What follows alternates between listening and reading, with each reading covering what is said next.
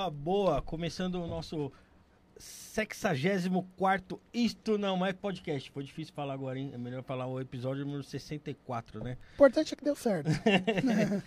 Estamos aqui hoje, eu, voz de galinha, voz de galinha upgrade. né? Esses caras aqui vão, vão falar com um convidado especial aqui. Daqui a pouco eu vou falar quem é. Primeiramente eu vou falar aqui é, do, dos estúdios da Rede Líder, quer alugar o estúdio aqui, quer fazer sua, seu debate político, quer fazer seu podcast, quer fazer transmissão do que você quiser, o estúdio da Rede Líder tá, tá disponível aí para você. Só ir lá no. Se quiser fazer no... uma novela aqui, Rafael, pode? Pode fazer, pode fazer novelinha aqui, pode fazer o que quiser. É, vai lá no Instagram, rede, arroba Rede Líder, lá você vai falar com o Josiel, Josiel Cândido, o anão. E aí ele vai te dar todas as instruções, vai passar tudo que tem aí pra. Pro que você quiser alugar. fazer aí. Exato.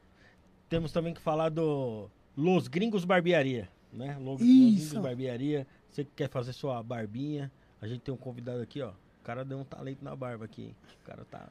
tá Veio chique hoje. Eu acho que ele passou antes de vir lá na, no Los Gringos, hein? é isso aí. Se quiser ir lá no Los Gringos Barbearia, lá na Avenida Joaquim Carlos, número. Número. Produção, qual que é o número da. da 1380 aí, ó. Os caras me ajudaram aí, ó. Qual? né? E também vamos, vamos falar do. Hã? Rede Líder. Não, Rede Líder já foi. Ah, já foi. Nós vamos falar da, da Biovida Saúde. Biovida Saúde. Você tem plano de saúde, voz? Não, cara, não tem. Até então, você poderia tá, me explicar tá, que a gente pode ir lá e fechar. Você tá perdendo tempo, tá perdendo Ih, tempo. cara, tá meio complicado. Saúde, vou sair né? daqui e vou procurar direto.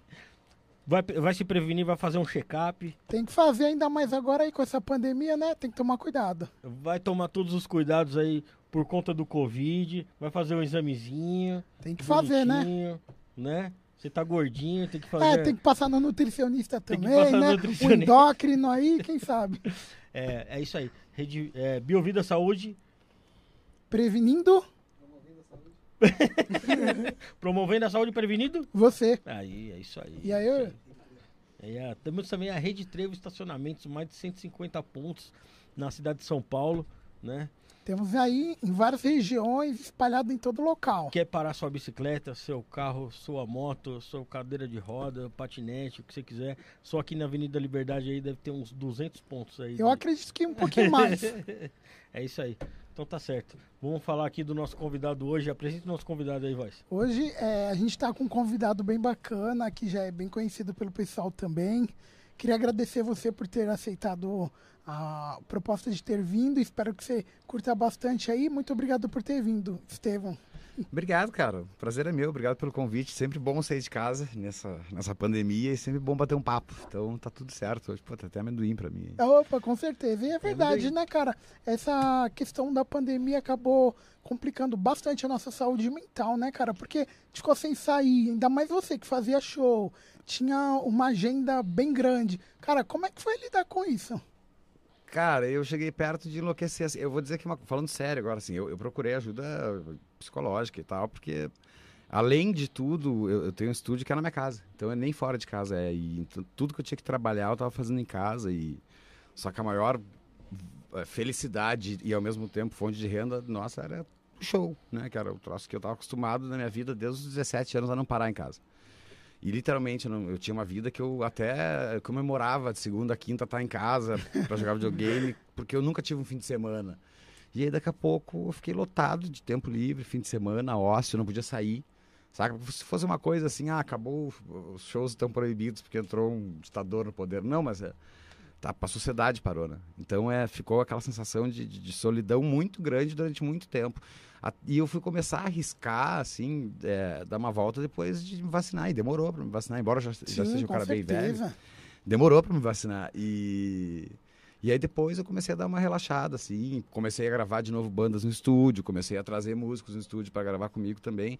Mas durante um bom tempo foi, foi cretino, assim. E eu achei que eu ia que eu ia ter até no começo, né? O cara tenta tirar alguma coisa boa, já que tu tá no, socado no inferno, tu pensa assim, não, eu vou eu vou fazer mais música, eu vou produzir mais, eu trabalhei. Não, na real foi bem pelo contrário, porque o ócio te leva aquela coisa assim, de daqui a pouco tu tá com a TV ligada na frente do teu laptop, com o celular na mão, ouvindo música numa caixa e assim, cara. Saca? E nada tá legal. E aí, putz, é, se concentrar nesse silêncio absurdo que virou a pandemia foi, foi, foi estranho, assim, foi difícil. Eu imagino. E aí também até para acostumar, porque assim, foi muito repentino.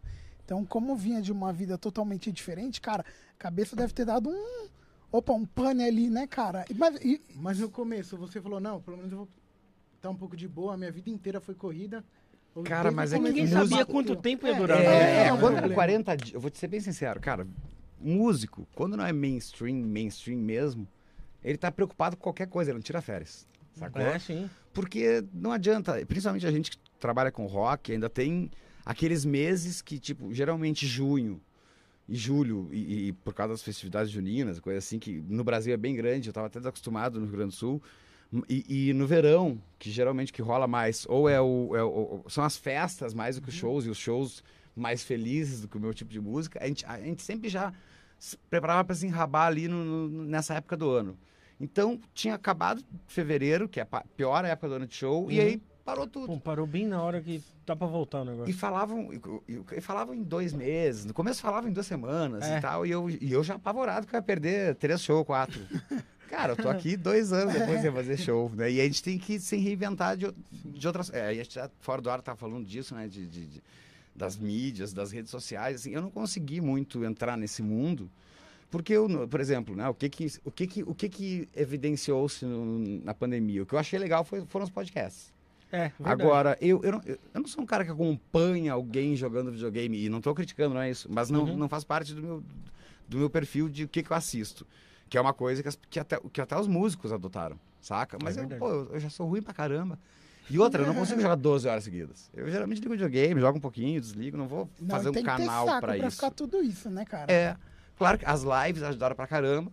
E literalmente ajudaram porque os fãs sabem o tamanho de cada artista que eles estão assistindo. Claro que o fã não doa pro Gustavo Lima na live dele, porque a live dele é da Brama. É. Entendeu? É um milhão. Agora, eles sabiam que as, que as bandas menores estavam passando por um perrengue violento, assim. E foram as lives e os fãs, assim, que o carinho e, e as coisas, e, e, desde vender o merchandise, desde os play, dos plays na, na, nas, nas redes de streaming, assim, que fizeram os músicos ficarem mais, não confortáveis, mas assim, honrar com os compromissos no final do mês. Só que teve muito músico gigante, amigo meu, que teve que ir embora. Porque também ele não tinha essa. Nem o. o, é, ou era só gordura, né? instrumentista então, é. só. E aí o que acontece? Cara, ah, o cara é guitarrista de tal banda, vou fazer uma live tocando guitarra. já é uma coisa que não chama tanta atenção do pessoal, saca? Sim. Aí o cara que canta até se dá melhor nessa hora. Mas é, é- Ou bandas muito grandes que precisavam de lives mais passadas, porque precisavam de som, né? Não era só. Eu, eu faço live com violão e voz. Uhum. Agora, se precisasse fazer uma live com uma banda, teria que alugar um estúdio grande, teria que ter um. Uma né, estrutura maior. um streaming bárbaro, assim, e todo mundo tem alguma coisa, entendeu? Então, tipo, é, pro artista solo ainda foi um pouco mais tranquilo do que eu imagino do que uma banda que são cinco sócios e tal. É, imagina que todo o pessoal que também trabalha ao redor de tudo isso, né? Cara, essa foi a galera que eu, que eu, que eu tentei aju- ajudar, assim. na. Que aí foi quando a gente fez umas lives pra, pra essa. Porque a equipe, sim, cara, a equipe foi uma coisa que foi retirado deles do direito. Porque, que nem eu te falei, é, o, o compositor ele ainda tem o, o Spotify da Royalties. vida. tu vai, tu tem, a, gente, a gente tem royalties de Uhum. vários anos de carreira. Agora, o cara que trabalha na equipe, ele tem um fim de semana depois do outro pra trabalhar. é. Sacou? Ele trabalha já pagando a conta do mês ali. E já né? é uma profissão meio cretina, assim, cara, porque no, principalmente no cenário independente, é, é- a, a estrutura é muito pequena. Então, geralmente, tu não tem um hold fixo, tu não tem um técnico fixo, porque às vezes tu não pode pagar que nem os outros caras. Uhum. Então, tu não cria uma- um vínculo empregatício com ninguém. Então, os caras saem do- de bandas grandes Ele nessa vai. época e, e os caras não dão, e as bandas não dão garantia nenhuma pra eles. O que também é uma sacanagem do caralho. Mas, entendeu? Então, os caras ficaram na mão mesmo, assim. Na- e, e agora, alguns amigos meus que trabalham com som e com iluminação voltaram aos poucos, assim. Mas acho que os holds, eles, eles, pô, eles se deram mal e foi muito ruim pra eles, assim. E, claro, eu tô falando do meu meio de trabalho, né? Foi horrível pra todo mundo, mas é, Sim, com certeza. no, no meu campo, assim... Ah, entretenimento em geral. É, o entretenimento, né? entretenimento Assim, físico, e né? ele, e ele é. Putz, e, e- e aí que o lance da pandemia eu acho que entristece também, porque eu, eu considero o, o esporte entretenimento também. Então a, gente- Sim, a gente, a gente perdeu o, o- o- o futebol, a gente perdeu o, o basquete, pô, assisti ano passado basquete com aquelas, com aquelas telas na NBA lá, no lugar de pessoas e tal. E aí tu já tá numa fase muito ruim, né? Porque. Cara, a gente até tem que tirar tão- grana do contexto. É uma questão de que, putz, Uhum. a vida parou. É. E, e aí o entretenimento, que sempre leva a uma diversão pra ti, até quando tá mal assim, foi o mais afetado. Né? Porque foi o último a voltar, claro, que é o que causa mais aglomeração. E é, então, é, é- eu, eu sinto falta também disso, de entreter as pessoas, porque isso me faz bem. É, você sabia É. que aquele seu trabalho ali tá, tá E causando... não, né? e as pessoas vão lá, tu vê a gente chorando, eles estão felizes. E, e a A felicidade energia, a, a troca de energia ali, né? é E eu falo isso, acho que em nome de qualquer músico do mundo, assim, que deve ter sentido a mesma coisa, saca? De, além de ter perdido esse contato, que é o a mais amoroso, ah, o, o, o cara que, que também, e eu que também vivo de escutar música e de ir em shows, assim, é, putz, eu, eu tô, tô me sentindo um órfão, assim, eu tô louco pra ver um show, saca? Tô louco pra ver um- os músicos que eu gosto tocando e a gente sabe que não vai ser tão rápido, assim, nem tão fácil. Mas é. Cara, assim, já, já- que estamos aqui neste momento, já, já estamos em novembro do outro ano que era para ter acabado essa porcaria, é, vamos, vamos, vamos tentar pensar positivo, assim. E claro, tentar não exagerar. Já estão falando que vão liberar o carnaval. já- É, o Rock in. Rio, vai... É que o Rock in Rio ainda tem mais um ano É mais de um ano, agenda né? e eu não duvido que os caras não, não, não Posterga mais um posterguem mais um pouco, exatamente. Mas é, se tiver um certo cuidado, assim, pô, a galera tá vacinada e os mais jovens que tem que ter mais esse cuidado, até porque é, quem, é, tudo bem, a gente tá na ter, também já na terceira dose para alguns. Eu, eu sinto uma evolução. Uhum. mundial no aspecto assim do, do, do- de que a gente vai sair dessa uma hora mais próximo do que agora a gente imaginava, porque eu falei no começo era muito simples. Depois, uma época eu já estava paranoico lendo matéria dizendo que a gente ia ter restaurante, cada um ia ficar num Numa... numa- saco, é. já virou Blade Runner, troço assim. E aí daqui a pouco, meu Deus, como é que a gente vai viver essa coisa? Será que vai ser assim mesmo que a gente vai ter que ir no restaurante e não, não poder Não falar? podemos falar um com é, outro. é. Eu falo com meu irmão, eu já acho estranho. Todo mundo. é, Quando eu vejo alguém sem máscara, eu já falo, caramba, sabe? Já A virou gente, normal a gente até acostuma, a gente acostuma com rápido máscara com as é- coisas, cara. É Eu- bizarro. meu irmão Tornou natural mim, mesmo, né? Eu vejo uma série, um filme e tá todo mundo andando sem máscara, É. já é estranho. E ao mesmo tempo dá- uma saudade violenta dessa época, né? É. Porque tu fica assim, caramba, será que. se, se a Orga- Organização Mundial chegar e falar, ó, deu, deu, não precisa usar, cara, eu vou seguir o que estão falando, sacou? Agora, se os caras falarem, ó, é melhor vocês ficarem mais um pouco, eu vou ter que ficar mais um pouco, né? Pela minha não- convicção Eu acho pessoal. que é um negócio que, Só que que a eu gente não precisa se prender claro. muito. Porque dá pra, dá pra aguentar com máscara um pouco mais de tempo, né? Hum. Por segurança. Inclusive, são coisas que eu acho que a gente vai começar até a ter, ter como hábito. É, eu também Por acho que exemplo, assim, metrô, ônibus, sacou? Quando é lo- longa viagem de ônibus. É. com pessoas- Eu acho que esse tipo de ambientes fechados até vai ser uma coisa que a gente vai se acostumar a manter como uma nova etiqueta de Vai saúde, ser um, assim. hábito mesmo. Só Eu fico lá no Oriente, no Japão, China. É, esse é o faz pessoal que tá com gripe, já, né? tempo, Todo mundo é. já usava lá. Só- Até eu vi que era cultural. Quando as pessoas não querem conversar o contato, já colocava É. pra não ter ninguém Sim. encher o É. saco. É. Só pra gente dar um recadinho aqui, depois a gente continua o assunto que tá bem bacana. Queria pedir aí pro pessoal, quem tá acompanhando, não esquecer de se inscrever, deixar o like, né, Rafael? É, E lógico. tem também, Simples. se você quiser mandar uma pergunta, a gente como é, como é que pode fazer, Rafael? Só mandar um super chat, é só clicar no cifrãozinho lá na hora que você fazer seu comentário, vai ficar fixado, vai ficar lá em cima, não vai passar batido o seu comentário, a gente lê aqui. Ou pode fazer um pix. Isto não é podcast, arroba gmail.com, beneficiário Rafael Lima. Você vai fazer o pix e na descrição do seu, da sua transferência, você escreve a sua pergunta e a gente lê aqui ao vivo. Pode mandar, pessoal, pergunta qualquer coisa aí, pergunta o que quiser. A gente às vezes até pergunta polêmica aí pro Frota. É, fala também a cidade que você está acompanhando. Vamos acompanhar aí todo mundo que tá, tá na live. Vai deixando aí seu comentário e não se esquece de deixar o like, viu, pessoal? É muito importante.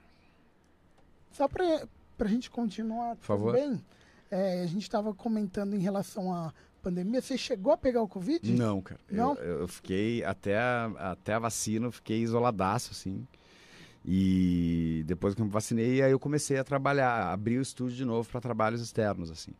É, até agora tive sorte, porque na verdade, né, Tá todo mundo exposto, está né? exposto. É, tu vai no mercado, tu tá exposto e tal, mas durante aquele período de isolamento grande eu cumpri ele à risca, assim. Mas também, às vezes, pode, que nem eu falei, vai no mercado, pega essa, É, não tem como saber, né? Tentei, te- estou, não, não peguei até hoje e sei lá, imagina se es- espero que enfraqueça um ponto de quando eu pegar for uma Mas você coisa. já chegou a fazer os testes? Ver? Cara, eu, eu testo com frequência porque cada vez que eu vou gravar a gente a gente tem que testar o pessoal que tá chegando de banda nova e tal.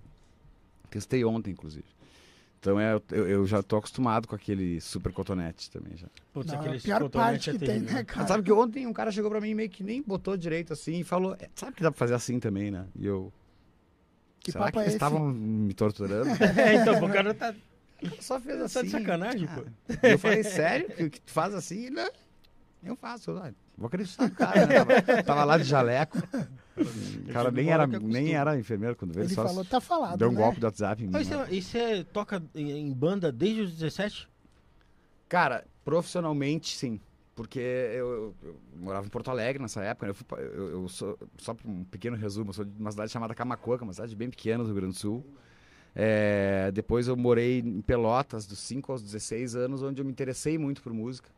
E incomodei a minha família o suficiente para a gente se mudar para Porto Alegre, porque eu achava que Porto Alegre Uhum. ali seria o polo, a capital do Uhum. meu estado, seria um lugar legal para eu, eu estudar é, para eu conhecer músicos, né? E, e- e viver. E, e no começo, assim, para ser bem honesto, eu tinha, sempre tive banda, sempre gravei muita coisa.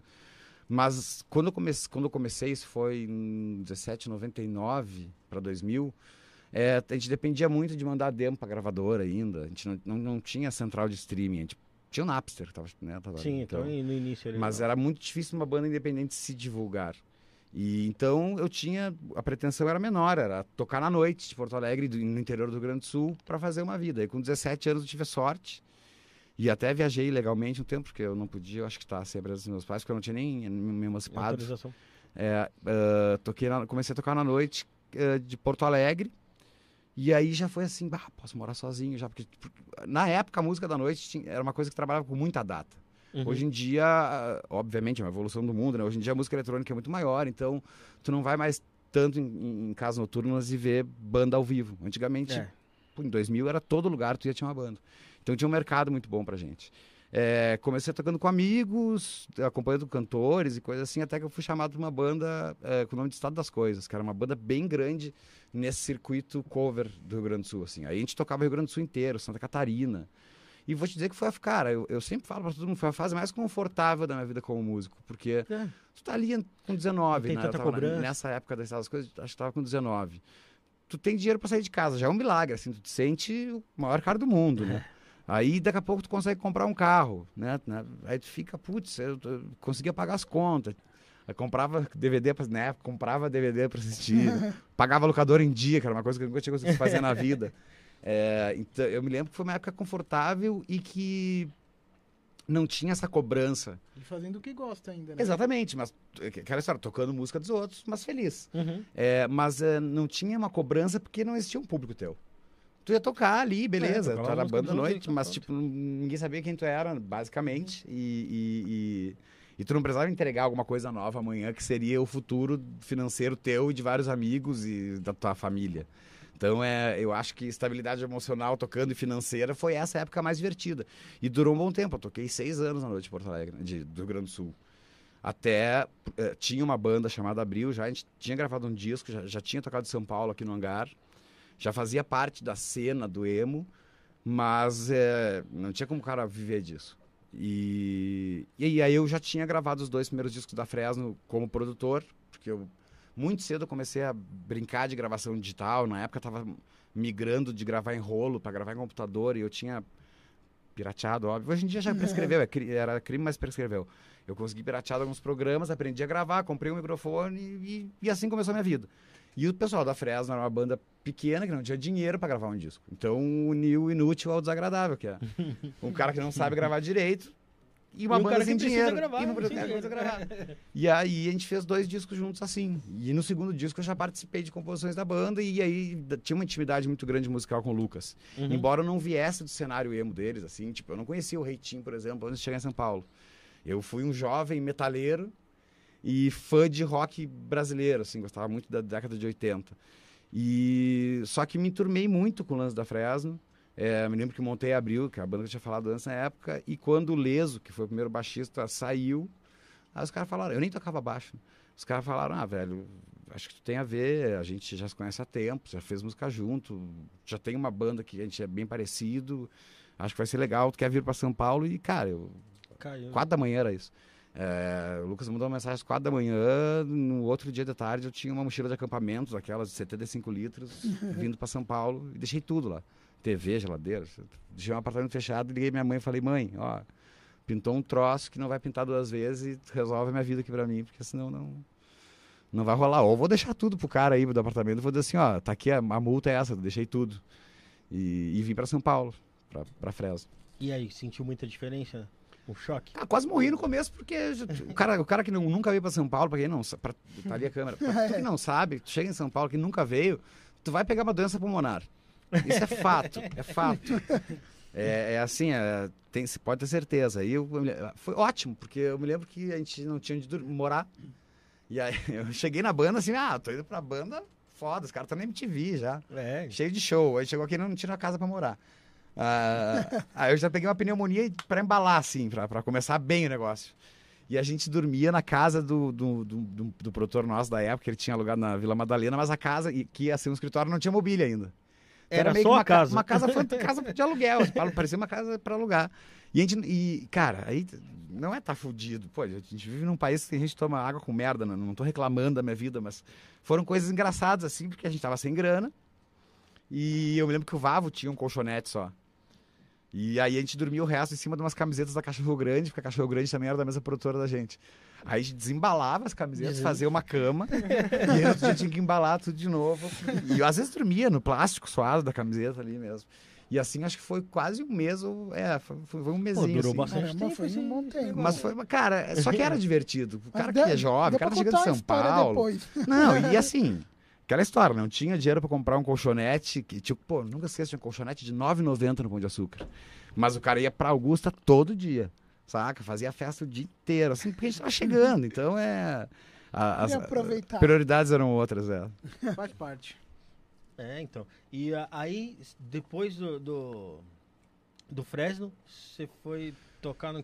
Fui tocar com o Humberto, né? O, o Fresno foram seis anos no Fresno, né? A gente fez... é, eu com o Fresno fiz três discos, a gente fez um DVD pô, a gente teve uma época muito bacana juntos. Aí Assim. você pegou ali a fase Foi uma época maravilhosa. Fresno, a gente né? levou tudo de que tinha de VMB, levamos tudo que tinha pra ganhar de prêmio Multishow. Eu ganhei prêmio Multishow individual, ganhei VMB individual também. Foi do caramba, Você, assim. você ganhou daquele Banda dos Sonhos? Eu, eu do- do fui banda dos sonhos MTV e no Multishow fui melhor instrumentista do ano. E então, assim, pá, tá, eu, eu tava vivendo sonho, né, cara? Porra. né? Tipo, e, é, e foi, ainda foi bem na época. E esse- esses prêmios no, no, no Multishow da MTV foram na mesma época, ainda bateu com o estúdio Coca-Cola Chance Chororó.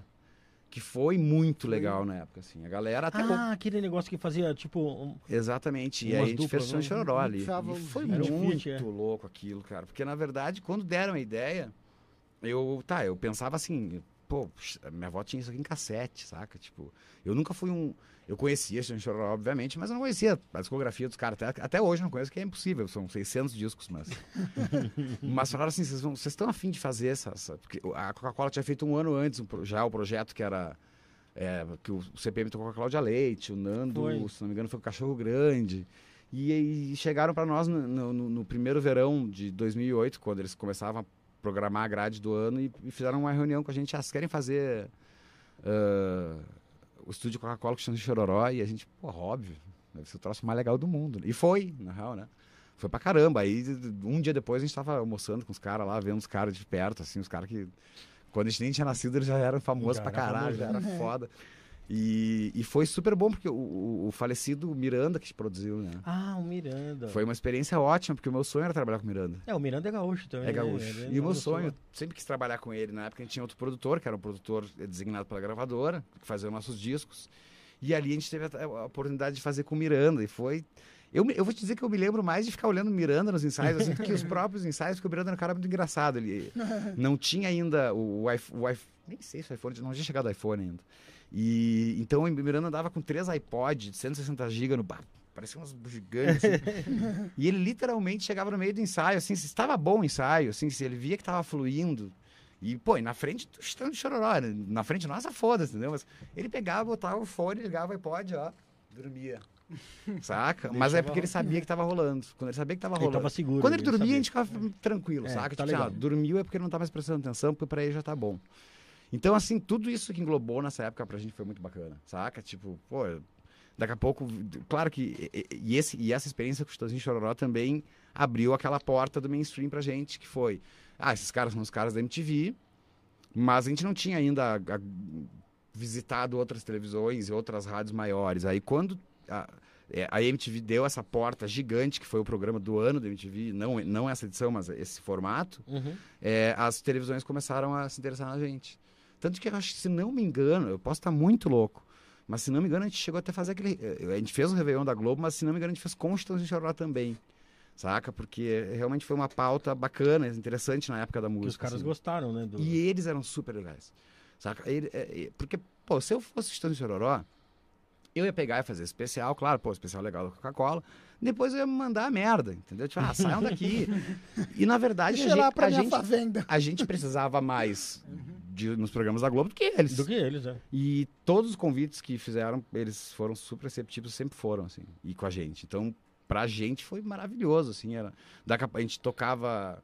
Já tocava em lugares grandes, mas aí a gente se pegou tocando naquelas festas de peão de 40 mil pessoas, sacou? Tipo, no dia do. Vitor e Léo, Caramba. saca? Tipo, Mas meio já- cruel, assim, aqui. né? É, é, é, é meio o palco é em cima de onde ficam os bichos, cara. É horrível esse troço. É Caramba, É, os bichos, é os bichos ficam uma embaixo. sensação horrorosa, assim. Escutar o barulho, Dá, as batidas. Não, e outra, é é um som muito alto, o animal É? fica biruta, Coitada. velho. Não, é, é triste demais. Assim, é- a minha experiência quanto a isso eu não, não, tem nem, não achei nem um pouco boa, mas eu digo, a plateia, ela cresceu muito, né? E aí, nós como bons jovens, falamos, tá, não, agora que a gente conseguiu tudo que a gente queria, vamos lançar um disco de roqueiro agora pra fuder com tudo.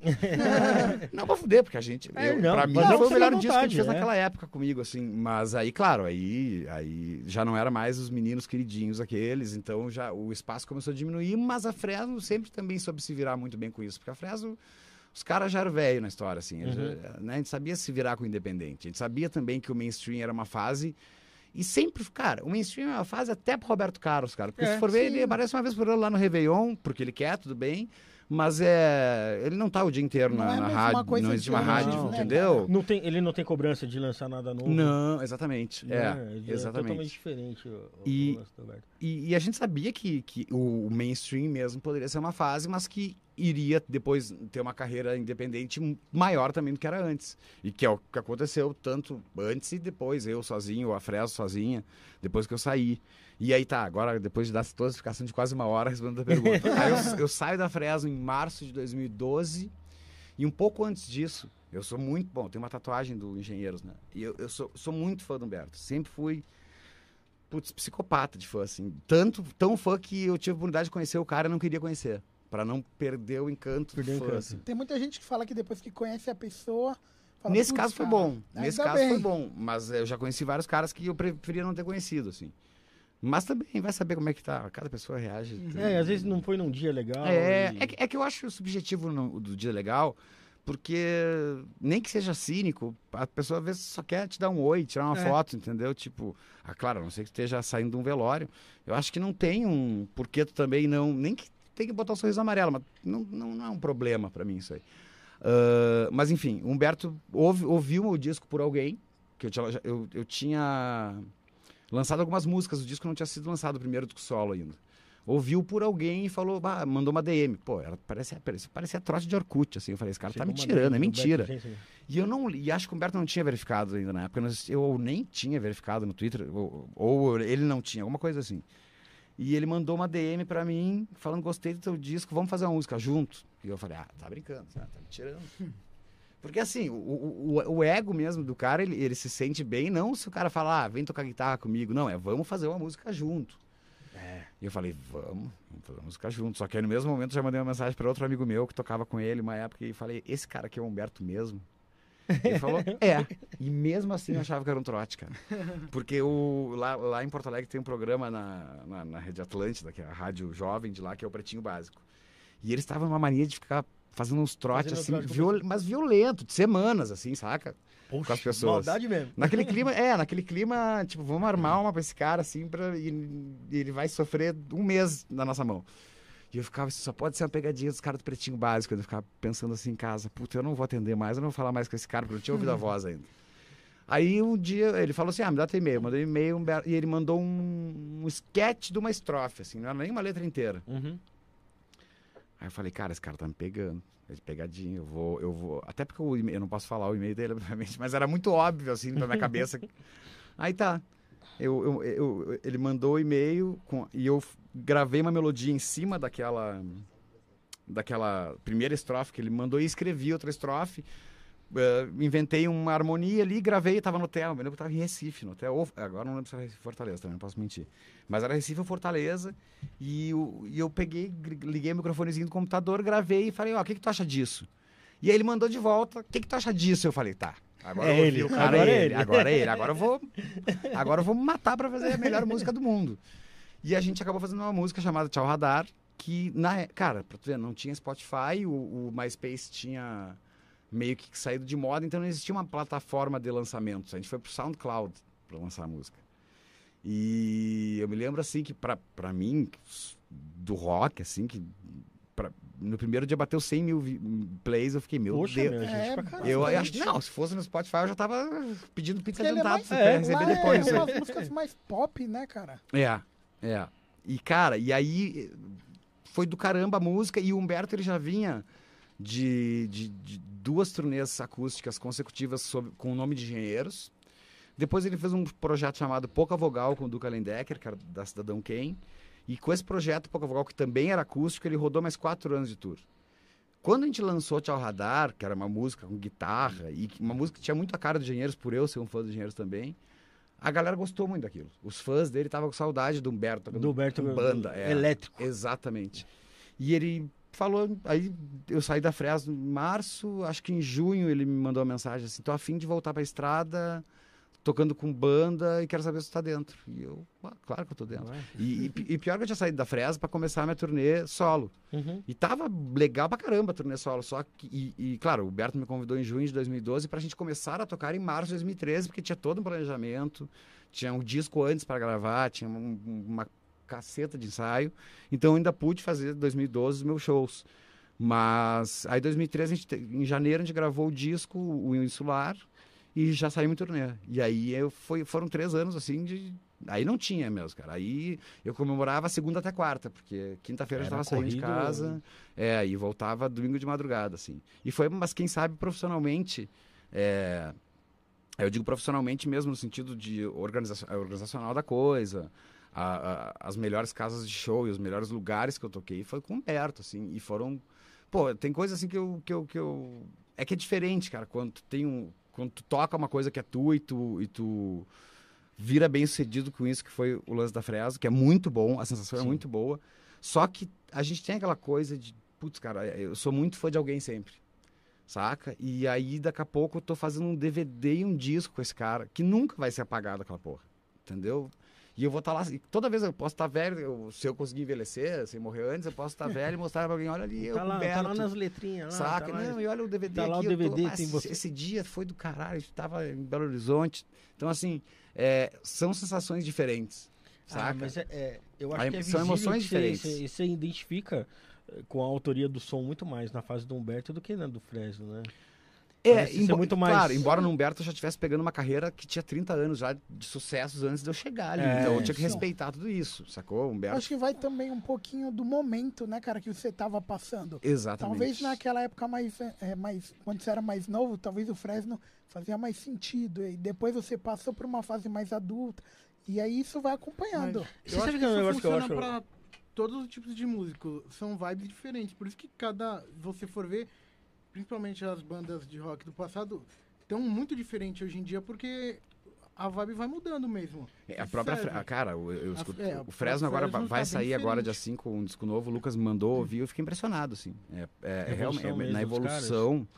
A evolução musical da banda, assim, é impressionante. E aí, quem sabe também na época tenha sido assim, eu, eu tenha sido meio cabaço no sentido de, ah, cara, eu não tô mais afim de fazer isso aqui, e ao invés da gente tentar mudar e trocar, eu vou sair, né? Porque eu, eu, eu ta- tava falando pra uma amiga minha também, no outro podcast, pra Bruna, assim, eu cansei de inventar motivo por ter saído da Fresno. Uhum. Tem vários sempre, né? É que nem acabar um casamento, mas acho que... Você acha, né? O mais simples era assim, ó, eu não tava feliz, sabe? E não era feliz com os caras porque a gente sempre deu bem, nunca teve. Uhum. É Isso que eu ia falar que eu acho legal, porque a gente vê, pelo que você fala, que você saiu não, não por, por divergência. Cara, mas é que tem mais uma coisa, além disso, podia, a gente podia até, ter- a gente não teve, porque a Fresno realmente era uma banda muito controlada, mas não tem como, se eu tô aqui hoje falando com vocês é porque eu vim pra cá por causa da Fresno. Sim. E quem sabe nem Humberto me conhecesse se não fosse aquela época. Então não, tu não tem como tu negar isso aí, entendeu? E até seria horrível É parte. importantíssimo, Mesmo né? se eu odiasse os caras, eu não poderia, poderia negar isso aí. Que foram eles que estenderam uma primeira vez e me deram um emprego aqui em São Paulo, longe pra caramba de casa, onde eu provavelmente sozinho não conseguiria chegar na época. Ou talvez demoraria mais. Teria mais exatamente, dificuldade exatamente, também, né? exatamente. E o seu som próprio? Ele Cara- é mais parecido com o Fresno ou com o som da banda do, do Humberto? Ele tem muito, tem muita, o meu som próprio tem muita coisa da, da música regional gaúcha e muita coisa do rock argentino. Então assim, é, todos os meus discos eles têm acordeon, né, por exemplo, em Uhum. quase todas as músicas. É, Eu diria assim, ele- com o Fresno ele quase não tem nada a ver, porque a Fresno a gente era uma banda muito baseada em riff de guitarra, né? Pelo menos na minha época. Depois a, a- a produção da banda foi levando para outros caminhos. E o, meu, e, o, e o meu primeiro disco e o segundo, principalmente, eles são em cima do piano e do acordeon. E da música lenta, slow, assim. É, triste, bem. Na verdade. Porque O pessoal fala hoje em dia sede. é, porque o, o emo ele ainda tinha aquela coisa da guitarra pesada, do Uhum, andamento é. rápido. Eu já, putz, não, daqui eu vou pro piano, vai ter acordeão em tudo.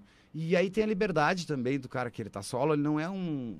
a- é- o solo é tipo um CPF e a banda é tipo um CNPJ. Porque assim, Uhum. o- quando tem uma banda, ele tem que preparar um produto para entregar pra gravadora, tu tem que responder pelo nome e a imagem daquela banda. Quando tu tá sozinho, tu pode explorar muito mais Muito mais. né? e mesmo que tenha uma gravadora, que a nem a gravadora vai notar tanta diferença nas coisas, porque ah, a gente deixou na mão de um cara. A banda geralmente ela tem que apresentar um produto mais quadradinho, assim, que, que agrade mais o pessoal.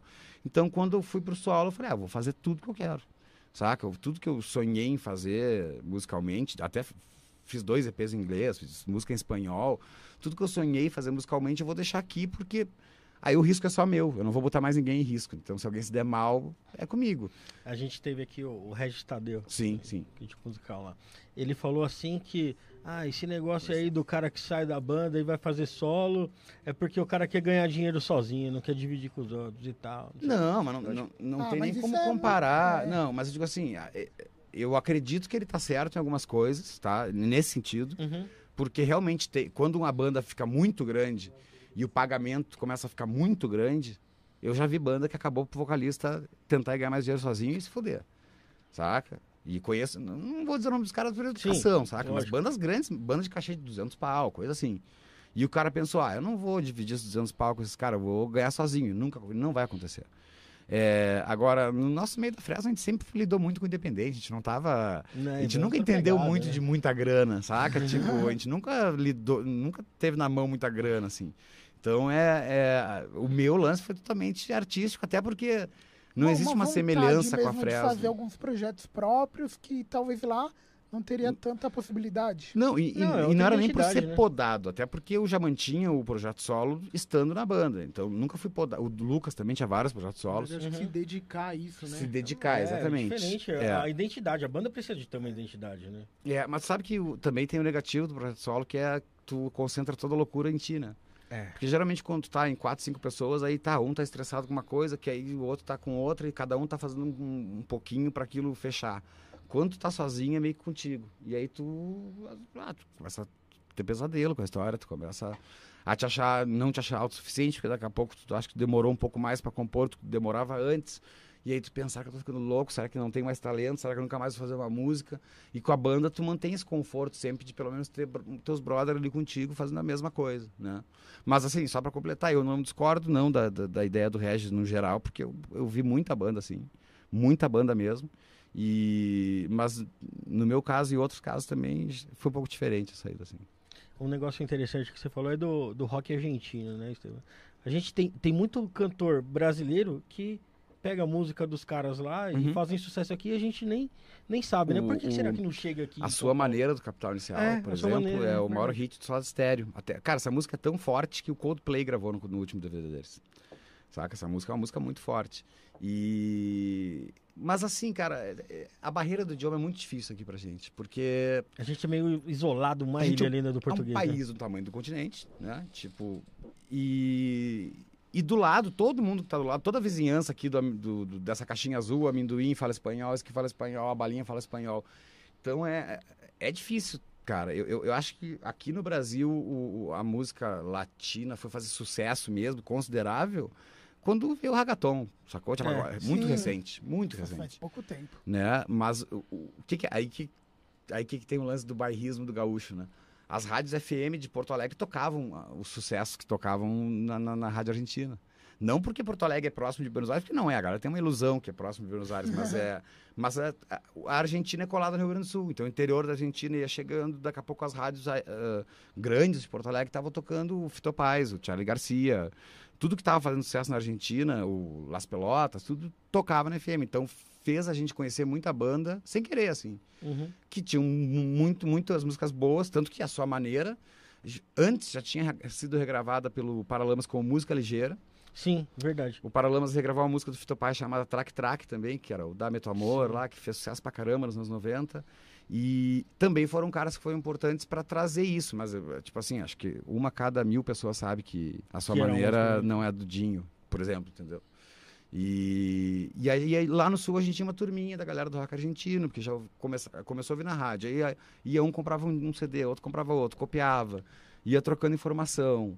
É, e hoje a gente tá tudo velho, né? É tudo colecionador de CD, vinil, coisa, então a gente fica trocando até hoje. Esse tipo de, de... Achei um vinil do Spinetta de 68 aqui que ninguém tem. Tipo, o Beto Bruno é campeão de fazer isso da Cachorro Grande. E aí vai todo mundo pra casa do Beto, até hoje, assim, ouvir, porque aquilo lá tu não vai achar nem no streaming. Então é, a gente criou esse clubinho do rock argentino, que a gente gostava muito, e eu era muito influenciado musicalmente por aquilo. É, e sem contar minha paixão ainda pelo acordeon e pelo bandoneon, que era uma coisa na música gaúcha era muito presente, claro que não de uma maneira pop. O brasileiro não soube usar muito o acordeon na música pop, ele sempre Sim, soube verdade. usa- usar na música regional. E, e não que o pop não seja regional, mas eu digo no, no estilo de música que se denomina o pop, né? E aí eu fui lá e dei esse tiro, assim, não era uma coisa inédita, nenhum de nós tem um, tem um tecladista que é acordeonista, que é muito bom, com o João Vicente. Não foi a ideia inédita do mundo, mas foi uma coisa que, para se lançar com carreira solo, acho, na época, assim, comigo, pelo menos eu pensava assim, putz, é uma ideia boa, cara, porque eu gosto pra caramba da história, É.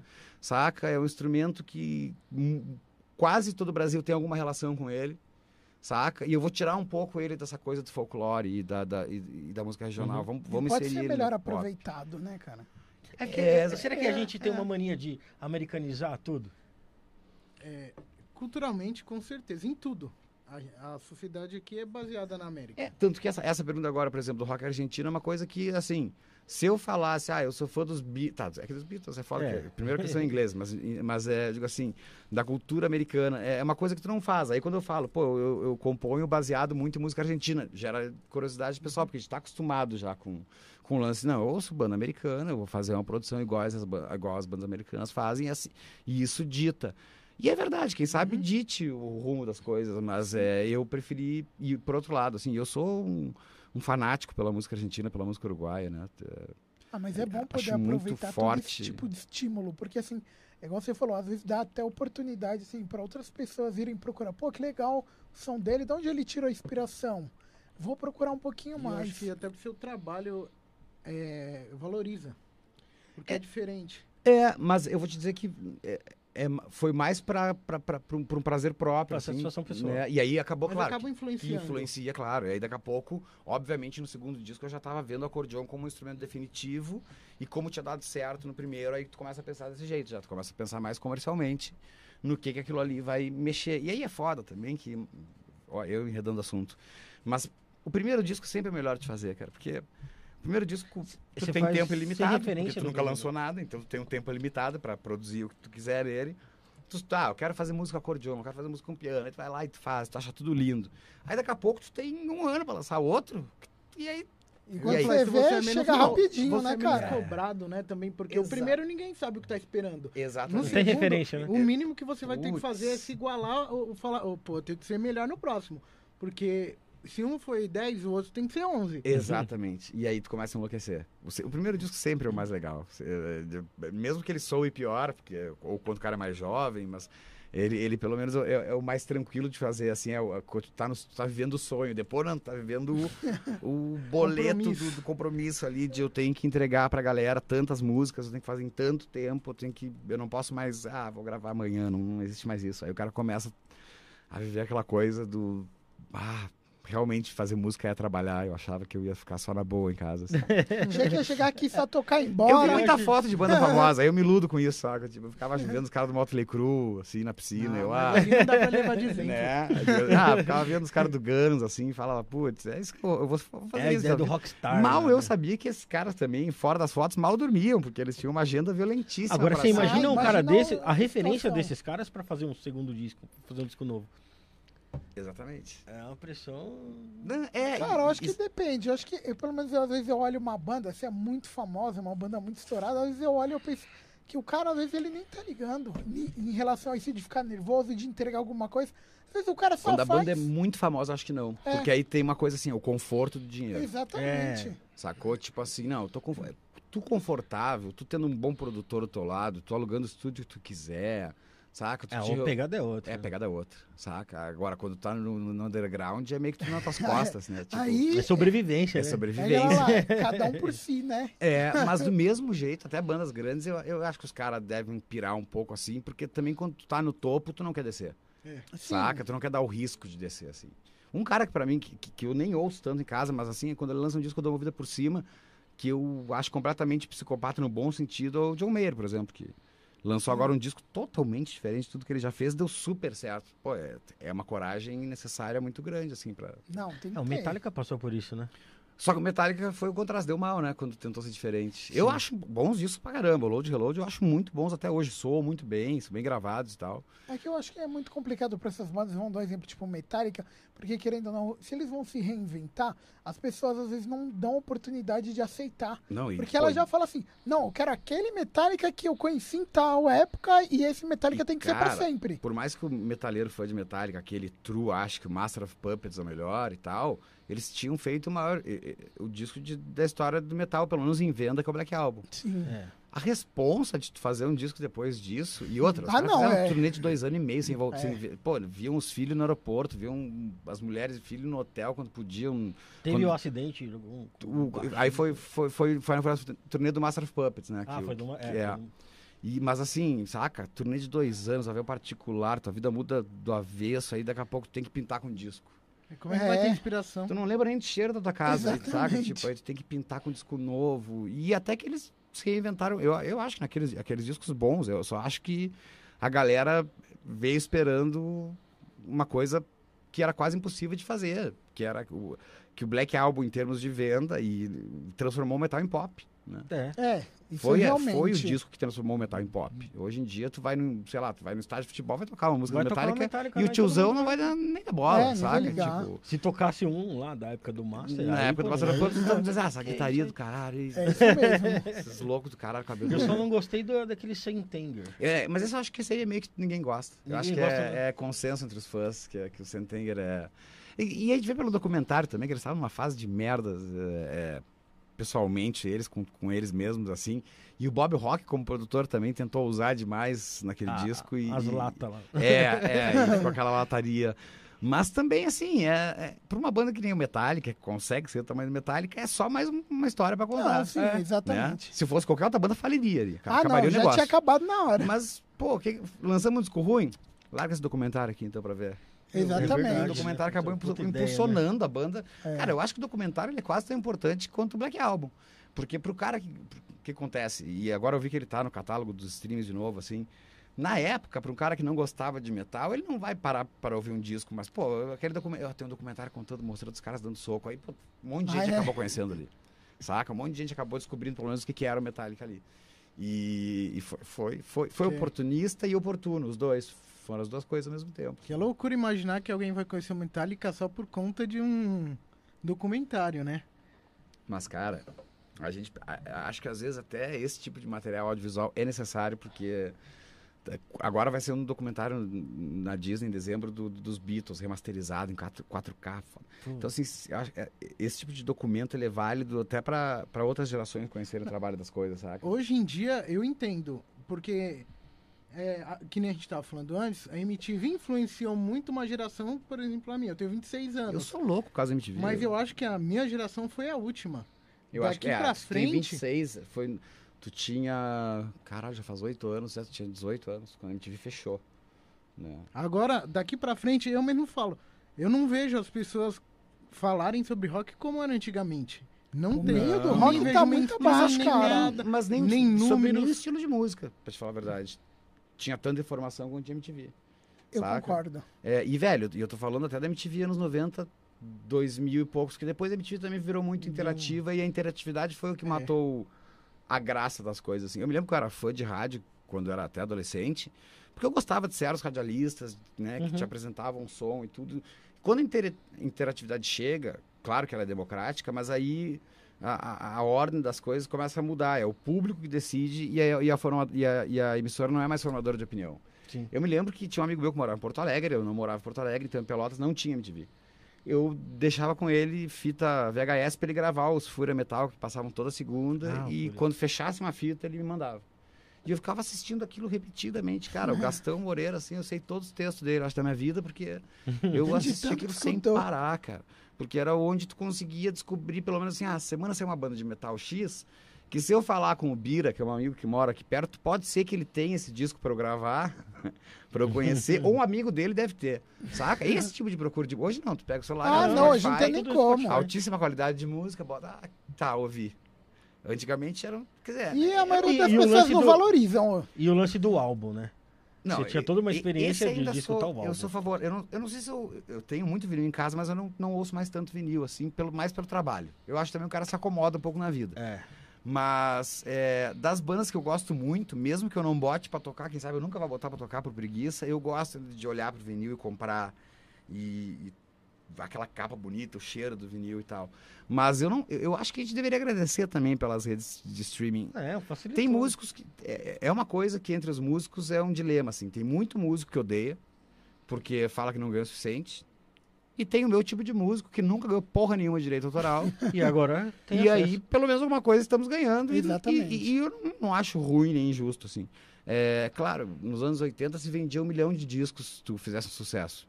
Até 95, Até na 90, verdade. Até, até o Napster. Resumindo, até o Napster. É. Depois, claro, isso começou a cair. E aí, eu vim de uma geração em que tu não ganhava nada com a execução das tuas músicas. Porque tu distribuía ela gratuitamente na internet. As pessoas baixavam e mandavam pros outros gratuitamente. É. E aí tu pensava em ser uma pessoa bem sucedida no show. Saca? E, e eu não era o cara aquele que, que, que achava que nunca na minha vida eu ia ganhar um centavo na minha conta. É que ninguém esperava, né? Quando, quando veio o MP3, né? Todo mundo achava que ia, ia ficar naquilo ali. O né? Spotify, na Ninguém- verdade- Quem, quem imaginava que ia pagar pra um Spotify pra escutar música? Então, isso que eu digo, o É. Spotify, na verdade, ele fez pelo menos a gente ganhar alguma coisa, cara. Eu sei que para um cara que vendeu um milhão de discos nos anos 80, que a grana era muito diferente, tudo bem, eu entendo o lado dele que mudou a vida dele, mas a mim tem que entender que a nossa vida do dependente mudou para melhor também. Porque eh, todo mundo tem uma teoria de quantos centavos vale o clique, eu nunca soube direito quanto é que é, mas é pelo menos, cara, pô, quem tem um catálogo legal, tem um bom número de ouvintes, consegue Cara, assim, literalmente o Spotify paga meu aluguel e minhas contas. E eu não sou um cara com um milhão de ouvintes mensais, não tem nada disso. Imagina um Gustavo Lima da vida. É, um... é que esses caras também têm o lance da editora e da gravadora, né? Aí esses É. caras acabam ganhando pouco do direito final deles. Aí tem a É vantagem. eles já venderam pra... pra- É, exatamente. O independente não. Tu vai lá e tu sobe a tua música na, na plataforma de distribuição e, ele- e todas são padrão, elas ficam com 30% e o resto é teu. Então é, é- E aí tu começa a ver uma grana que tu nem imaginava que entrar ali, que por, por causa do teu trabalho. Então é. é- se, eu, se eu fizer hoje, por exemplo, um, um- último disco, os dois últimos discos meus, eu não lancei físico. Porque o CD é uma coisa que a gente nem tem mais. A galera não tem nem aparelho de DVD para produzir CD em casa mais. Isso é verdade. É, eu vou lançar agora todos, e é, os primeiros também comemorativo em vinil, mas poucas peças, assim, para quem quiser. Mas O pessoal tava perguntando aqui se, quando você ia lançar o seu próximo CD, eu acho que é acústico. é, eu, eu tenho, eu tenho agora sim, eu tenho eu, pequenas, mais uma pequena explicação, mas eu- antes da pandemia eu ia lançar um disco em duas partes. Seriam seis músicas em dezembro, seis músicas em abril. Só que entrou, eu lancei as seis músicas em dezembro, chegou abril, já estava no meio da pandemia e eu falei, caramba, bicho. É muito perigoso lançar seis músicas agora e ficar sem material muito tempo. Porque também hoje em dia, para ser esquecido, é um clique, né, cara? Uhum. Agora já te esquece. E eu comecei a lançar essas músicas em single. Então eu tenho mais um single que eu lanço agora esse mês para fechar esse disco. E aí ele vai, ao invés de ser um monte de singles, ele vai virar aquele pacotinho no Spotify que é um disco. E eu tô gravando agora, aí quem sabe o disco mais dodói da minha vida, porque eu precisava de um, de um tempo para fazer o disco novo, né? Não tinha feito as músicas novas o suficiente ainda. E o meu produtor falou, cara, quem sabe tu não faz um disco acústico com, com, que tu, com que tu acha que tu fez de melhor. Aí eu falei, ah, legal. Eu não sou o cara mais acústico do mundo também, assim, digo, sem, acústico, acústico, sem bateria, sem nada, assim. E, mas é uma boa ideia, deixa eu pensar. Aí eu comecei a pensar também que eu sou o cara que não sou o cara dos feats, assim, eu nunca, nunca gostei de fazer feat. Mas por um motivo, por uma. Não é nem expressão, por um, por um valor tridiota que eu tenho, que é. Tenta, tenta não arrumar um carimbo pro teu disco, tipo assim, ah, porque Sim. o cara gravou com tal, ouve aqui. Não, eu gravei tudo eu, quer ouvir, ouve, não quer ouvir, tchau. Aí eu falei, bom, esse é o momento, quem sabe, já que eu tô recuperando as músicas e tô gravando acústicas, de chamar amigos pra. Que, que, né, cantores, instrumentistas, pra gravar comigo. Então eu tava, eu tava fazendo ontem a lista, o disco tem 12 músicas e 16 participações. Caramba. Saca? Eu chamei uma galera, eu chamei Legal. Ah, é legal, desde o pô. Nando Reis até o Crisium, do- o Moisés do Crisium. Saca? Pra tocar violão. Muito engraçado. Ah, da hora lá o demais. Moisés, a camisa do Cris, tocando Mas violão. é diferente, né? porque é mais um Pesado. trabalho, como pode dizer? Eu não consigo imaginar o Cris É, É mais uma- gente próxima. Não, É uma realização uma pessoal, gaúcha, né, é, cara? É uma É, realização se fosse uma pessoal. realização É, aí eu pessoal, chamei quem eu você tá respeito. quem- Exato. É, não, foi- eu não fui atrás de ninguém que eu não conheço. Ah, eu assim, acho, eu acho que agora falando num meio mainstream, os feats são muito programados. Não, Sim, vai colocar tem a isso com turminha do feat, na e verdade. que vai dar certo e aí As pessoas nem se conhecem às vezes. Tem exato, gente que e- só e vive disso. Não, não É, e eu, eu, eu fui atrás, assim, dos caras que eu gostava muito e, e tava super disposto a ouvir não também, porque acontece. Uhum. Mas no final, todo mundo foi super bacana, aceitou, assim, então tá pra sair agora. Eu, eu acredito que eu começo a lançar em dezembro, mas o lançamento mesmo de todo o pacote vai ser em janeiro. A gente tá ainda conversando isso, porque ainda faltam alguns tracks de uns convidados que são muito mais ocupados que eu na vida para eles gravarem. Mas é, ontem, por exemplo, eu recebi os vocais da Roberta Campos, saca? Que é uma artista que eu gosto pra caramba. É, eu consegui o pianista Fito Paz pra gravar uma música comigo. Saca? E, e tudo isso no amor, assim. Ninguém me falou custa tanto. Não, só fui convidando a galera, vamos embora, vamos nessa, vamos nessa. E acho que só falta agora pra eu terminar, pra começar a mixar o disco, falta a voz do Nando, porque o Nando tá super ocupado também agora sendo pra turnê nova. E. E aí vai ter uma participação do Lucas, da Frels também, que ele, o cretino não mandou a, a gravação. Ah, esse eu posso chamar de cretino. Não mandou a gravação dele ainda, mas ele também deve estar louco, porque eles lançam um disco daqui a dois Sim, dias. Tá bem próximo. Mas, mas aí vai ter uma participação dele também. Eu acho que isso aí é uma coisa que é bom, porque a gente não tocava junto, já iam bater 10 anos, né? E não fazíamos nada juntos musicalmente. E eu gosto muito do Lucas musicalmente, sou fã do Lucas. Uhum. né? Foi muito difícil E- você sair, pra você sair da Fresno? Cara, quando tu não brigou com ninguém, tu gosta dos caras, é muito difícil. Entendeu? Imagino, porque você tá falando de um jeito deles tão apegado realmente como uma amizade, que aí às vezes fica até meio chato. Você fala, pô, cara, tava legal. Teve umas coisinhas depois que eu saí, assim, aí eu tenho que admitir também da minha parte e do Lucas, assim, que a gente se deu umas cutucadas depois que eu saí, porque eles ficaram meio tristes que eu saí, essa é a real, meio chateados que eu saí da banda. E aí, tá, mas aí, isso já passou, a gente já passou por cima disso há Sim. muitos anos, assim. Mas, cara, não tem como, eu- eu- o, Vavo sempre foi o parceirão o engraçado, assim, sabe? Cara- aquele cara bom de estar junto. É, o Lucas sempre foi o gêniozinho, saca?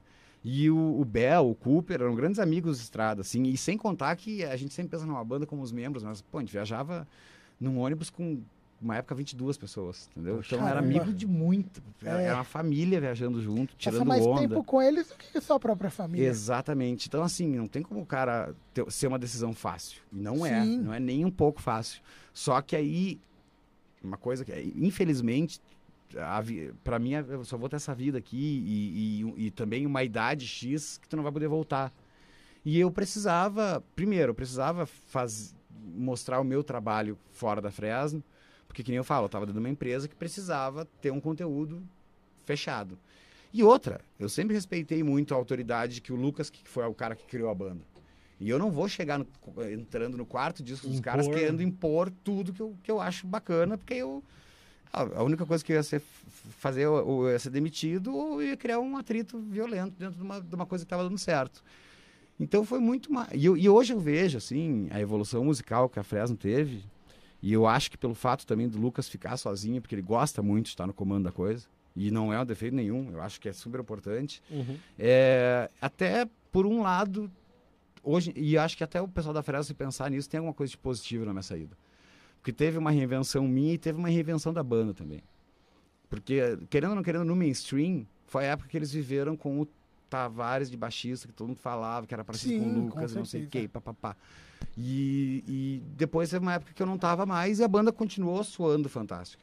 Não era eu o mistério da Sim, banda, entendeu? exatamente. E embora tenha fã hoje que brigue ainda pra ver qual é a melhor fase, qual não é, a melhor Ah. fase é hoje, tá, galera? De todo mundo, tanto a minha quanto a deles. E eu, e eu, e eu digo isso com conhecimento de caso que eu vi o novo disco da Fresno e é maravilhoso. É, Agora eu acho que também aí não depende do fã querer ou não. É. Aí, aí, aí tu tem, cara, tu tem que deitar pra dormir feliz. E, tô, e, por favor, não entendo errado, não é que a Fresno não era feliz, mas digo, assim, tu tem que deitar pra dormir dizendo assim, os meus objetivos, eu estou atrás deles e, eu, e amanhã vai ser um dia em que eu vou realizar mais um. E uma hora na Fresno eu não tava sentindo mais isso, porque eu tava mais focado no que eu tava fazendo. E também eu trairia os caras, porque o que que aconteceria? Eu seria só um... Eu falei, lá eu, eu falei tá, essa né, frase cara? quando eu saí da- mecânico, robôzinho. não, eu né? falei É. essa frase quando eu saí, velho. Se a partir de hoje eu continuar na banda, eu vou estar tirando dinheiro de vocês. porque eu tô totalmente ligado em outra coisa, saca? Só que, claro, a banda não é, a banda não é, não é casamento, então eu não tava traindo ninguém. Eu já, mas eu, já, eu tava mais interessado já em outra coisa. São Que era rumos projeto. diferentes. São né? rumos diferentes, exatamente. E esse, esse acústico, esse acústico vai ter algo em vídeo, Esteban? Cara, ele é, ele é um acústico de estúdio, né? Não, não vai, não, não- até porque agora gravar com uma plateia grande nem teria como É, então. fazer. E eu acho também meio pretencioso pro meu tamanho, assim, querer fazer um acústico em teatro Uhum. e tal. Mas é, pode ser que a gente faça alguma coisa mais até de, de presente pro pessoal da internet, de bastidor, até porque encontrar essas pessoas que vão estar comigo no disco é uma coisa muito legal pra mim. É, assim, E eu acho que pro, pro, pro cara que gosta da minha música, ver a interação é bacana. Pode ser que saia um clipe, dois, assim, é, mais mostrando como é que foi o processo todo de encontrar todo mundo, e Os gravar tudo de bastidores. bastidores, assim. E tá, eu vou, eu vou gravar duas versões, que é uma coisa também que eu não tô acostumado a fazer, mas nesse disco eu resolvi fazer, porque já que ele era um disco entre safra, com muitas músicas minhas, eu vou gravar uma música do Humberto, chamada Vida Real, e vou gravar uma música do Duca Lendecker também, chamada Ao Fim de Tudo. Quem sabe nessas músicas, que pro meu público são inéditas, na minha voz, aí sai algum, algum clipe. Pô, legal. Legal. Agora, um cara que eu acho interessante que você falou aí é o Nando Reis, né?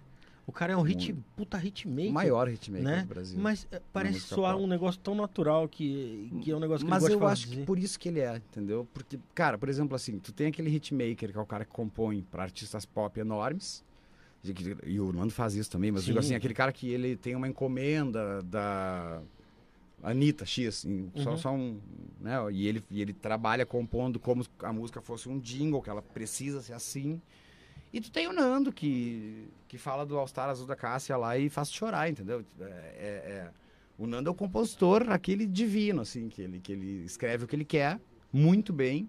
E eu acho que essa sinceridade da composição dele que faz ele ser tão grande que nem ele é hoje. E ter tanta banda que depende do Nando, assim. O Nando compõe pra, pô, bicho, é, grande sucesso do Skank, do Jota Quest, de Cidade Negra, da Marisa Monte, da a carreira da Cássia, basicamente, depois que estourou. E, pô, gente que nem vou lembrar, não quero ser injusto, assim, mas que, que, que- vivem das músicas do Nando.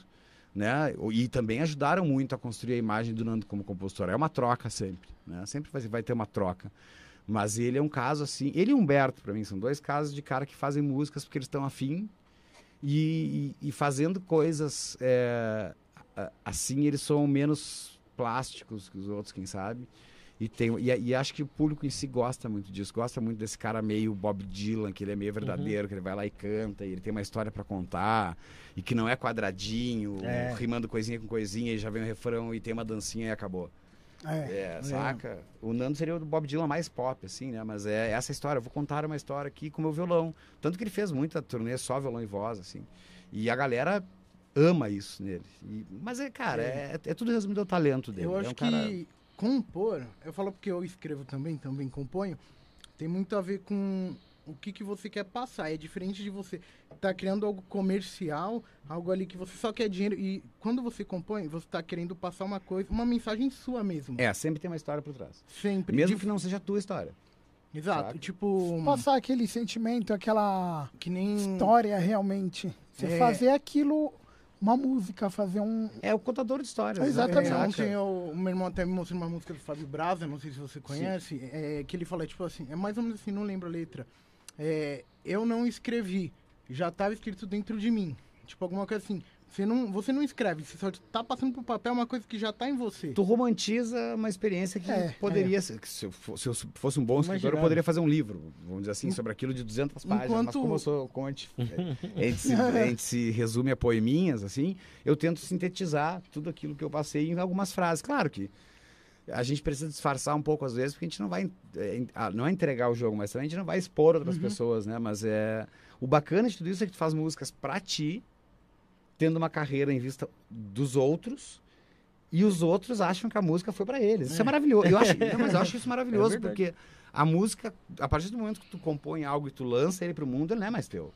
Ele vai fazer o sentimento do outro. Eu, por exemplo, se eu tô querendo ficar triste, eu não ouço minhas músicas. Eu ouço os artistas que eu gosto, entendeu? Eu, eu não- me ouço. Mas eu sei que tem gente que gosta de mim que vai lá E vai putz, eu quero- ouvir com algum- Vou Mas ouvir o Tavares hoje. saca? Mas É. assim, você pensa, pô, eu escrevi aquilo para aquele momento e agora tá todo mundo escutando aquilo ou lendo e nem sabe o, o motivo. Não sei se você conseguiu Mas eu acho mais que não saber o motivo é o barato. Porque aí É, tu consegue Você botar na cria tua um vida. motivo Tu pra consegue botar na tua em vida. cima. Quando, Sabe? O motivo é o que você quiser. né? Quando- Exatamente. É, é. Quando eu mostro as coisas que eu escrevo, aí eu pergunto pra pessoa o que, que você achou sobre isso. O que ela fala é muito diferente do que realmente eu estava sentindo pra escrever aquilo. Isso é muito legal, porque cada um vai ter uma interpretação diferente. E é isso que vai fazer tu ter fã, cara. Porque, na verdade, é que nem eu falei, quando a pessoa leva pra si aquele sentimento que era teu, né? Agora passou a ser de todo mundo, mas quando ela leva pra si, tu consegue ter esse joguete de palavras em que tu não entrega a tua história real.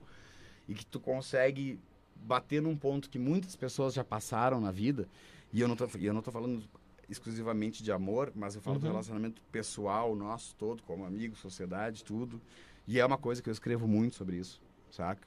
E sobre é, é, é, é, decepção com. É, é impressionante. Eu, sou um cara. é, eu- esteticamente, eu não pareço muito com o som que eu faço, porque eu sou um cara meio decepcionado é, liricamente escrevendo, assim. Mas eu sei que isso também é uma coisa que, que passa pela cabeça das pessoas todos os dias. Ninguém é feliz 24 horas por dia, saca? E todo mundo, uma hora, vai ter um tempo para pensar numa coisa que, que te, te angustia ali e tal. E, Te afeta. eu, eu sei que é estranho dizer assim, ah, eu sou a trilha sonora para isso. Mas as pessoas, ao mesmo tempo que elas ouvem uma coisa triste, o que eu mais recebo é tipo assim, putz, eu tava numa bad horrível, eu ouvi teu disco. Claro que eu fiquei mais na bad, mas no outro dia eu tava super bem. Porque, bah, fui lá, ouvi o som. Sabe e que às vezes não é só ele vi que tá tô passando aquele momento, é. né, cara? Cara, exatamente. Aí se sente exa- melhor. Perfeito, exatamente. É. gente- É muito ruim. é- Ô, Rafa, antes da gente continuar, eu queria falar aqui pro pessoal não se esquecer de se inscrever. Pessoal, vamos deixar essas perguntas aqui. Tem até duas perguntas aqui. Uma é polêmica, viu, cara? Melhor se segurar aí na cadeira, que aí o pessoal tá perguntando bastante, hein? É, Ai, ai, ai. o Diego fez uma pergunta aqui, ele falou assim, não, sei até se você já conhece ele. Falou assim, fala Palito, lembro que o Humberto sempre te apresentava como El Flaco nos shows. Dona Como que surgiu Esteban El isso? Flaco. Cara, porque eu- eu- tá aí Palito, é que Palito é um apelido, né, para meus amigos todos. Agora na pandemia eu já não sou mais o Palito, porque eu ganhei, ganhei peso, mas eu era o Palito. e o Flaco veio do Flaco Spinetta, que é um cantor. é, que lá na Argentina, o Flaco é magrão, magro, né? Sim. Uhum. Ah, e aí eu veio do lance do Spinetta, que era o Flaco Spinetta, e o Humberto ficava tirando onda com a minha cara. E ele me apresentava no palco como Dona Esteban Flaco Tavares. Eu espero voltar a ser o Flaco assim, agora tô trabalhando pra voltar. Aí eu vou... Pergunta, tá tranquilo, pode falar? Pode, Estão perguntando aí o que, que você tá achando do Grêmio. Eu tô. Já é 9 horas? Cara, Volta, volta 15. Olha, velho. É. 2021. Ah, olha como eu sou cínico. como eu sou cretino e canalha. 2021 foi um, foi um ano muito triste. Nós, nós passamos por, por mais um ano de isolamento social. Ficamos sem ver aquelas pessoas que a gente gostava. Infelizmente, nós tivemos também ah, outras situações eh, mundiais muito ruins, assim. Então, ah, um ano mu- muito deprimente. Mas a felicidade que o Grêmio tá me dando esse ano. Cara, se tem uma coisa que, pelo menos um motivo pra eu acordar todo dia e dizer assim, a vida não é 100% uma merda, é que eu sei que o Grêmio tá se fudendo. Eu não tô E o, sozinho o nessa. legal é que é praticamente das- da primeira rodada, né?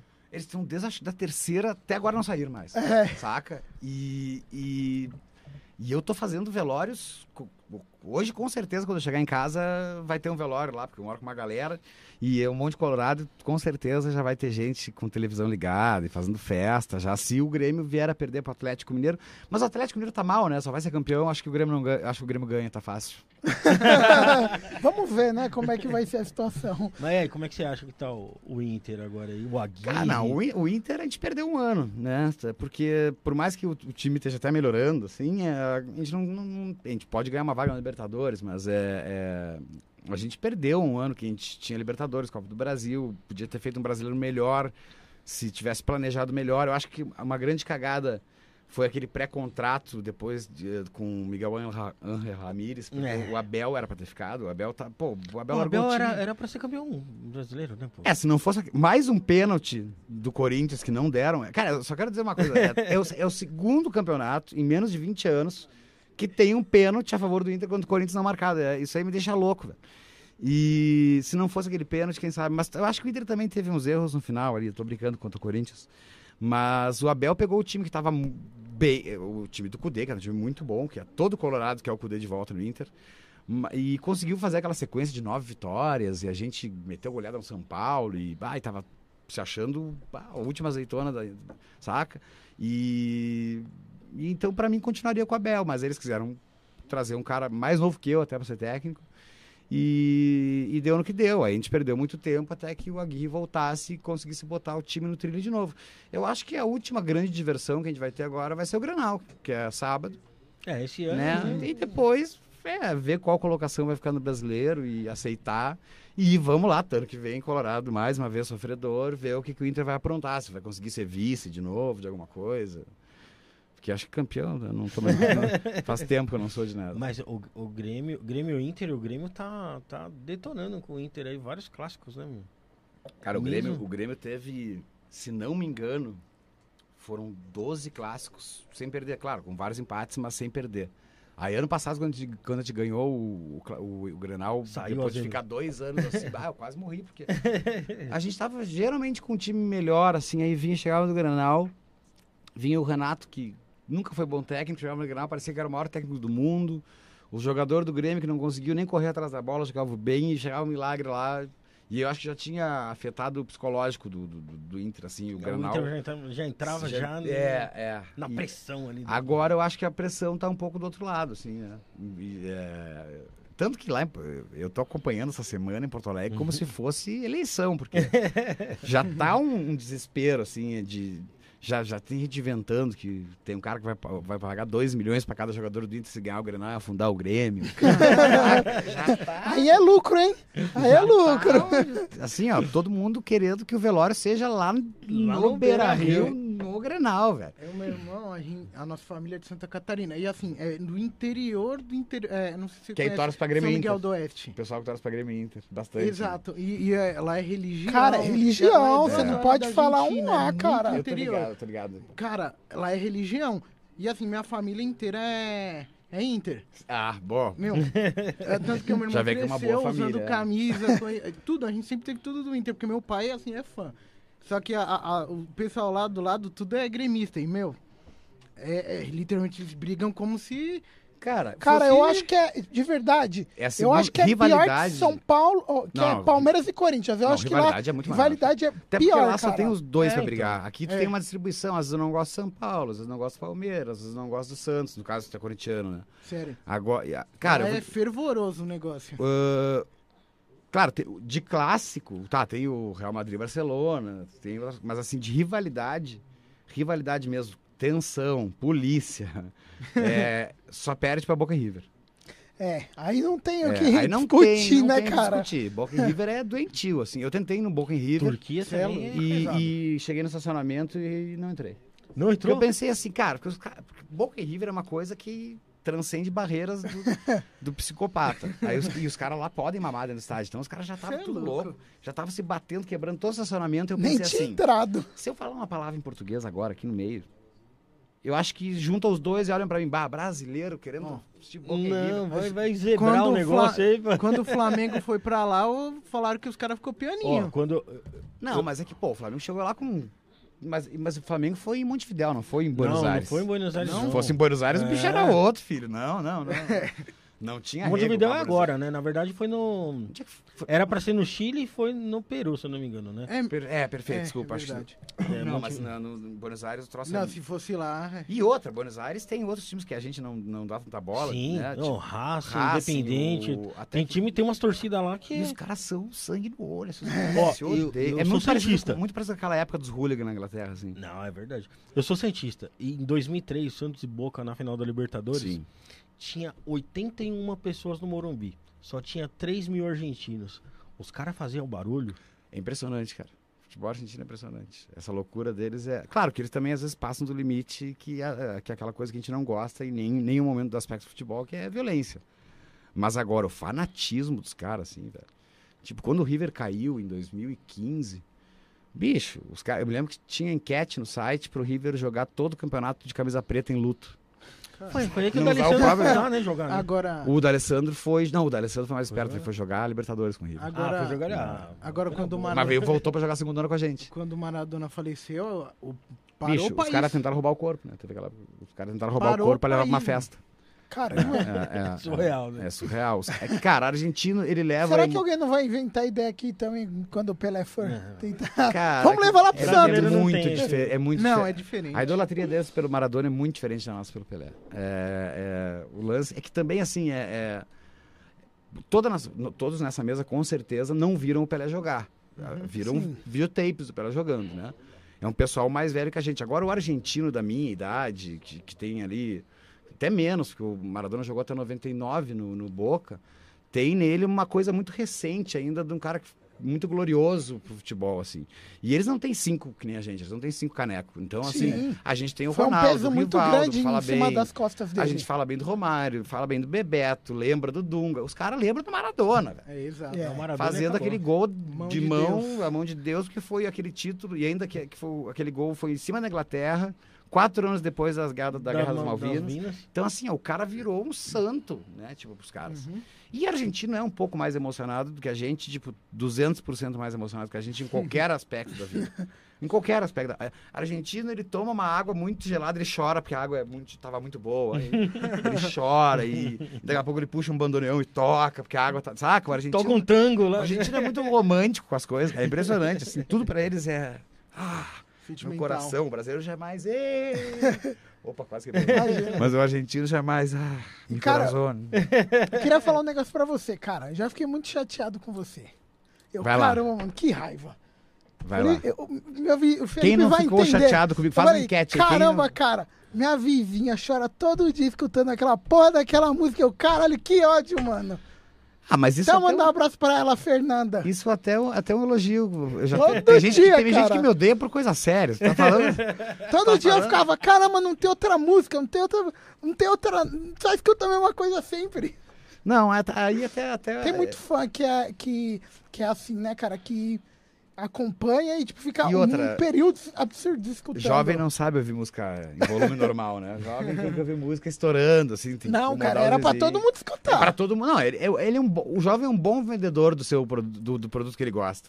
Ele sabe, ele sabe incomodar até daqui a pouco tu ir lá e comprar um disco que você não aguenta mais, mas por osmose, tu já decorou a música e tu fala, ah, vou, tá, vou ouvir essa merda aí. Já se entrega lá. Ah, né? já sei a letra inteira. Ela me encheu tanto saco aqui já que eu vou ouvir isso aqui, porque alguma coisa deve ter nisso aqui. E eu- o jovem é bom nisso, ele, ele É. consegue. Ele anda com camiseta de banda, ele promove o que ele gosta. Tanto que a Fresno se fez em cima, porque como não tinha, como eu falei, não tinha Spotify, não tinha a rede social que estava começando, era o Orkut. Ela se fez muito em cima do, da- do boca a boca. Saca? Sim. Só que eh, aquela época do IRC ainda, pô, só que tu entrar numa sala do IRC era uma coisa surreal. Tu tá em Porto Alegre e conversar com um cara de Fortaleza, porque era muito distante. Aí daqui a pouco, tá, vou te mostrar essa banda aqui. Aí tu mandava lá, o cara ficava três dias fazendo download de 14 14.4 kbps o modem. E aí a Fresno foi, se fez muito no, no IRC, no mp3.com, saca? Nessas coisas que eram muito antigas, ferramentas, mas que sempre tinha um amigo pra dizer, pô, tu ouve isso aqui, eu tô ouvindo isso aqui pra caramba, ó, ninguém conhece, mas é do caralho. Aí do ninguém conhece, mas é do caralho, pra ficar grande foi o pulinho, porque É, a cada internet um é- mostrou pra 10, 10 mostrou pra 100, Exatamente. vai, O que faltava era só, tipo. vai disseminando. E aí veio depois, perdão. É a exposição, né? E- Tipo, veio depois a o- exposição. A plateia, o palco. Mas assim, cara, eu vou te dizer, Vitrine. a Fre- tem coisas na Fresno que me assustam. Porque antes da Fresno chegar na televisão, a Fresno, eu me lembro, do- eu não tava na banda ainda, e eu acompanhava pelo fotolog que eles estavam fazendo, assim, e eu me lembro de ter mês com 18 shows, três no mesmo dia. Os Caramba. caras, pra mim que morava em Porto Alegre, os caras fazer Manaus era uma coisa inexplicável, ou, fa ou fazer Nordeste, porque as bandas que eram de Porto Alegre não faziam. As bandas de Porto Alegre iam até Curitiba ali, às vezes, nem São Paulo faziam. Então os caras já estavam quase morando aqui, fazendo o Brasil inteiro, sem. Pra ter noção, cara, a Fresno foi ter uma foto no terceiro disco, porque os caras não, não, não Não gostavam tinha da ideia de mostrar. foto. Vender a imagem, né? Não, não, não, tinha, não tinha a menor vontade de vender imagem. E aí também, porque como a- tem outra coisa que é muito boa, então ninguém conhecia muito a banda quando eles chegavam no lugar do show. Só, só tinha a noção E como sonora era muito negócio. underground, os caras subiam no palco e ficavam afinando ali antes de Aí você começar. falava assim, É, ah, já dá pra é mim esse fazer um... E aí daqui a pouco tocavam um, dois, três, quatro, era a Fresno. E todo mundo, caralho, olha ali, isso aqui, isso aqui é a Fresno, aquele ali, o Lucas e tal. Mas aí falava assim, ah, ainda dá pra fazer umas merda de vez em quando, porque ninguém vai descobrir. É, aí hoje, hoje com a- depois, depois eu- aí o- também o, o Lucas era teimoso, essa ideia era sempre do Lucas, não, não, não tem que ter foto, não sei. Aí, claro, depois a galera entendeu que se continuasse assim ia virar Inevitável. Não tem era jeito. inevitável, até pra atingir o que eles queriam que eles co- conseguiram entrada na MTV com quebras correntes, né, com clipe. Então precisava da imagem deles pra para que entendessem de onde é que vinha Sim. aquele som. Ter um, um- um- Querendo ou não, tem ter algo pra vender, né, cara? Porque, querendo ou não, você precisa ter uma imagem visual. Senão, como é que as pessoas vão se identificar, às vezes, com, com você, ou com o vocalista, ou com a banda? E a gente meio que era o, o- a referência estética do emo, assim. Também, E assim, também. é, Porque o NX não chegou a ser Vocês, tão... vocês tão... ligavam por essa que conotação vocês de foram emo? um dos Não, eu- primeiros eu- a, a assumir ser emo. É, é, é que, é que assim, é, a única coisa que não me incomodava, porque as pessoas não sabiam, é que eu não, não venho da geração core, assim, porque eu nunca ouvi hardcore, eu pulei. Eu, é eu falei, eu era metaleiro, gostava de rock brasileiro e conheci o emo emo já, que não era mais o emo core, que não tinha mais aquela coisa do hardcore. Mas eu nunca me incomodei, cara. É, até porque nos anos 80, eu me lembro que quem, sei lá, os amigos do meu pai falavam, ah, ó, esses cabeludos vagabundo aí, que era o pessoal do metal, É. entendeu? Então sempre vai ter alguém pra, pra tentar te atacar. E, pô, e, e hoje tá pior ainda. Vou te dizer que na, na minha época era bem bom. Porque hoje em dia o cara twitta pra ti direto e tu vai lá e tu parece que tu tem um olho podre, tu vai lá e tu só, lê o aquele Só vê aquele maldito, cara. né? é. E, e aí eu imagino que que não vive, sei lá, Luiz Assonso, essa galera assim, que tem que tratar com 30 mil tipos de opinião ofensiva por dia, assim. E Eu, no máximo, chamava emo. que É, é realmente, bagulho é emo, não tem muito o que fazer, não, não tem ofensa. Né? Mas a galera pega verdade. pesado. E, né? ô Tavares, você consome música nova? Cara, eu consumo música nova em doses homeopáticas, porque também tem uma hora assim que tu conhece tanta coisa já, que tu, daqui a pouco tu descobre uma banda tu e ela tem quatro, cinco discos e tu precisa ficar horas e dias descobrindo aquilo, assim. É, tem coisas, eu não sei se são tão novas assim, mas é, eu ia falar até de uma banda, ó, lá vem o cara chato, que sou eu, mas tipo, tem uma banda que eu tenho ouvido muito, uns caras muito jovens da Argentina, que é 1915, o nome. É, eu ainda acho a Zimbra uma banda jovem, embora é uma banda que já tenha quatro discos, mas eu digo pro mercado mainstream, assim. Uhum. É uma banda jovem, eu, eu, eu, eu consumo muito o trabalho da Zimbra. É, tem uma banda muito bacana, e não é porque eu trabalhei com eles na gravação, mas que é o Colomi, que é a banda que é do, do, do filho do Nando, do Sebastião, com o Pedro de Patinho e o Eduardo Schuller.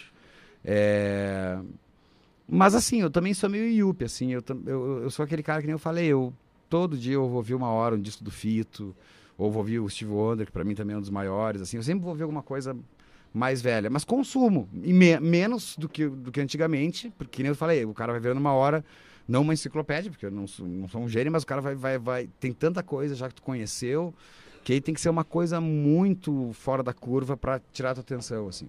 Saca? Mas eu não, eu não sou um cara assim, eu não, não sou um cara que me ligo muito em, em, em- em estilos musicais, assim, eu não, eu não dou muita bola pra estilo musical. Eu, eu consumo o que, me- que eu acho bacana, assim. É porque, Eu não- assim, ó, Eu, não o deixo de Felipe- ouvir. pa- Eu, eu, eu amo pagode, né? É mesmo? Amo, amo. É sério? Então, assim. Eu não é- imaginava. é, amo, amo, amo, amo. Então, assim, eu não, entendeu? Tipo, eu, eu gosto da música que eu, que eu gosto, acho boa. Eu não, não sou um cara que batalha por nenhum estilo, assim. É, é um estereótipo ali, né? De ser obrigado a exatamente. gostar da tipo, daquele Não, tipo de isso, coisa. isso, isso pra mim é, é, é retrógrado pra caralho e é coisa de adolescente, né, cara? Tipo, eu não tenho idade mais pra ser babaca, assim. Não, que, é- é- que nem o Felipe também tem, é, pensa igual eu, é, que a gente tem dificuldade de música nova. De escutar música nova. É difícil eu me pegar escutando música nova. Às vezes eu É que eu acho- sempre naquela playlist. Mas é que eu acho também nosso cérebro, ele também ele tem uma coisa pra descobrir as coisas que duram um tempo X. Eu digo, dentro da arte, entendeu? Daqui a pouco tu vai começar a te interessar muito mais pro cinema, quem sabe. Que coisa que... Eu, por exemplo, na- na- na- hoje leio muito mais do que há 20 anos atrás e quem sabe consumo muito menos música. Então, é, sou mais ligado no cinema do que eu era. Então, a arte sempre vai ter alguma coisa que ela vai te tirar um pouco. Você já pensou em fazer outro tipo de arte? Cara, eu me sinto meio incompetente, assim, sendo, bem honesto. Eu gosto, acho, acho bonito, quem, acho maravilhoso quem faz, acho super inteligente, o cara consegue escrever um livro, acho, acho que deve ser a coisa mais difícil do mundo, mais difícil que fazer uma cirurgia cardíaca, assim. Mas. mas não. né? Vamos com calma também, né? E tem que ler muito mais pra fazer uma cirurgia do que é, pra escrever um livro. Eu tô falando porque eu sou cirurgião, né, mano? Sei disso. Ah, é? Não, claro que não, óbvio que não. Mas, é, ter o livro, né? Nem hein? escrever o livro. Mas, Mas acho que é mais difícil. mas assim, é que assim, eu, eu se escrevesse um livro, eu gostaria de escrever eu escrever um livro. Porque não adianta tu, É. tu pegar e fazer um, mandar um monte de texto cheio de erro pro cara ficar corrigindo pra ti, assim. Então aí eu tenho que admitir uma incapacidade minha Mas acho que todo de lidar com a língua portuguesa da maneira 100%. Não, todo mundo tem revisor, eu É, entendo. acho que deve ser isso. Mas é que tem uns caras que mandam coisa sem acento, qualquer sem nada, Não, qualquer tem jeito. muita gente que, tipo assim, vamos dar exemplo. Você não tem uma história tão bacana. Aí você vai lá, conta qualquer coisa e o cara vai. Vai lá o Ghostwriter e, e vai Ah, tá. florear em cima. vai florear em cima da tua história, exatamente. Então, se for pra lançar, eu gostaria de lançar honestamente. Quem sabe um dia eu. Aí, ó, Tente. Seu livro pode ser honestamente. É. Obrigado. vou- Mas não vou te dar dinheiro por isso, porque vai ser meu livro. Pode ficar à vontade. Mas. Tá tudo é, gravado, viu? É, mas, é, mas assim, é, eu até poderia tentar, assim, mas eu não sei se eu consigo desenvolver uma história por mais de 20 páginas, assim, antes que eu mate ela já. Eu acho que é mais fácil roteirizar um filme. É, roteirizar eu acredito que seja mais fácil mesmo. Será? Vai Não desmerecendo o trabalho de nenhum pessoa, né? roteirista, Não. por favor. É. Então, É que- Será? É que, cara, Eu o acho que é mais roteirizar. simples. Ah, eu não roteirizar acho, é, não, eu digo assim, roteirizar ele é mais simples no quesito de que tu trabalha com menos texto, tá? Uhum. trabalha com mais direção. Ah, a câmera vem de fulano, que vai chegar em fulano que vai falar tal texto. Agora, um livro, tu tem que vender toda essa ideia para um cara que não tá vendo nada. Não, Depende é. do livro Aí você vai, você vai você vai ter que né? escrever. É, não, não é o pai rico, pai pobre, tô falando de, de Uhum. livro sério, sabe? Aham. Não é Harry Potter. Vamos... né? Só que eu acho bem escrito, assim, eu, eu- eu não li todos, mas é, é um livro bem, bem escrito, assim, no final das contas. É- claro que é estranho o cara velho ficar vendo um gurizinho mágico lá que voa numa vassoura e jo- joga um, um futebol aéreo, mas é, é- é até bem escrito, assim. Tem coisas piores, tem, tem o Crepúsculo. É, aí é pior mesmo. Esse eu nem tentei, porque pela capa tu já, já vê que não dá. Estevão, só pra, pra gente comentar aí, eu já até falei, pessoal, não se esquece de inscrever, a gente é chato Dá like, mesmo. like. Dá bastante like, você que vê aí pelo Estevam, dá like, compartilha, mostra pro pessoal. A gente tem nosso canal de cortes também. Temos o nosso TikTok, procura lá, pessoal. Depois a gente tem o nosso Como é que é o canal. TikTok? O TikTok, Isto Não É Podcast, pode procurar lá, pessoal.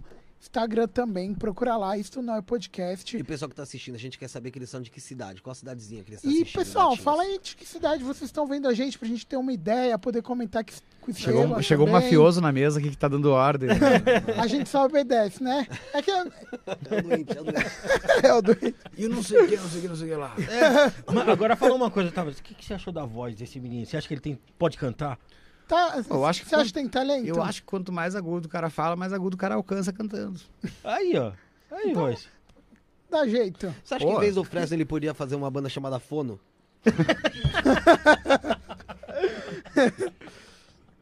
Você acha? Esse cara é, esse cara é ruim. Ó, pra gente continuar, a gente, a gente teve uma pergunta aqui do Brunão e da Larissa. Eles pediram pra eu te fazer uma pergunta. Um abraço aí dupla. pra eles.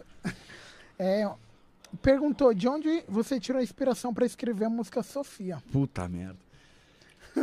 Cara, eu. é, vou tentar ser o mais é, sucinto. Não, sucinto pra não, pra, não, pra, não, tranquilo. pra não abrir a vida de ninguém, né? Ah, tá expor- bom. pra não Ah, tá. Pode falar merda se quiser. Não, foi. foi... um amor de verão. Ah, Foi, foi, foi uma. Cara, resumindo, a gente foi. A gente foi... Me lembro que a gente tinha um compromisso em. O cara que quer contar coisa, mas não quer contar a verdade. Não, mas realmente. Eu lembro que a gente tinha um compromisso em Fortaleza, que era gravar, uma, gravar um especial, não lembro pra quê. E. E a gente ficou três dias lá e a nossa participação no especial era tipo 15 segundos gravando. Tinha três dias de hotel maravilhoso, Pô, comida que paga, tudo pago. E tinha um pessoal também lá gravando outras coisas. E eu acabei conhecendo uma menina chamada Sofia. Me apaixonei perdidamente. é, virei casto, quase morri. Não, tô brincando. É, quase morri. Ali eu quase morri, cara. Juro. é é, eu- na, na verdade, toda vez que eu namoro e não dá certo, eu quase morro. Sério. Mas é que essa aí eu nem namorei. Então, tipo, Então, então, se tivesse namorado, rolou ia ser etapa. pior. Foi o, o pessoal chama hoje de gado? essa aí já foi. Não, é que eu, fiquei com ela umas vezes assim, eu vi que ela nunca ia namorar comigo e eu fui lá e fiz um disco inteiro. Na verdade, porque o Adi- o Adioso Esteban, ele trata só em cima desse tema, né? O meu primeiro disco, ele, ele gira em cima deste tema em si, destes dias em si. Pra tu ver como eu posso ser Foi considerado um cara marcante. muito romântico, um cara muito psicopata. quem- Não era meio Yu que nem na Netflix, assim, mas era quase, era viu? quase. Ia comentar. Ela Era chamava quase. Sofia mesmo? Chama a Sofia. Chama, né? Tá viva. Tá viva? Você... Ah, então você continua atrás dela, psicopata mesmo. Não, não Sabe onde mora, né? Sabe Não onde mora o telefone dele? Mas foi assim, é, foi uma época que eu acho. É que também. Ah, mas por acaso hoje ela foi Mas- na igreja, que eu já tô sabendo. Mas é que também eu acho que foi aquela coisa assim do. do, do- como a gente tava vivendo mainstream, e aí meio que tu, tu vira um mimado da vida, em todos os sentidos, todo mundo começa a te tratar melhor. Todo mundo. Aí tu começa a achar que tu, realmente tu é o fodão. Sacou? Tipo, e bah, velho, o cara cai nessa. Claro que isso não justifica tu ser mal educado, são coisas diferentes. É. Mas dentro da cabeça tu começa a ver que as coisas são mais fáceis. Daqui a pouco tu tá ganhando presentinho aqui, tu entra de graça no lugar, estão te pagando drink. Tudo tu acha que vai ser a teu favor. Uhum. E aí, pra um cara desse, que é- já é inseguro de vida, e aí daqui a pouco tá começando a ter um pouco de segurança, tomando pé na bunda, vira um disco na hora, assim, vira um disco na hora. E aí, acho que não é nem a origem mais da música Sofia, mas do disco inteiro, sim. Foi um. Foi. É que pra tu ver como a gente sofre também por pouca coisa, né? Porque foi só uma menina que não quis namorar comigo. E E foram eu fiquei. poucos acabado- dias. Foi meio acabado. Adele. Não, foi um relacionamento de uns 4, 5 meses, mas que não, não teve namoro e. e... Você insistia e ela não. Eu insistia. Ah, Eu, eu- sabe? eu- era o chato, exatamente. Aí eu falei assim, ao invés de ficar incomodando essa guria, eu vou fazer um disco, né? E aí, eu- aí eu, não, eu não mando mais mensagem pra ela, não fico tentando mais nada, já vi que não vai dar em nada mesmo. E aí, e aí, e aí vem a parte boa, que aí o trauma fez eu pagar minhas contas. Né? É. tipo, é tipo psiquiatra que ganha dinheiro com o trauma dos outros, eu ganho dinheiro com o meu trauma. Com o próprio, pô, É. né? E ela também não te mandou mais mensagem, nada? Hum, Mas nem é, pra falar eu- do eu- disco? É que eu acho que. Não, eu acho que na época do disco eu che- não lembro sim. É que, Você foi Ela sabe que o disco foi pra ela? sabe, sabe, sabe. sabe. O disco. Não Olha é o a que você música. fez com a minha vida, Sofia. Olha o que você fez. Não, depois a vida segue. Mas, mas foi aquela época assim que eu tava assim, putz, tá tudo dando certo. Aí dá uma coisinha errada, cara. Puta merda, minha vida. é Aí já começa a achar a vida uma merda. E aí já, já não é bom fazer show, porque não, saca? Acho que tem que completar tudo com outra coisa, assim. E aí eu acabei fazendo, tanto que o segundo disco se chama Saca la Muerte do Vida, porque era aquela coisa assim, cara, tu não pode virar uma pessoa que fica presa dentro de uma relação que nem existe. Saca? Tipo, e que faz sofrer. E sofrer por quê? Se a pessoa nem tá contigo, não tá te fazendo mal algum, nem bem algum. É, então, o segundo disco ele já, já se trata mais disso, assim, que é meio que um pedido de desculpas aos próprios fãs por ter feito um disco pra uma pessoa. E se hoje a Sofia falasse, mandasse uma mensagenzinha assim, ó, você vê teu WhatsApp, ela... Oi, Esteban, tudo bem? Você está disponível para sair e tomar um cafezinho? Cara, é que eu não. Você eu- iria, eu- na É moralzinha? muitos, an- são muitos anos pra tu. Não, Mas tipo ela chegou não. em São Paulo e mandou. Você iria não na sei se eu tenho moralzinha? mais- Não sei se eu tenho uma relação de amizade com ela. Não, mas Entendeu? mesmo eu não tenho uma relação de amizade com você, eu sei. Hahaha. Aí ela escreveu. O texto é tendencioso. Não, ela. É. acho que ele podia fazer um livro, hein? É, tá bom. escreveu embaixo, "Ah, Eu sei que tu, a gente Não, mais eu acho que tá falou. faltando, tá faltando um É. negócio aí. Sabe o É. que tá faltando? Um sotaque argentino nessa fala da, da Sofia aí. aí Não, mas ela- aí ela- ganhava o cara. Estevão, o pessoal aqui tá mandando aqui se é Sofia Abraão. Não, não, Ih, não. caralho. Os caras os cara é foda, Os caras os caras são stalker. Eu particularmente Existem eu várias. não sei quem é. de- Tem, pessoal um- existem várias mil Sofias com PH no mundo, no Brasil, de uma geração X que nasceram e tal. É. Aí ela manda não sei o que, tomar um cafezinho, é porque eu tô em São Paulo, sei que faz muito tempo que a gente não dá um alôzinho. A criatividade dela É. Ela fala, mas quero ir no, no Viena. O que, que é Viena? É café. É. Ah, tá. Não, eu tomaria um café, com certeza. Ah, cara. Um Aí ela café. chega assim e fala assim, e aí, quem sabe a gente se apaixonar e fazer um Sofia 2? não, acho Bora? que não. Ó. Aí é foda. Gol do Grêmio. Não, Anulou. tá Anulou? Anulou. Anulou. Tá, então, tá. então tá tudo bem, tá tudo bem. Tudo tá normal no Rio Grande do E Sul. que história é essa que você se declarou pra Anitta, mano? Hum. Putz, foi uma brincadeira, né, cara? Eu tava um dia, era um Natal, né? Nem lembro, porque eu tava lá a passando a minha família no Rio Grande do Sul, assim. Aí sabe aqueles dias que tu acorda, tava de ressaca, tá? Ele abriu o computador, tava no Twitter. E passa um gif da Anitta dançando, assim. Aí eu, eu não falei nada pra ela, assim. Eu tuitei assim, bah, eu casaria com a Anitta. Foi isso que eu falei, Só. foi? Não me declarei pra Anitta. Foi, ah, eu casaria com a Anitta. Aí deu, tipo, dois minutos, Anitta está seguindo você. Aí daqui a pouco, três minutos, tá no site de fofoca. Cinco da tarde, tá no Leão Lobo. Aí a gente virou amigo. Aí eu acabei indo em vários shows dela aqui depois tal. E fiquei brother dela. Chegamos até a gravar música e junto. Não, não. Não? Mas cheguei a gravar a música dela junto com ela, Vacilou. não saiu. Uma pena, viu? Vacilou.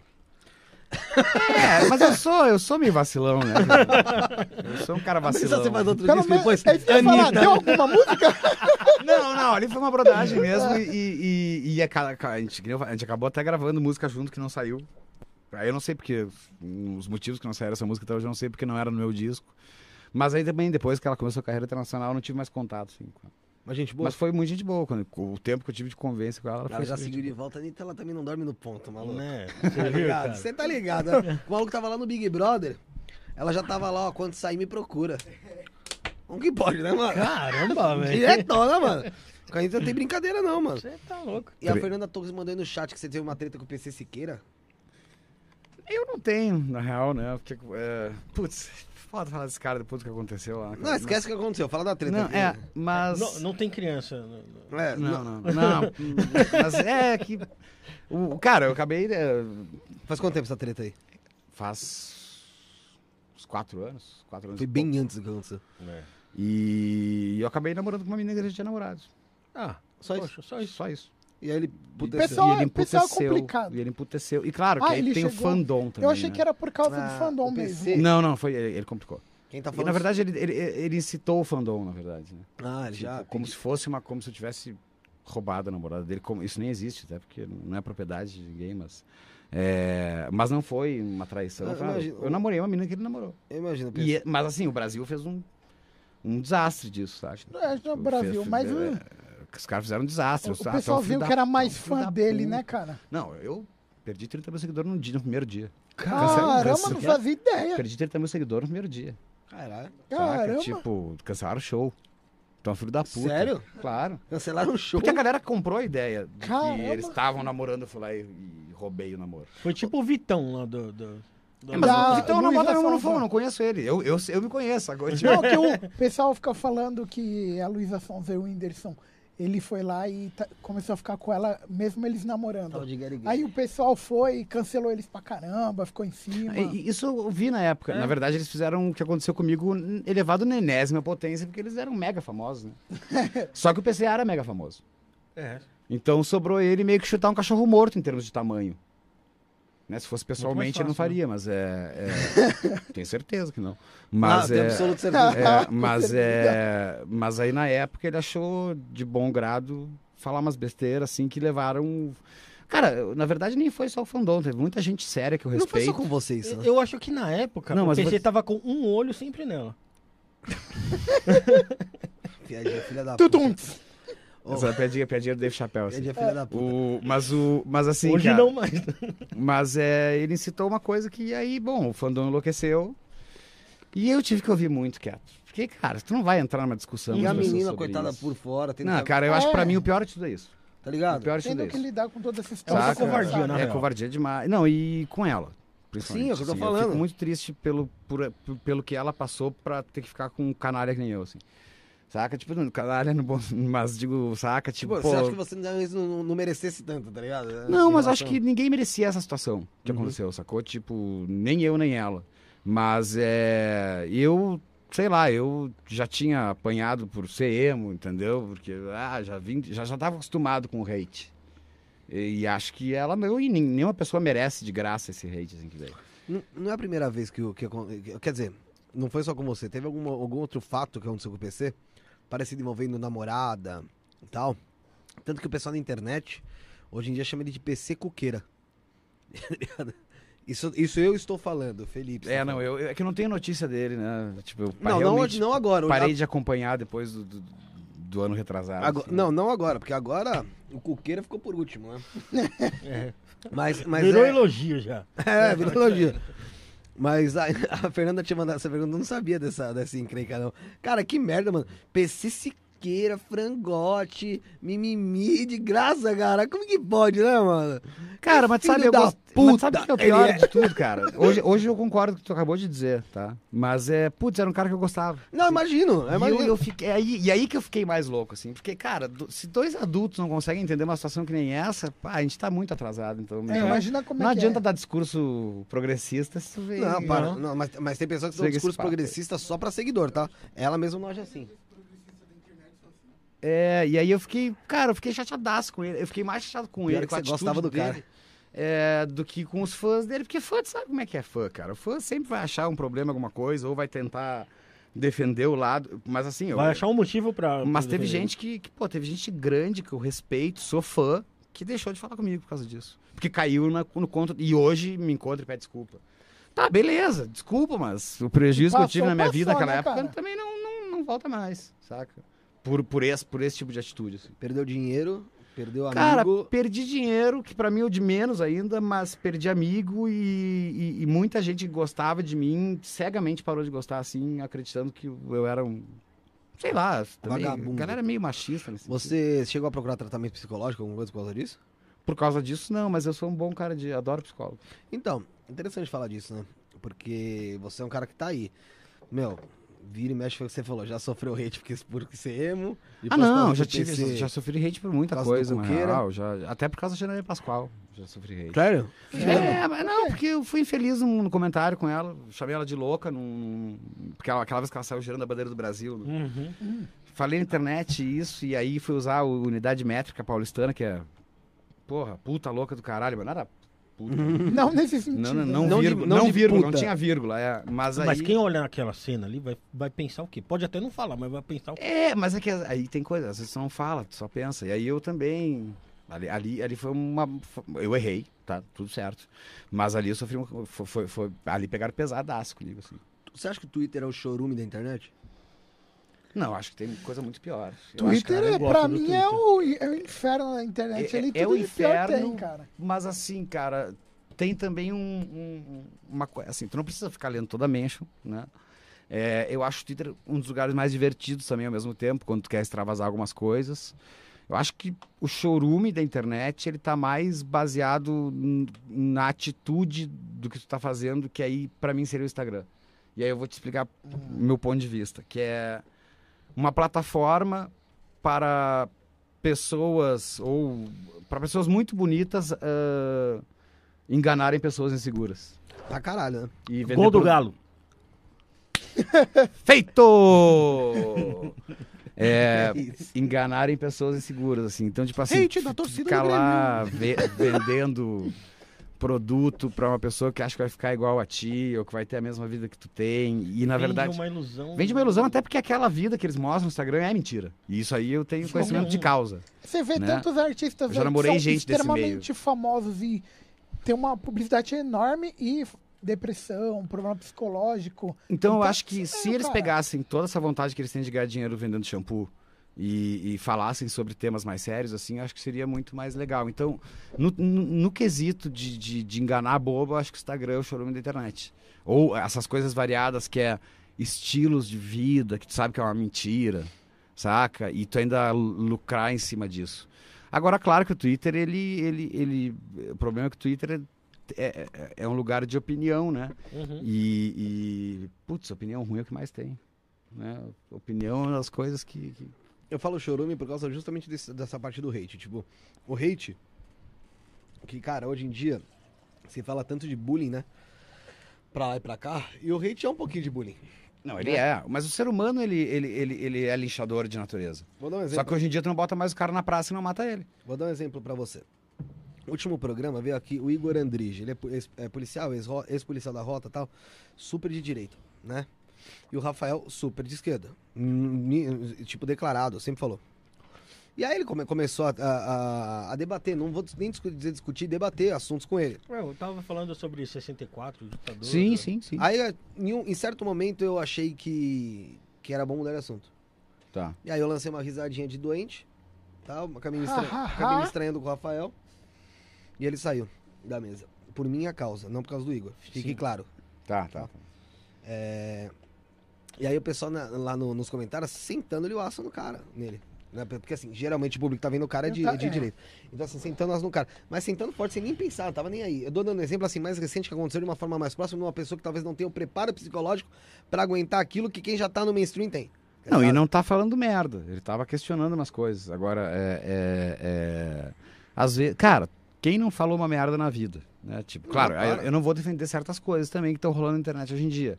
Não posso dizer que todo mundo pode falar o que quiser, porque a vida não é assim. Uhum. Agora, é... pô, às vezes o cara. Tem gente que é super inocente, assim, e acaba tomando um turbilhão de, de, de, de- de ódio. E aí no set- no setembro amarelo todo mundo é bonzinho, É. todo mundo não sei o quê. Aí tu vai entrar lá, às vezes, pô, uma pessoa fala. Às vezes uma menina, um menino no- novo, assim, jovem, que tá ali, fala uma besteira, ah, te mata, saca? Cansei de ver isso no Twitter. Tu- Também, Saca? tanto. Merece morrer, tá imbecil. Cara, é que nem eu falei, eu já tô velho disso, já tô acostumado. Sempre entendi que ia ter o lado ruim da coisa. Agora eu acho que pro, pro- pro pessoal mais jovem, assim, deve ser uma puta bomba, cara, pra aguentar. Imagina um moleque de 16 anos lá que já não é muito bom da cabeça. Exatamente. Aí vê, lá, exatamente. aí vê lá, tipo, uma chuva de se mata, por que, que você tá vivo? Nasceu por quê? Exa- Putz, Tá. Isso pra mim é a maior covardia que você pode fazer. Aí o cara vira e fala, quer saber? Porque tu Tem tá razão. atrás de uma tela, falando uma coisa pra um Sem cara que tu não responsabilidade conhece, alguma. sem responsabilidade alguma. É, E a tua vida não vai mudar em nada, porque tu vai fazer o teu tweet, tu vai largar o telefone, vai embora e tu vai destruir a vida de um cara. E não é só isso, a maioria das pessoas, igual aconteceu com você, vamos supor, no caso do teu com o PC Cuqueira lá que eu tava Sim. falando. Cuqueira que eu tô falando. É... Aconteceu um negócio com ele, a pessoa vai lá, ah, Esteban, você é um filho da puta, não sei o que, vagabundo, vai, se mata. Deu- juro pra vocês, com certeza, deu cinco minutos, ela não lembra que escreveu aquilo. Não lembra, então, Não, exatamente. não é. Ele larga, o, ele, ele vai embora. Sim, mas só que fica pra quem recebeu. E aí tu não, tem coisa que tu não esquece mais. Sacou? Tipo, tem coisa que é. Que marca, né? Putz, é, é bizarro, saca? Tipo, eu, eu- eu- e, aí que eu te falo, cara, eu, eu me irritei muito porque tem muita gente, e de- deixar claro, eu sou também muito esquerdista, mas te- tem muita gente que se considera progressista pra caralho lá, que meteu o pau em mim, gente grande. Não foi só fã do PC. Teve amigo dele também aí, que eh, tem milhões de seguidores aí, que não, não dava oi mais. Sacou? Então, e aí tu sente. Porque tu, pô, tô aqui com vocês, aconteceu um troço com um amigo nosso em comum aqui, vocês não sabem direito a história, e daqui a pouco vocês não me olham na cara, qual é que é? Nem te perguntei por Não, que é, não, nem nem me perguntou, saber nem quer saber qual é que é, já julgou, já tá tudo, qual é que é a tua. E, e esses caras hoje, uns vêm pedir desculpa e outros fazem que nada aconteceu. E aí eu fico puto. Aí fico é louco. pior Pô, Fazer ainda, que nada né, cara? aconteceu pra se matar. Pô, chega pra mim na boa, assim. Bom, bom, eu sempre vou falar do exemplo do, do Magal, que hoje é um baita amigo meu. Que chegou. Comediante? É, o Magalzão. Sei. É, ele chegou e, e- Na época ele comprou um pouco a ideia do PC, assim.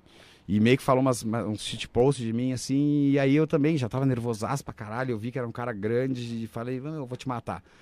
E a gente ficou meio que se cutucando um tempo, assim, até que um dia eu tava muito bêbado num bar e ele veio, assim, chegou perto de mim. Eu falei, tá, agora eu vou apanhar, porque eu tô completamente bêbado, o cara tá. e ele falou, velho, ah, desculpa aquelas merdas que eu falei lá, na real, viajei. E, ele- e não tinha nada a ver com o episódio que aconteceu depois com o PC, tipo, foi bem antes disso. Viajei e tal, vamos deixar isso pra trás. E, cara, gente virou bem amigo, viu? bem mesmo, assim, porque eu. E eu também pedi desculpa pelo que eu falei pra ele em resposta. É, e hoje a gente é bem amigo, a gente tava até no churrasco sábado juntos, assim, porque eu acho que esse tipo de coisa é válido. Eu acho que a desculpa nesse tipo de. Se tu vai trocar uma ideia com teu brother e tentar passar limpo, desde que ele não tenha te agredido fisicamente, não tenha feito nada de um- uma coisa que é imperdoável, é, eu acho que, que a, a desculpa é sempre bem-vinda, assim. Agora, fazer de conta que não aconteceu, aí é, é cachorrice demais. Mas é, é fora do, do comum que. Não, acho que não só brasileiro, o ser humano age dessa maneira, cara, que ele se incomoda com coisas que não tem nada a ver com ele. Né? Falei isso com o Igor, cheguei a citar isso com o Igor, citei isso com a Janaína, citei isso com o Alexandre Frota aqui. Que eu falei, cara, não consigo entender. Por exemplo, dando um exemplo mais, mais abrangente e que é mais grave até. O que, porra, muda na sua vida? O teu companheiro. Vamos supor, o Rafael ser gay. Não tem- Sabe? Que você, que Mas ele, vai deixar, ele, ele deixa de ser teu amigo? Ele deixa de ser um cara da hora? Ele deixa de ser um cara, porra, prestativo, gente boa, uma boa pessoa? Não, Não não mas, ele, verdade, mas não. ele, ele Na- namora um cara. Ah, ah, então. O que, que você tem a ver com. Ah, então não quero saber dele. Pô, meu cara, porra, é aquela história, sendo bem, bem, sabe, direto. Cara, tá dando que é dele, velho, tá Mas é ligado? que, Eu cara, aí ao mesmo tempo, a gente tá. Aí, aí a gente vai ter que entrar no assunto da polarização. Ao mesmo tempo que tu, tu e um monte de gente tem esse pensamento, pá, tem uma galera que pensa diferente de ti. Sim, eu sei que, Que tem. acha que às vezes o cara tem que morrer por isso. sacou? Exatamente. E aí eu fico assim, pá, parece um pouquinho, cara. Quem é que educou as pessoas? Sério mesmo? Se- E se o pai do cara concorda com isso, teu, teu pai é louco também. Não, pior é que eu sei, eu sei que existe pessoas que, que acham que essa pessoa tem que morrer, que é uma aberração. Eu acho, eu sei disso. o que eu não entendo É o como essa pessoa acha isso. Como ela Tipo, consegue ter é. esse pensamento, É, cara, tipo porque assim- não tá influenciando em nada na vida da pessoa. É, é isso que eu, isso, você entendeu? Sabe? Ah, tipo, ele tem que morrer porque ele é. Meu, por quê? Que cara? nem, o É igual- que nem o Maurício do vôlei lá. É, então, É, isso que eu ia falar. Pô, o cara não é de Deus, ele não é do amor, ele não é a favor do amor. Qual é que é a dele, entendeu? O que ele tem que ficar dando letrinha aí de merda? Quanto, Sacou? quanto ao Maurício, foi o eu eu comentei aqui também aquele dia. Eu falei, cara, você não gostou? Não assiste. Exatamente. Não, e. Foda-se. E, e assim, a- a- a- os caras pagam de, de economicamente liberal a, a DC lá, Comics, é uma empresa privada. E ela pode fazer o que ela Ah, sim. quiser com o produto dela. Não, e outra coisa, o Super-Homem vai salvar o mundo. Qual o problema com quem ele dorme? Tá brabo é gay ou não? Tu vai tá, não realmente é tu tá brabo com um cara que vai salvar o mundo? Não, tá- não faz diferença, velho. Né? A galera tem que ser meio burra, assim, tipo. E outra, o Homem-Aranha é muito pior pras crianças, porque ele fica ensinando as crianças a subir em prédio. É, tipo. É pior pra mim. O, o- o super-homem não, tu tenta te atirar, tu tenta voar e cai no chão. Agora, bah, hoje até botei um vídeo na internet de duas crianças atirando, se atirando, pulando de uma sacada pra outra no 27 andar. Meu Deus do É, céu. tu, tu quase infarta vendo o vídeo aí. Um cara comentou, é, falou assim: ah, a galera reclamando aí do super-homem bissexual e o Homem-Aranha ensinando isso pras crianças e ninguém reclama. Mas é verdade. Mas, entendeu? Tipo, cara, tu não é de Deus, tu não é do. Ah, tu não ama todo mundo, o amor não vai mudar o mundo, então por que tu tá espalhando ódio? E deixar claro É que. que- Porque assim, às vezes pensava, ah, você tá falando que você é esquerdista. O Rafael sabe muito bem, eu não sou de esquerda. Ah, tá para aí, ligado? velho, só um pouquinho. Tu, tu, tu, tu, condenar um cara Não tem nada Tem gente que fala que orientação sexual deles, aí tu ser esquerdista, bom, tem aí, gay de Tem direita também. não, mas- não, Não, mas não é tem, nem- tem, mas tô falando, não tem pessoa que fala que quem, de- quem defende esse tipo de situação é porque é esquerdista, comunista, vagabundo, socialista, vai pra É cá. porque as pessoas, na realidade, acho que não sabem nem interpretar o que é esquerda e o que é Exato, direita. é. Não, tudo bem, não sabem, não sabem. De fato, É que eu acho que a nomenclatura esquerda-direita que não Foi cabe legal. Porque, na, na real, é, não é antagônico esquerda-direita. Tem um monte de coisa que é em comum. Sim, claro. Não, é, às vezes o ódio da esquerda, que a esquerda também, claro que não, são campanhas diferentes. Então, eu acho que o ódio da extrema direita que é propagado pela extrema direita, ele realmente ele é heavy metal. Sim. Mas tem opiniões, às vezes, que elas podem ir tão longe que uma hora elas vão se encontrar de novo, entendeu? Saca? Que é tipo o lance do. Claro, existe o a cultura do cancelamento, que nada mais é do que um linchamento. Só que as pessoas não têm coragem de ir lá na cara da pessoa falar. Existem exemplos e exemplos também, né? Vamos dizer. é, Vamos citar o caso agora do Monark. aí. Aquela pergunta dele foi imbecil pra caralho. eu ia citar isso. Ele tá- Nossa, pelo amor de Deus. E ele cara. poderia ter falado, putz, viajei, mas ele insistiu É que a do, dele. a do Monark, ô, Esteban, foi o seguinte: ele passou uma semana falando sobre a porra do mesmo assunto. Ah, é a liberdade de expressão. Ah, é a liberdade de expressão, porque não pode se expressar. Ah, porque a liberdade de expressão. Assim, nem Eu eu entendo. Sabe o que parecia? Não soube se expressar. Sabe o que parecia ali? Sem, sem brincadeira, parecia que o Monark não tinha dormido. Porque eu não me conformei como ele ficou ele uma tinha É, porque ele ficou uma semana falando a mesma coisa. E geralmente quando a gente fica muito debatendo a mesma coisa, Tá vivendo o é porque a gente tá dia. acordando. É, é, você entendeu? E aí ele fez a cagada, né? Que ele foi, porra, não bastava estar na merda, ele teve que botar a mão assim, ó. É, E apertar. Ele fala, que ele perguntou se ter uma opinião racista é crime. É. Não, mas e, a- e aí, eu vou te dizer uma coisa. É indefensável ainda, mas ele ainda tem direito de se justificar. Só que ele não quis. Ele quis continuar cutucando. Continuar Independente ou cutucando. não, li- E dizendo que a liberdade... Cara, não é bem assim que funciona. é. É assim, ó, eu sei que a palavra é muito bonita, liberdade de expressão.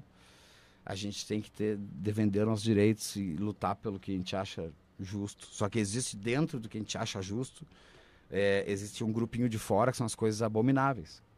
Que tu não pode defender. E é bem simples, na real, de saber disso, né? Tipo, Sim, não é tão claro. difícil, né? Ainda mais pra um cara que tá tão envolto nas coisas como ele tá. É, então, assim, e não, o cara que conversou com metade do Brasil nos últimos dois anos, Com pessoas assim.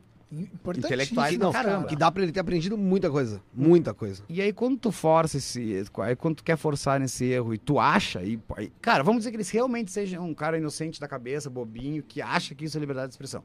Bom, já tá errado esse achar dele, mas é, é- eu acho que, que- que faltou um pouquinho de, é uma coisa que eu nunca usei na vida, mas que eu acho uma palavra muito interessante, que eu não sei nem como é que funciona isso, que é gestão de crise.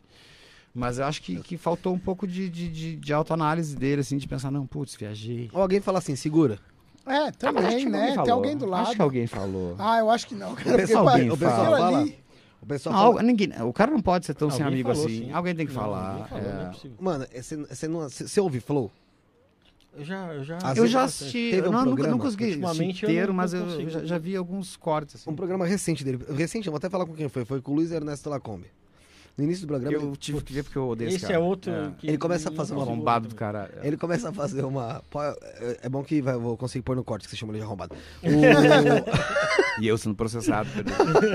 Ah, só se ele for arrombado mesmo. O, o, ele começa a falar que eles iam sortear uma motinho daquelas de você. Aquelas essas motos que chega até 60 por hora. Tá, não tem tá, placa, tá, essas porra tá, elétrica. É, elétrica. Tá, é, tá. elétrica, não- que nome difícil. Aí.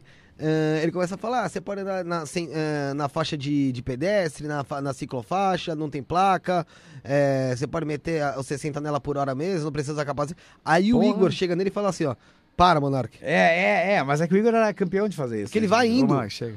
E assim, coitado, cara, sabe, eu não sei o que acontece. O pessoal falou que o principal impasse pra liberar a maconha no Brasil é o É o Monark. Monark. É o exemplo ali. Antes era, antes era os evangélicos, agora é o Monark. ah, mas hoje muita gente usa de exemplo algumas besteiras que ele faz. Aí, É, mas é que, cara, é que, é que também, assim, ó, a comunicação é uma coisa que não é à toa que existem faculdades para isso, saca? E para ser da comunicação também, às vezes, tu tem que ter um limite bem grande, senão tu vai... Senão tu vai considerar daqui a pouco o Alan dos Santos comunicador. Sacou? Pô, não é possível, né? Né, entendeu? é que hoje em dia qualquer um que pega um celular começa a falar assim, ah, é, Exatamente. É. E assim, ó, tem uma diferença, e sempre vai ter uma diferença, e, e as pessoas precisam entender disso, entre youtuber e comunicador. Youtuber é o cara que, tu falou, tem uma câmera, um microfone, faz um vídeo, expõe lá o que ele acha legal.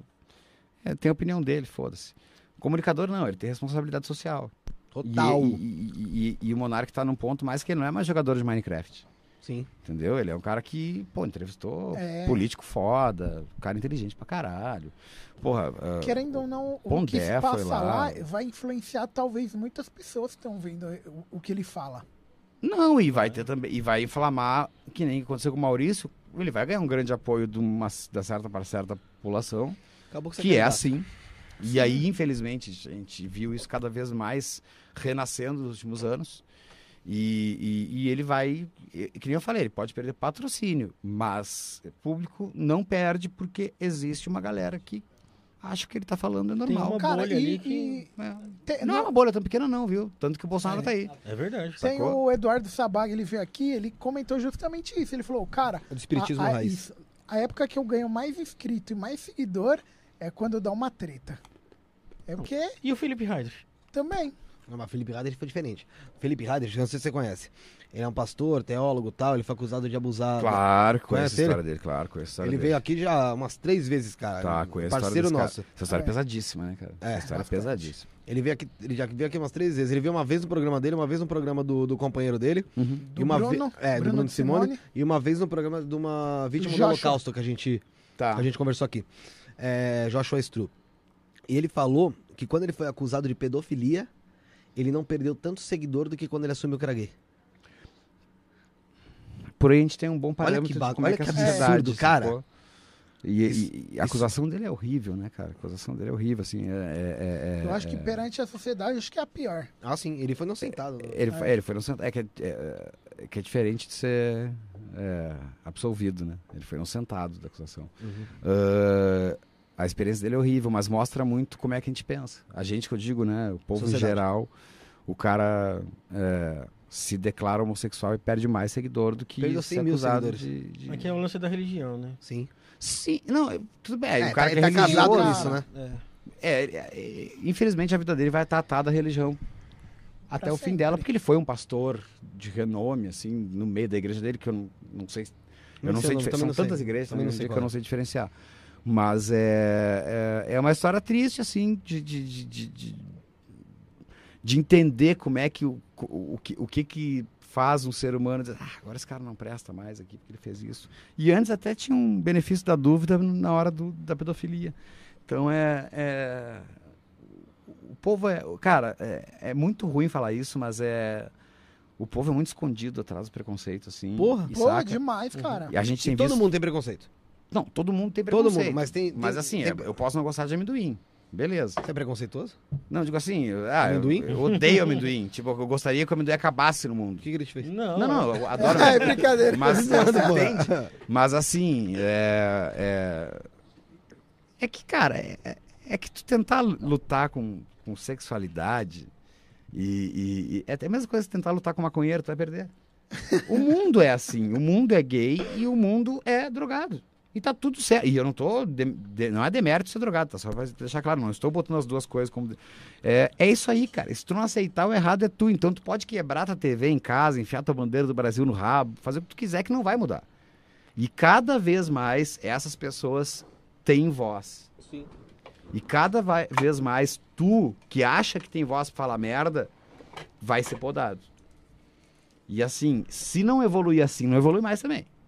Sacou? Porque a gente já conseguiu se liberar da igreja, da Inquisição, a gente já conseguiu se liberar do passado, a gente já tem hoje informação na palma da mão, a gente não é mais um bando de bitolado que depende de um jornal por dia, de, uma, de um canal para entender o mundo. Então, se tu não conseguiu entender o mundo, meu amigo, vai ser burro assim no caixão. saca? Às vezes a pessoa não quer entender. Mesmo. Mas não, aí vai ser não, burro não, no caixão mas, é nem não querer Mas entender, eu não se que- conformar. Eu acho que é o lance da Mas religião o que, que, que entra muito te- nisso. O que, que tu deveria te conformar? Eu vou retrucar com a tua pergunta. Tu não tem que te conformar com nada na tua É. vida. Mas justamente, mas as pessoas É. não se conformam da- do vizinho sair com o cara, por exemplo. Não se conformam, não se conformam. Ah, eu não. O, por que, que você não gosta do Lacombe, pô? Ah, porque eu sou um bom esquerdista. Só por isso? Não, é, não, é eu acho que Não, ele, mas ele já deu ele uma força, opinião ele de força merda na depois, opinião, né? ele força na opinião. Batimentos de ideias. Gost- Me dá um, um motivo, pra- me dá um motivo pra gostar dele. Não, não vou te. de- Eu vou. O nome dele eu acho legal. Ah, o nome dele realmente é- parece nome de rico, né, cara? Não, porque é- ela come, com podia, Kombi, podia né? ser La Fusca, mexi- mexicana, né? La Ferrari. Mas sério, porque você não gosta. Quando você Não, começou não. a gostar do? Não, não, não, não. Cara, não gostar é muito pesado falar de alguém. Não simpatizar. Não simpatizo porque Não tenho claramente pra mim ele é forçado. Nas ideias dele, as ideias dele. Claro, olha, eu não, tô- não estou acusando ele de fazer parte de nada. Mas quando eu ouço, me parece muito ideia vendida, ideia comprada por alguém. Saca? Não me parece um jornalista fazendo o trabalho dele. Ele acha, tá tudo certo, não tô acusando ele de Lacombe, nada. Alexandre Garcia. Ah, o Alexandre Garcia, putz, aí. né, velho? Eu sou, o sou um Alexandre cara Garcia- assim. O Alexandre Garcia, Augusto poder- Nunes. É esse, esse, esse aí, velho. Putz, aí eu não sei, tá dando uma lista aí pra mim que é. Siqueira Júnior. Tá te, tá te afinetando. Siqueira Júnior, Não, chamar, aí- aí chamar já- de jornalista já já é é pesado. não dá o esse cara. jornalista. É. Agora, ó, o Lacombe. O, o, Caio Copó. o Caio. O Agora, o do. La- Esse trio aí, o Lacombe, o Augusto Nunes e o Alexandre Garcia, são caras que têm muita relevância de, de opinião. E eles têm uma verdade absoluta ali que, pô, que a gente. O problema é que eles têm relevância pra uma galera muito relevante, só que essa galera vota. Sim. Entendeu? Então, assim, é realmente um cara que, que, que, que tomou Nescau e não teve nenhum problema na vida e foi alimentado e estudou o mínimo, não vai concordar com esses caras. Só que tem uma galera aí que é irrelevante no mundo, tem um pensamento muito atrasado e acha que esses caras são os porta-vozes deles, saca? Não, cara, desculpa, mas olha, pode até me processar, mas eu, eu- eu não consigo achar quase nada do que eles falam verdadeiro, sacou? A não ser uma opinião formada deles sobre uma coisa que eles querem defender com unhas e dentes. E às vezes não, na maioria das vezes beirando ou sendo absurdo.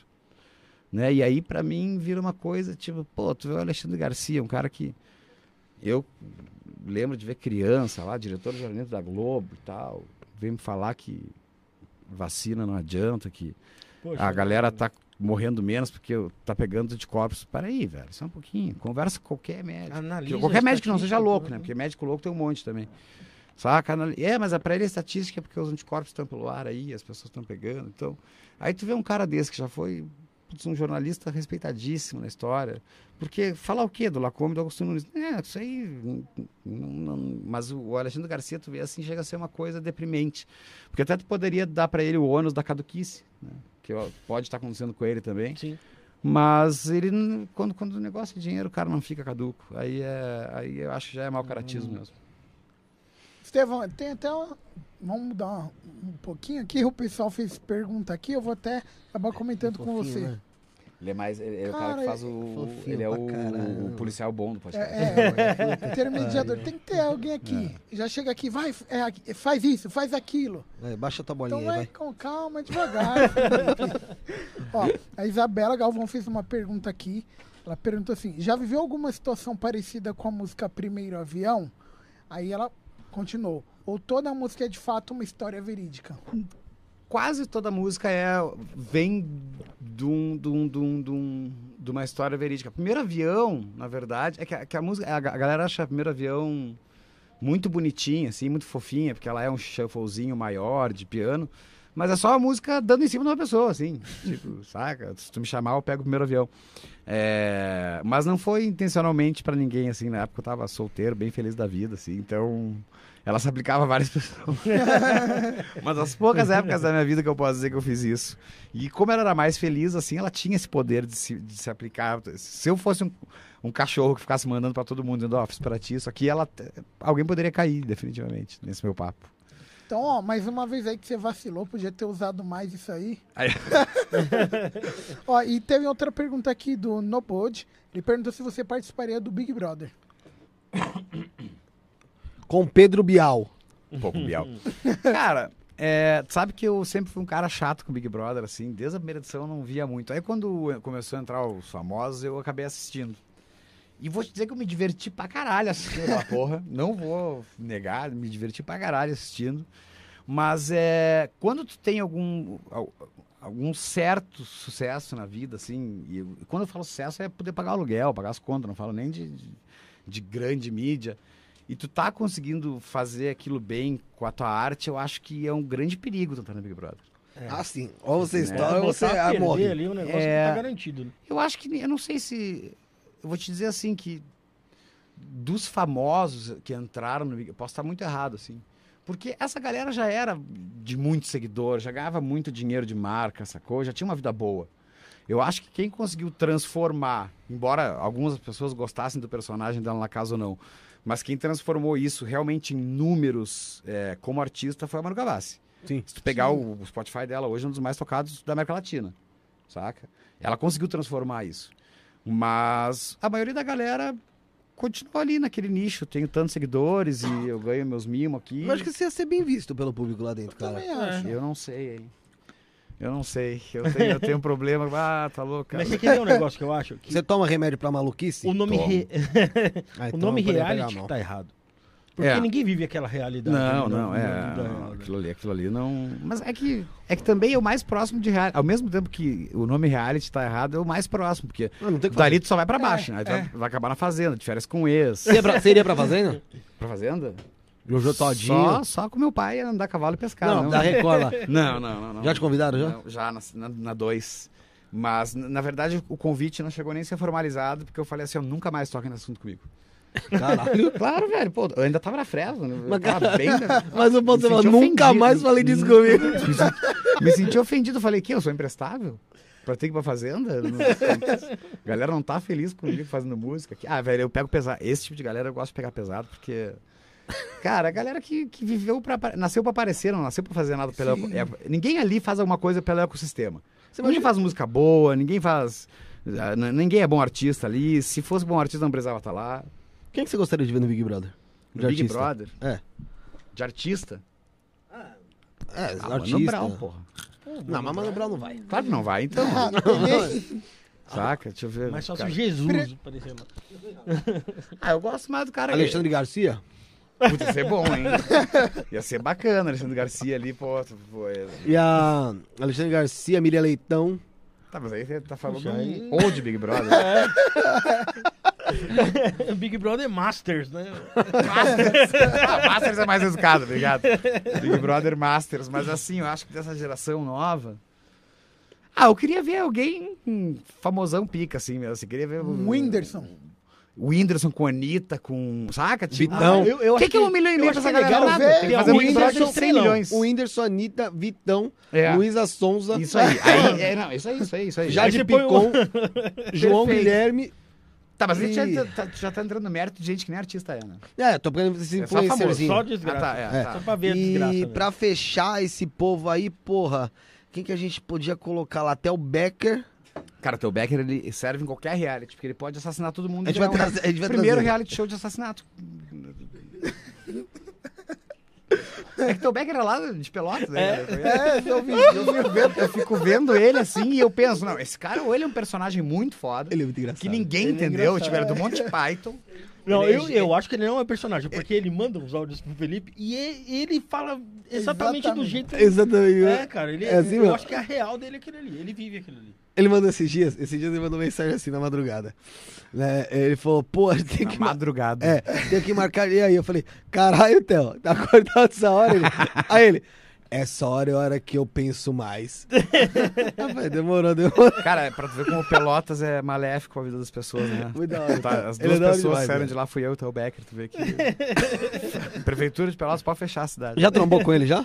Cara, muitas. Ele não sabe que eu sou, obviamente, que eu era um adolescente na época, mas eu me lembro que. é, ele era o galãzinho da cidade, né? É, o cara do Clube Brilhante, bonitinho lá e tal. Depois ele acabou indo pra Globo, fez um É. tempo de Globo. Então quando ele chegava lá, todo mundo. Ah, o teu Becker tá na festa. Aquela coisa assim, mas nunca troquei ideia com ele até que eu fui ver ele na fazenda. Aí eu fiquei assim, what the fuck? Porque eh, realmente ali ele tava. Ele tava. Tava especial, vamos dizer assim. Ele disse que foi um personagem dele. Ele fala. que nunca saiu. Ele, ele é tipo o, o Heath Ledger no, Cori- no Coringa, não conseguiu sair do personagem. Porque os vídeos dele atuais, é você presidente, esse tipo de coisa é maravilhoso. Você votaria em quem para presidente? Lula, Bolsonaro, Theo Becker. E aí ele ganha na pesquisa porque ela é o perfil dele. Fica- Eu, achei, eu achei ele demais, na verdade. Você votaria no Theo Becker presidente? Ah, cara, assim, Entre, ó. entre Bolsonaro e Theo Becker. O Becker. Becker, Theo Becker. Não, não vou chamar. o- Ó, eu vou chamar. Eu não vou chamar o Theo Becker de, de, de- de psicopata aqui, entendeu? O Bolsonaro eu posso chamar, o Theo Becker não. Pô, quem que a gente poderia colocar nesse Big Brother aí juntão aí? Pô, o falei. tá perfeito, cara. Theo Becker Eu acho que ele também. faria um balanço bom. Porque assim, ó. E Edir Macedo. Ele teria uma coisa boa. E, ah, e volta Dourado. Mais um, terceiro do Dourado. Porque, Dourado, dourado, dourado, dourado. dourado. porque assim, é, é, tu pegaria esse monte de. Claro, pegaria famosos, que a gente falou, tu pegaria lá, botaria Anitta, Não, joga um Whindersson, Jade lá no Picon. meio. Aí de- daqui a pouco tu pega pegar assim, nhenhenhé da internet aí. falei Jade Picon como artista, olha a merda que eu falei. É, aí tu ia pegar assim, nhenhenhé da internet aí, que é os irmãos Picon, essa porcaria toda, e aí tu ia jogar lá e ia ter uns caras brutos pra rola- dizer a real na cara deles. Aí por isso que teria que ter o Dourado e o. E o Datena. e o-. Pô, o Datena ia ser maravilhoso, só que ele ia ficar mandando cortar, né? Olha o pra mim, Datena eu de sunga. Olha o comandante Hamilton ali O cima. Datena de sunga, brigando com o Vitão, indo chorar pro Whindersson, se abraçando o. Vitão, Esse é o melhor. Cara, eu acho que deveria ser o meu lugar do Boninho, cara. Porra, cara, eu queria muito, É, cara. Eu ia ia fazer aquilo. genial. Eu acho que falta um, um- rockstar aí, um cara tipo aqueles estrelão. Fala assim, ó, eu quero toalhas brancas. O Axl quero- Rose? Mas aí ele não ia, não ia assim. entrar no Big Brother, porque no Big Brother não tem direito de escolher porra nenhuma. né? Mas o Axel Rose ia ser bom, jogar umas cadeiras na galera, tipo, ficar bravo e quebrar garrafa na cabeça dos outros. Acho que o Axel hoje não tem mais essa... Quebrar essa... as câmeras. Ah, mas já que a gente tá nesse- nessa utopia que é o. A gente pode Seria o botar o Axel Axl Rose 92. 92, é. Porra, aí, aí ia ser do caralho. Ele nem entrava, eu acho que matavam antes de entrar. Né? Ele Ia grudava, ser com certeza. maravilhoso. O bom é que ele matava podia um- dividir o shortinho com as meninas, né, velho? Com certeza. Com a Jade Picon. Imagina uma- essa relação de amizade que se tornaria o Big Brother, né? Tipo, o Axel e Jade Picon. Amigos, assim, tipo, chorando um pro outro. Pô, ele foi amigo dela em Jabura, até namorou ela, porra. Imagina se não, o que ele fazia com a Jade Verdade, Picon. Ele, ele, ele namorou já com a... Olha, eu sei, eu sei que você deve ser amigo do cara, né, tal, mas olha, olha a Ellen Jabur, velho. Ela namorou o Axel e depois foi namorar o Pelanza, mano. Não, eu vou ter que fazer uma justiça aí. Ela não namorou o Pelanza, ela ficou com o Pelanza uma vez lá. Aí, ó. eu Ah, não então. conheço a Ellen, eu não conheço a Ellen. Mas é... Ah, conhece o Pelanza. Conheço o Pelanza. Mas não, namorar, ela namorou. Ela, e ela namorou com Axel. Pelo que eu, sa- que eu saiba também, assim, eu nunca pesquisei muito a fundo nisso. Mas na boa, na boa.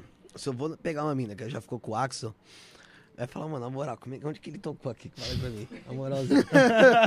Aí eu falo, ô, meu, põe aqui, deixa eu. Posso pôr a mão aqui? Tá? Mas aí eu mataram a tua pelo Axel, né? É, fala, pô, assim, mas. olha a tatuagem do cara, a tatuagem de todos Aqui, os caras. Mano, é, pra um cara que não tá acostumado a ter que começar a sair de turnê, é, pesa muito, cara, no, no psicológico? Tu fala não sair, então, né? Não, Ficar sa- sa- sa- o sair de turnê e também depois o ficar em casa, cara. Tipo, você vai, sempre movimentado pra caramba. Que artista é assim, é Sim. foda. Ah, de repente, porra, não posso mais é, fazer isso, fazer aquilo. que é o que eu amo, que é o que eu gosto, que é o que me sustenta também. É, primeiro, como você, na- no seu início ali, você começar, de- começar a sair de turnê. Pra você, é, pesou demais, você acha que no psicológico, cara? Cara, não, porque era a realização do sonho mesmo.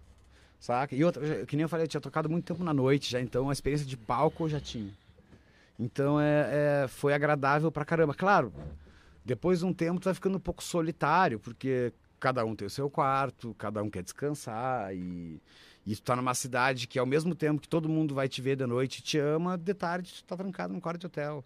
E aí não tem diversão que vai fazer tu, tu, tu dar um up ali, entendeu? Tu tá num lugar alugado, fechado, e tu vai ter que ficar ali esperando até a hora de te chamarem pra fazer o Nem se usar uns teu tóxicos. Sou bom nisso.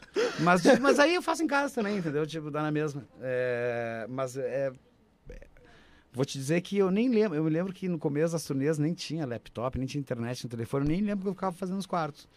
Mas. Batendo punheta. É. Mas é. Mas tem um Lendo, lance assim, dessa, dessa, dessa solidão assim do, do- durante o dia. Tem um lance, do, às vezes tu tá cansado, tu saiu do show às quatro da manhã, tu tem que tomar um banho correndo, porque tu vai pegar um avião às seis ir pra outro lugar. Saca? Isso aí tá, mas é uma coisa que te incomoda fisicamente, não te, não te estressa.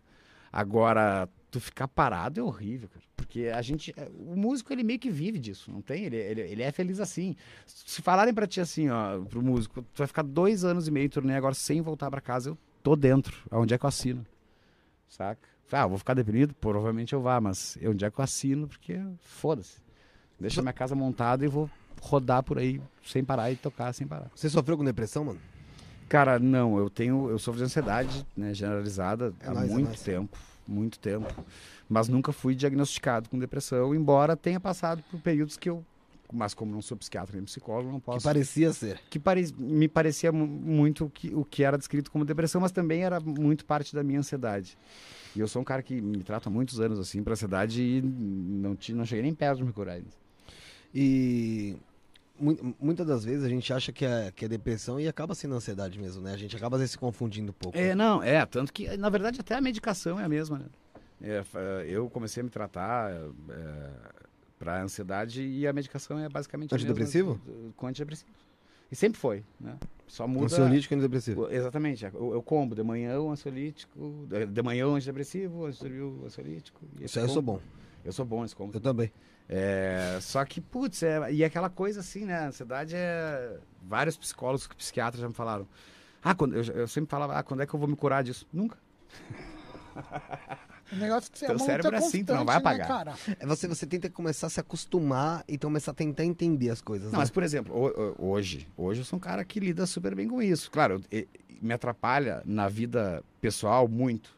Mas, assim, é, se fosse lá em 2006, vamos dizer assim, eu chegaria aqui no, no, no prédio e conversaria com um de vocês para deixar eu sentar no canto aqui, porque se você precisar sair, eu já ia sair para lá.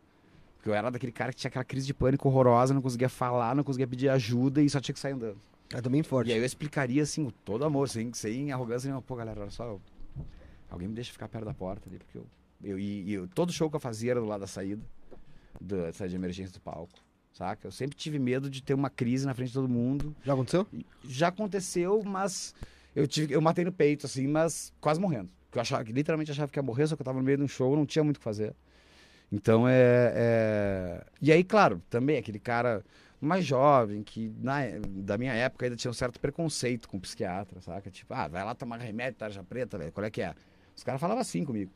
E, não e ao mesmo tempo me viam tendo uma crise de pânico e não acreditavam muito naquilo. Ah, não, como é que tu tá sentindo isso? Tu é saudável, tu é jovem. Frescura, frescura. frescura, não sei o quê. Só que os caras não sabem que tu tá querendo morrer. É, tipo assim, que a sensação é de morte iminente, que parece que tu vai ter um infarto. E não adianta um médico dizer que tu não vai ter. Tu parece que tu vai ter um infarto. E, na, pelo menos na, na tua cabeça, né? E aí, claro, depois, com, com- com- com- quando eu aceitei a psicologia, a psiquiatria e o medicamento, aí a minha vida melhorou. Hoje, hoje que eu não tenho uma crise... Você dá uma constante? Ah, o antidepressivo, sim, o ansiolítico não. Só quando você tem alguma O ansiolítico, quando eu vejo que eu vou dar uma desandada, assim, que eu vou ficar um pouco nervoso demais, eu tomo. insônia, você tem? Não, aí eu tenho uma sorte que insônia eu não sofro de insônia. Nunca precisei nem pedir nenhum auxílio de remédio, nada. Sério? Cara, esse, É. ne- esse negócio da cabeça é tão doido, né, cara? Eu tenho um amigo, o nome dele é meio estranho, Schilder. Cara, ele ia no médico, sem brincadeira, umas 5, 6 vezes por semana. Porque ele achava isso. Ele falou: vou ter um eu- infarto. Cara, eu vou morrer. Mas eu. O médico chegou a parar ele e falou: Meu filho, senta aqui. Você tá tomando o espaço de alguém que realmente tá passando mal. É, E, cara, ele ficou do- doido. eu, eu, eu, Doido. eu até aceitar que era Hoje ele é presidente do Brasil. É, É, o- o- o- até eu aceitar que, que, que, eu, que, que eu tinha ansiedade, que eu deveria procurar um psicólogo, um psiquiatra, eu fui em cardiologista, oncologista, pneumologista, todos istas que existem no mundo. Só faltou um ginecologista, assim, saca? Porque eu tava, eu tinha certeza que eu tinha uma doença. E uma doença que ia me levar em um ano, assim. Porque a sensação que eu, não, não, não conseguia explicar, acordar e aí tu entrar no ônibus para ir pro colégio, assim, e tu literalmente já vai morrer. E tu tem que descer na próxima parada. E, aí- e o- e o mais bizarro do ansioso é isso. né? Aí tu desce na próxima parada, tu bota o pé no chão, tu vê que tu tá na rua e tudo passa. é. Posso? E tu fica, caralho, o que que, aconteceu, tá né? acontecendo? Será que foi o meu câncer novo que resolveu dar um tempo? Porque na cabeça é isso. Eu tô morrendo do coração, eu tô com câncer, eu tô morrendo do pulmão, era tudo. Aí até que eu aceitei, né, ir no psiquiatra. E aí continuei anos e anos, mudei de várias vezes de psiquiatra, porque mudei de cidade também. Mudei várias vezes a medicação, porque também a medicação às vezes ela funciona para alguma coisa, não funciona para outra, e aí tu vai, tua vida vai desandando. Mas sou um crente na psicologia, principalmente mais hoje em dia mais do que na psiquiatria, porque eu acho que a conversa ainda pro ansioso, né? É, acho que a medicação é, ela ajuda muito, mas a conversa pro ansioso ainda é o, é o mais importante. Assim. O Brasil ele tem, ele tem um problema muito grande, né, cara, em, em não conseguir deixar acessível essa parada de terapia. Cara- É, não, é, não é tão. Nós somos. é, eu, eu não queria. É que eu vou defender o Brasil em geral, tá? Aham. De, de outros governos. O Brasil é, é um, é um- é um dos países que mais presta assistência médica no mundo, né? Tipo. Só que Tem eu ac- pontos falhos, né? tem pontos. fa- Eu não sei se são pontos falhos ou se realmente a profissão é, do psiquiatra não é, o- é a super profissão que eu digo de valor. Entendeu? Acho que tu manter Ah, um tem muita psiquiatra. profissão aqui que não Mas tem eu acho, eu acho que isso melhorou muito. Muita. Hoje a gente tem centros de CAPS. Exatamente. Sim, o CAPS sim, é sim. importantíssimo. Só que assim, você vai marcar lá uma fila do caralho pra fazer uma terapia. Eu vou dar um exemplo. Eu Às quando. vezes a terapia é necessária na hora, não adianta esperar. É, Exatamente. Então, é- eu quando tive a primeira. Eu não gosto de falar crise, mas. Crise de ansiedade, foi, eu devia ter uns 15 anos. Eu tava estudando e tal. E eu tava estranhando, porque, cara, eu, eu dava um tempo que eu tava na escola. E, mano, me dava falta de ar e muita dor de cabeça. E uma falta de ar, uma falta de ar, eu falava, cara, é pressão alta. Minha avó tem- sempre teve neuro de medir, medir pressão, né? pressão. Aí eu falo, é pressão, putz, que pariu, não é que é pressão mesmo? Eu pensando, caralho. Aí chegou um dia, me deu em casa, eu falei, ah, agora eu vou pegar a pressão, filha da puta de pressão. Fui lá medir, tava normalzinha. Aí eu falei, ô caceta, como é que pode uma Não, merda eu te contava boa. Mas, ah, Aí fui levando. Fui levando. Ah, mas, mas, mas, não sei o que. Sentindo assim. Chegou uma época, eu devia ter- isso com 15, mas chegou uma época, eu tava com uns 18, 19 anos. Tinha noites que eu ficava assim, ó, eu também. puxando o ar, também. puxando o ar, puxando o ar. E eu lembro que na época, né, certa pessoa até falou assim pra mim, é... Pô, se for pra morrer assim, vai morrer lá fora. Tá ligado? Baita amigo. não era amigo. Vai da parceria, então. Então, aí eu, porra, falei, é mesmo, né, cara? Vou lá pro hospital. Fui pro hospital, fiz tudo que era exame. Nada. Nada, pá. E, meu, continuei sem saber o que que era. E uma vez, um dia eu fui, porra, não sei como que foi, acho que foi minha sogra. Ela tinha um- uns remédios ansiolíticos lá, tá ligado? Sim, sim. E aí, pô, vi que aquilo dava um sono nela, tá? Eu falei, ah, maluco, eu vou logo, Vou é, tomar essa porra aí. vou logo ficar dopadinho. Tá ligado? Tomei pra dormir. E naquele, aí passou a falta de ar, cara, eu falei, ah, tomei no cu, cara, porque eu me viciei naquela merda. É, não, aí, é- aí é- é outro perigo. Mas assim. Eu cheguei a tomar 10 no dia. Não, Tomava um aí já Zupidem, né, Aí já Felipe? tinha virado boleteiro, já virado drogado. É, já, é, é, Mas- Felipe já boletim. mandava um Zupidem pra dentro. Zupidem não faz efeito pra mim. Não, Cara, pior já tomei Zopidem pra mim não fazer efeito. É que eu já- Caramba. já, já tive que tomar tanto ansiolítico por causa Eu já desse- tomei Zolpidem de... Esse aqui toma Zupidem e fica piroquinha. Eu, eu, eu prefiro não mexer com remédio pra dormir, já que eu não tenho problema de sono, então. Ah, já, não, né, deixa eu não. prefiro não mexer com isso. Mas é. Esse, quatro meses atrás eu fui parar na emergência do hospital com a pressão 20 por 12.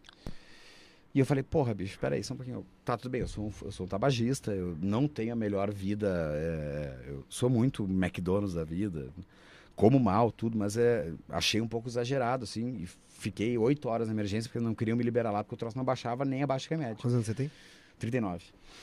Mas também é o horário que da vida que o cara começa a ter que se cuidar com esse tipo de coisa. É, Ah, velho, e aí, eu- ah, depois vocês conseguiram baixar, a médica me deu alta, eu fui fazer um check, uma série de exames, check-up do coração e tal, e o médico terminou todos os exames falando pra mim assim, parabéns, tô ansioso. Só que agora chegou num ponto que não é mais um sentimento físico, agora tu já produziu tanta carga de adrenalina que tu já interrompe, tu já, tu já, tu já interferiu no teu corpo. Eu não sou hipertenso, porque eu, se eu medir agora deve estar 10 por 7, eu tô quase maiando, vamos dizer assim. Porque É, eu como é? tenho pressão, pressão, pressão baixa, mas ah, eu cheguei a acreditar e ter crise de estresse, assim, de, de, de alteração de pressão, que já é uma coisa que é bem séria já. Que aí, quando a ansiedade, ela passa só do, da, da cabeça e ela já começa a virar um, uma doença, né? No, eh, eu digo, desenvol- manifestar uma doença no corpo. De pressão absurda, uma das pessoas que eu conheço é o Rafael. Ele tranquilamente, do jeito aqui, se eu botar aparelho nele, vai dar 18 por não sei quanto. 18, 19, eu não sinto nada. Não, Mas é que pressão alta é, é- ela é assintomática. As pessoas acham que tem dor na nuca, não existe isso, na verdade. Não. E eu te aconselho a ver um médico, cara, porque 18, 19, daqui a pouco tu pode estar conversando comigo, daqui a pouco tu pode ter caído pra trás duro aí. De preferência ao vivo, né? Ao vivo seria um bom corte, hein? Fala- Enquanto falavam sobre pressão, apresentador É, morre. porque o, o negócio mexeu aqui com o cara que veio fazer investigação sobrenatural. Mexeu o negócio aqui. O outro morreu ao vivo. Cada programa é uma, é uma É surpresa. uma, Não, uma, é um entretenimento, Aí né? a gente Tudo traz o, a gente tipo, o traz o. Eduardo pra falar com ele. É, com o Rafael. O corte, o corte do, do, do, do, do- do- dele morrendo ao vivo, vocês compram a sede da Rede TV lá que tava vendendo. Será, né? É, só Tem as manhãs não de fazer esforço pela gente, mano? Ah, não, não vai rolar por enquanto. Traz um punhado de sal pra ele. Gente, Rafael tá precisando de sal aqui. Não, mas, mano, é, é muito difícil. E o pessoal tem sim que levar mais a sério isso daí. E procura ajuda assim, porque eu falo, Eu cara, tenho- psicólogo não é para louco, caralho. Eu quero. Eu, tô- tô- faz um bom tempo. É eu quero fazer uma coisa decente, né, cara? Não quero só, só um. Eu não, não- nem gosto do título youtuber, mas como eu tenho. Eu conheço muita gente do- da área da psicologia, da psiquiatria, conheço muita gente que sofre de ansiedade. Eu queria fazer um canal para conversar com, com, com médicos e tal. E porque- até porque a gente aqui em São Paulo, Porto Alegre, Curitiba, Fortaleza, Manaus, a gente está na capital. Então a gente se informa mais sobre isso. Os hospitais hoje sabem te receber melhor. Eu já fui recebido no hospital, o cara insistiu comigo que eu tava bêbado, não tinha bebido. O cara me botou no Plasil e eu só piorei, sacou? Então é, mas agora tem muita gente do interior mesmo, assim, que tem um acesso a ti na internet e que tá passando por isso, não entende e sofre muito. Então eu tenho, eu tenho ainda, mas eu quero fazer com muita organização de conversar com esse tipo. Não, não seria um podcast, seria mais é, sobre histórias isoladas de ansiedade para que as pessoas se identifiquem, até porque a crise de ansiedade não é igual para todo mundo. Não. né? A, a tua é bem diferente da minha. É, eu, por exemplo, eu não consigo falar, eu começo a suar que nem um porco, eu acho que eu vou vomitar, mas nunca vomitei na vida, por causa da ansiedade. Eu começo a ter todas aquelas sensações ruins que uma pessoa tem.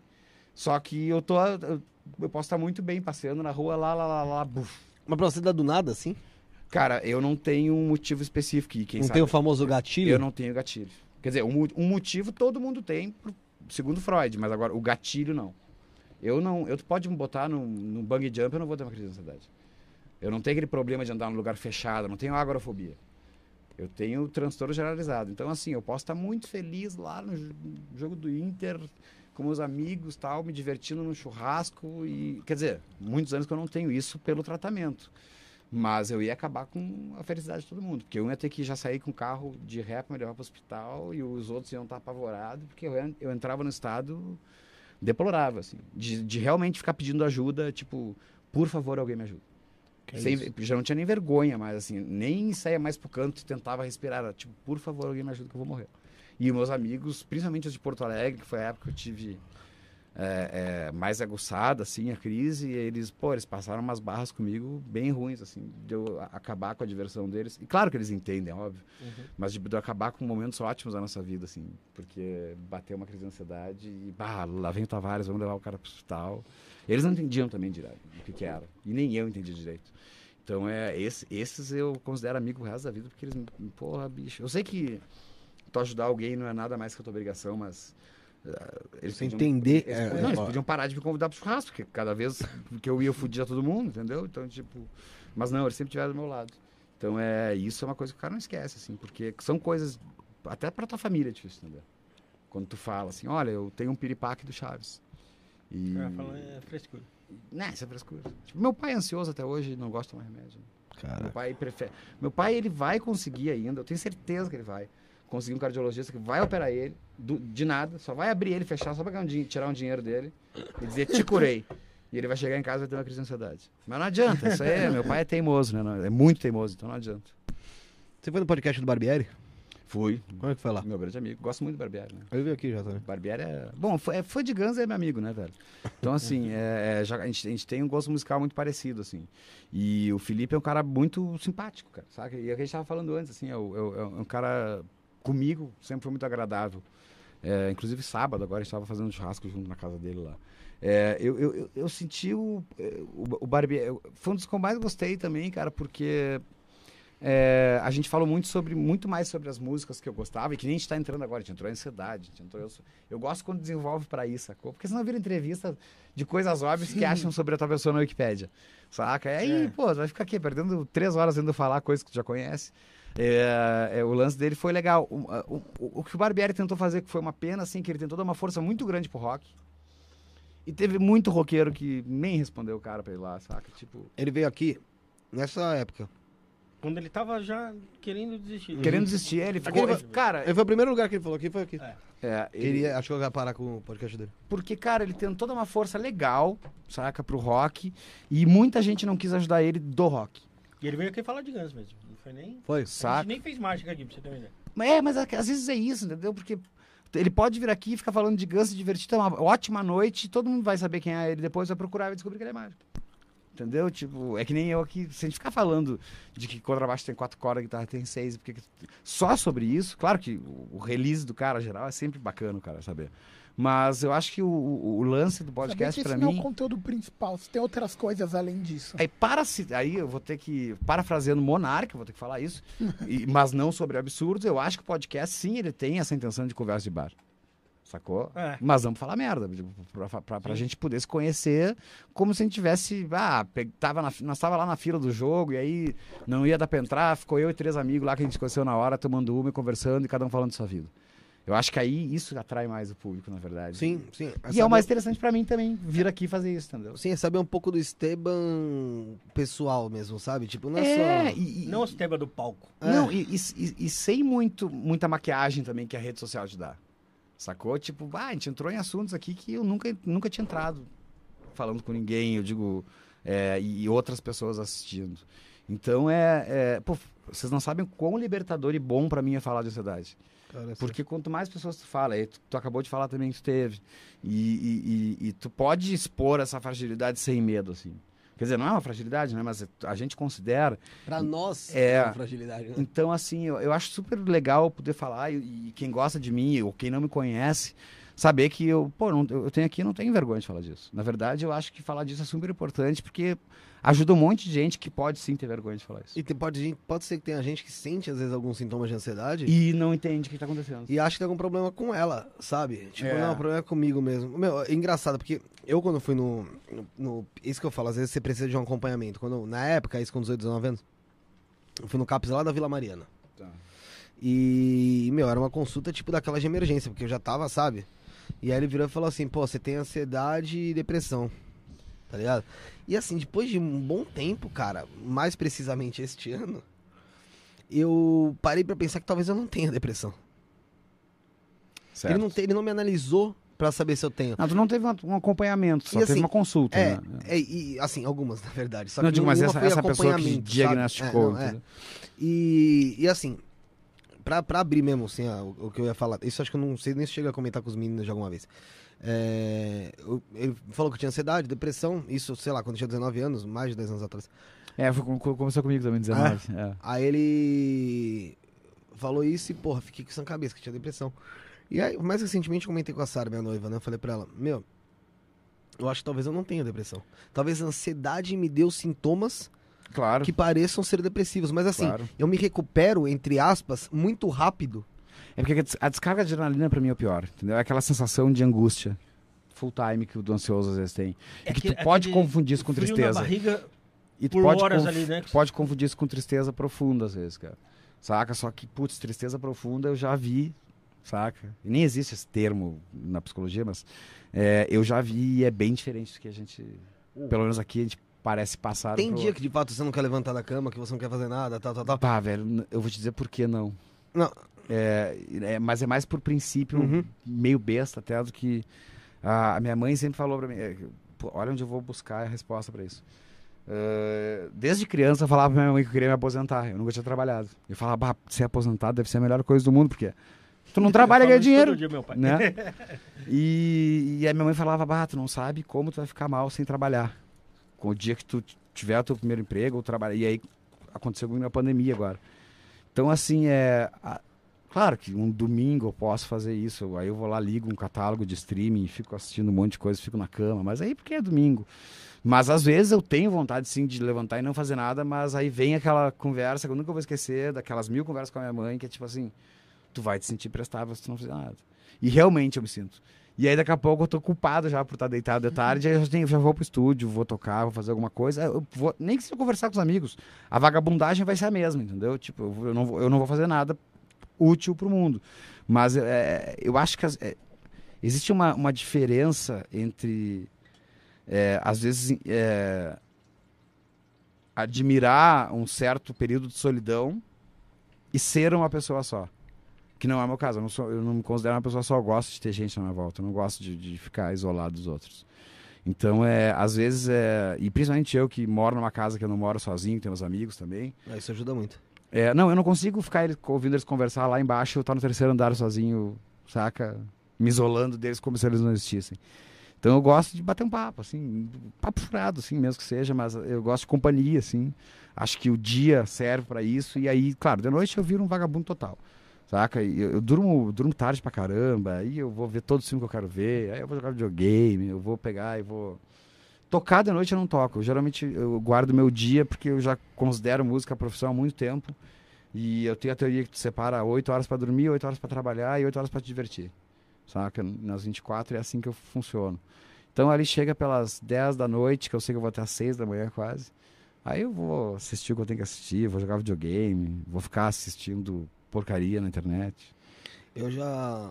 Se eu não tivesse. Se eu não tiver algo pra fazer, ou se eu não tivesse, vamos supor, a Sara ali pra me tirar de casa, eu. na- eu tranquilamente, sem celular, sem nada, eu consigo passar um, um dia. Não tô dizendo dormindo, Uhum. mas deitado na cama sem fazer nada olhando pro teto.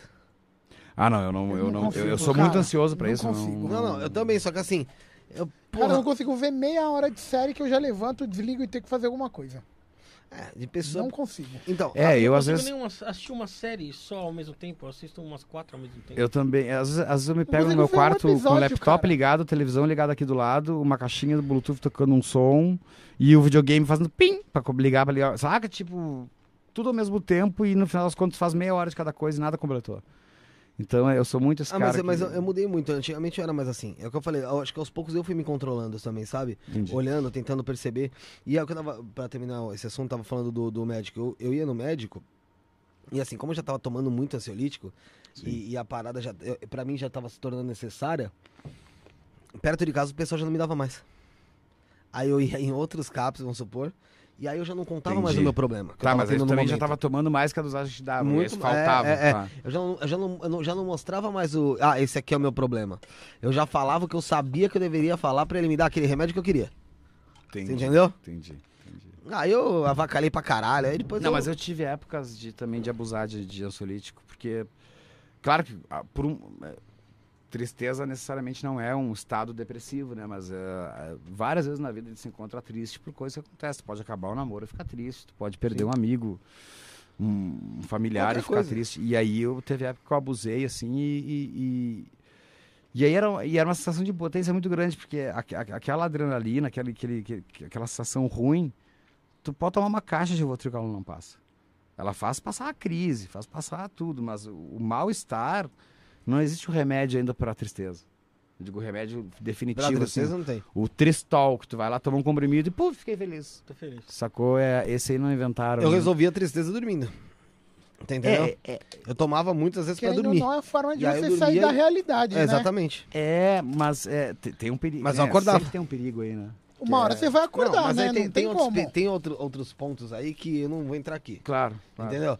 Por conta, não por conta de não falar pro pessoal, não, porque eu já cansei de falar pra todo mundo, mas por conta de monetização também, que eu não nasci desse tamanho. Entendeu? É.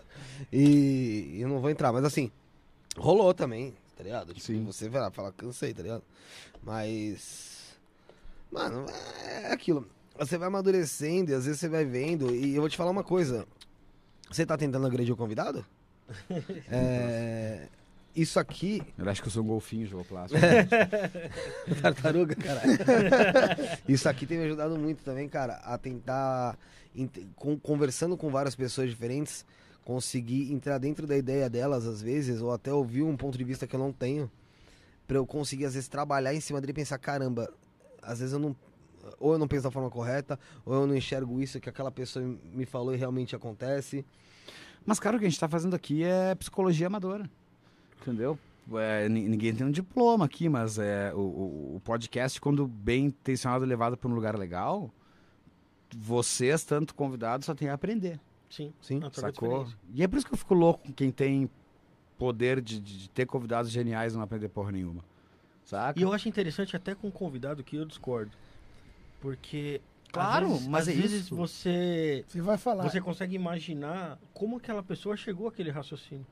Até porque o nome do podcast não é a vida é um morango do jeito que eu quero, entendeu? É. Tipo, ah, tem que discordar e tu vai ter que debater com as pessoas às vezes, mas isso vai te, ou vai, vai continuar te deixando convicto do que acredita, ou às vezes pode abrir um, pá, uma janelinha na cabeça e pensar, pensar. pô, eu nunca pensei nisso, saca? Esse cara me, me deu um- uma ideia bacana de como eu posso levar esse problema ou, ou essa coisa que eu já faço, já acho legal, mas eu acho que o, o- o poder do podcast hoje em dia, ele tá mais em em, em tirar da sala quatro pessoas melhores do que o público se entreter. Sim. O- verdade, e, aí, e aí acaba, claro, que, o- que o entretenimento público é importantíssimo, é o que faz a- o podcast se manter. Mas eu acho que para o cara que, que, que conduz, para quem conduz e para quem vem também, é uma grande chance de, de entender as pessoas, porque o podcast ele, também ele quebra um pouco daquele estigma de que eu sou um convidado, a estrela, e vocês têm que saber tudo sobre mim, e você tem que conversar sobre a minha vida, você tem que conversar sobre o que eu fiz, e tu não poder bater um papo com um cara que tá falando contigo. Entendeu? É, esse, esse programa com você é um dos podcasts mais podcasts que a gente fez. É. Por quê? Porque não se tornou aquilo isso mesmo de, entre- de uma entrevista, sabe? É, Isso eu tô vendo desde lá de, desde lá de trás. Vocês conversando é, sobre álbuns e tal, di- diferente, ah, eu dou uma opinião, o outro fala alguma coisa, sabe? E não tá aquela coisa tipo, mano, ó, você vai, eu vou te perguntando, você vai falando, viu? Me- Robótica, né, cara? É um. Mas é que eu acho que, cara, o- a- das poucas felicidades do ser humano, assim, genuínas, é, é, é conhecer gente. Saca? É ganhar novos amigos, assim, novas experiências na vida. Eu acho que essa aí, essa, não- essa, essa é uma experiência gratuita. Tu não precisa ir para outro país, tu não precisa gastar dinheiro, tu não precisa pagar um Sim. hotel. É só tu ter ouvido ser simpático. Aí tu tem que ser simpático. Aí realmente tem que ter. Por Isso, tem que ter É, você tem que simpatia estar disposto, contigo, né? tem que estar disposto e a simpatia faz parte de estar disposto, porque eu conheço muita gente que é simpática com quem interessa Sim. e É. quando não interessa é um escroto, sacou? Então é, é- faz parte da, da criação. Se tu gosta de conversar, se tu acha que ah, a opinião do outro vale também, saca? Tipo, ninguém é dono da verdade. A gente sabe que existem, existem algumas verdades absolutas que a gente tem que a gente vai seguir, né? Que principalmente ligadas a crimes e coisas do gênero. Mas é, eu acho que o resto a gente está disposto sempre a trocar uma ideia. E é trocar uma ideia sem agressão, viu, velho? Tipo assim, às vezes mesmo quando vai entrar numa, num momento mais acalorado da dis- de discordar, sempre com muito respeito, cara, porque na verdade na- tu não é melhor que ninguém. Todo mundo caga aqui, horroroso, fedorento, entendeu? Tipo, Sim. é, então, no final das contas, é, minha opinião não é melhor que ninguém aqui porque eu sou músico ou porque eu. blá blá blá. E isso eu falo até do Peninha, que eu acho o cara super inteligente, é é historiador, mas a opinião dele não é melhor que de ninguém. Não. Entendeu? Ele, ele tem aquele personagem que é maravilhoso, que é um Ele personagem que sabe é, contar história, tem conhecimento. sabe contar história pra caralho, um gênio, gremista, desgraçado, mas um gênio. E, mas assim, a opinião dele não, não é melhor porque ele é letrado. Eu acho ele até isento. Eu também em, algum- acho. Em muitos casos. Mas digo assim, é, é- é- eu, eu dei o exemplo do opinião cara que dele. eu considero inteligente, entendeu? Só pra, pra ilustrar, assim, ou o próprio Humberto, que, que eu sempre falo pra minha família, é o cara mais perto, ou o cara intelectual que eu convivi. Mas não quer dizer que ele tá certo em tudo. E não quer dizer também que eles não estejam abertos para conversar. Claro que se a gente for falar aqui de sei lá, todo mundo. al- Alguém que é músico, todo mundo. Não, é. Se a gente for falar de. tocar Se a violão, gente for falar de marca de corda, quem sabe eu ganho a discussão. Mas se a gente for falar sobre um assunto que interessa a todos, que seja de interesse de todos, é, cada um tem um ponto de vista. E pode É. ser que a gente chegue no consenso, ou pode ser que não também. É. Mas isso também não quer dizer que a gente precisa ficar inimigo. Sim, mas é, é difícil as pessoas entenderem esse sistema, sabe? Principalmente nos dias de hoje. A, a- a coisa é tão maluca, cara. E todo mundo, todo mundo pega um macro e transforma no micro, que, cara, hoje tudo quanto é lugar se polariza. Não é só política, questão cara. da- Lá em Porto Alegre a gente fala grenaliza. Né? É. Grenaliza. É. É a questão de, de, de competição, de falar assim, não, eu jantei o cara lá e tal. É, exatamente. Quando, quando pode ser só uma boa O conversa. meu pau É. cresce dois centímetros se eu jantar alguém?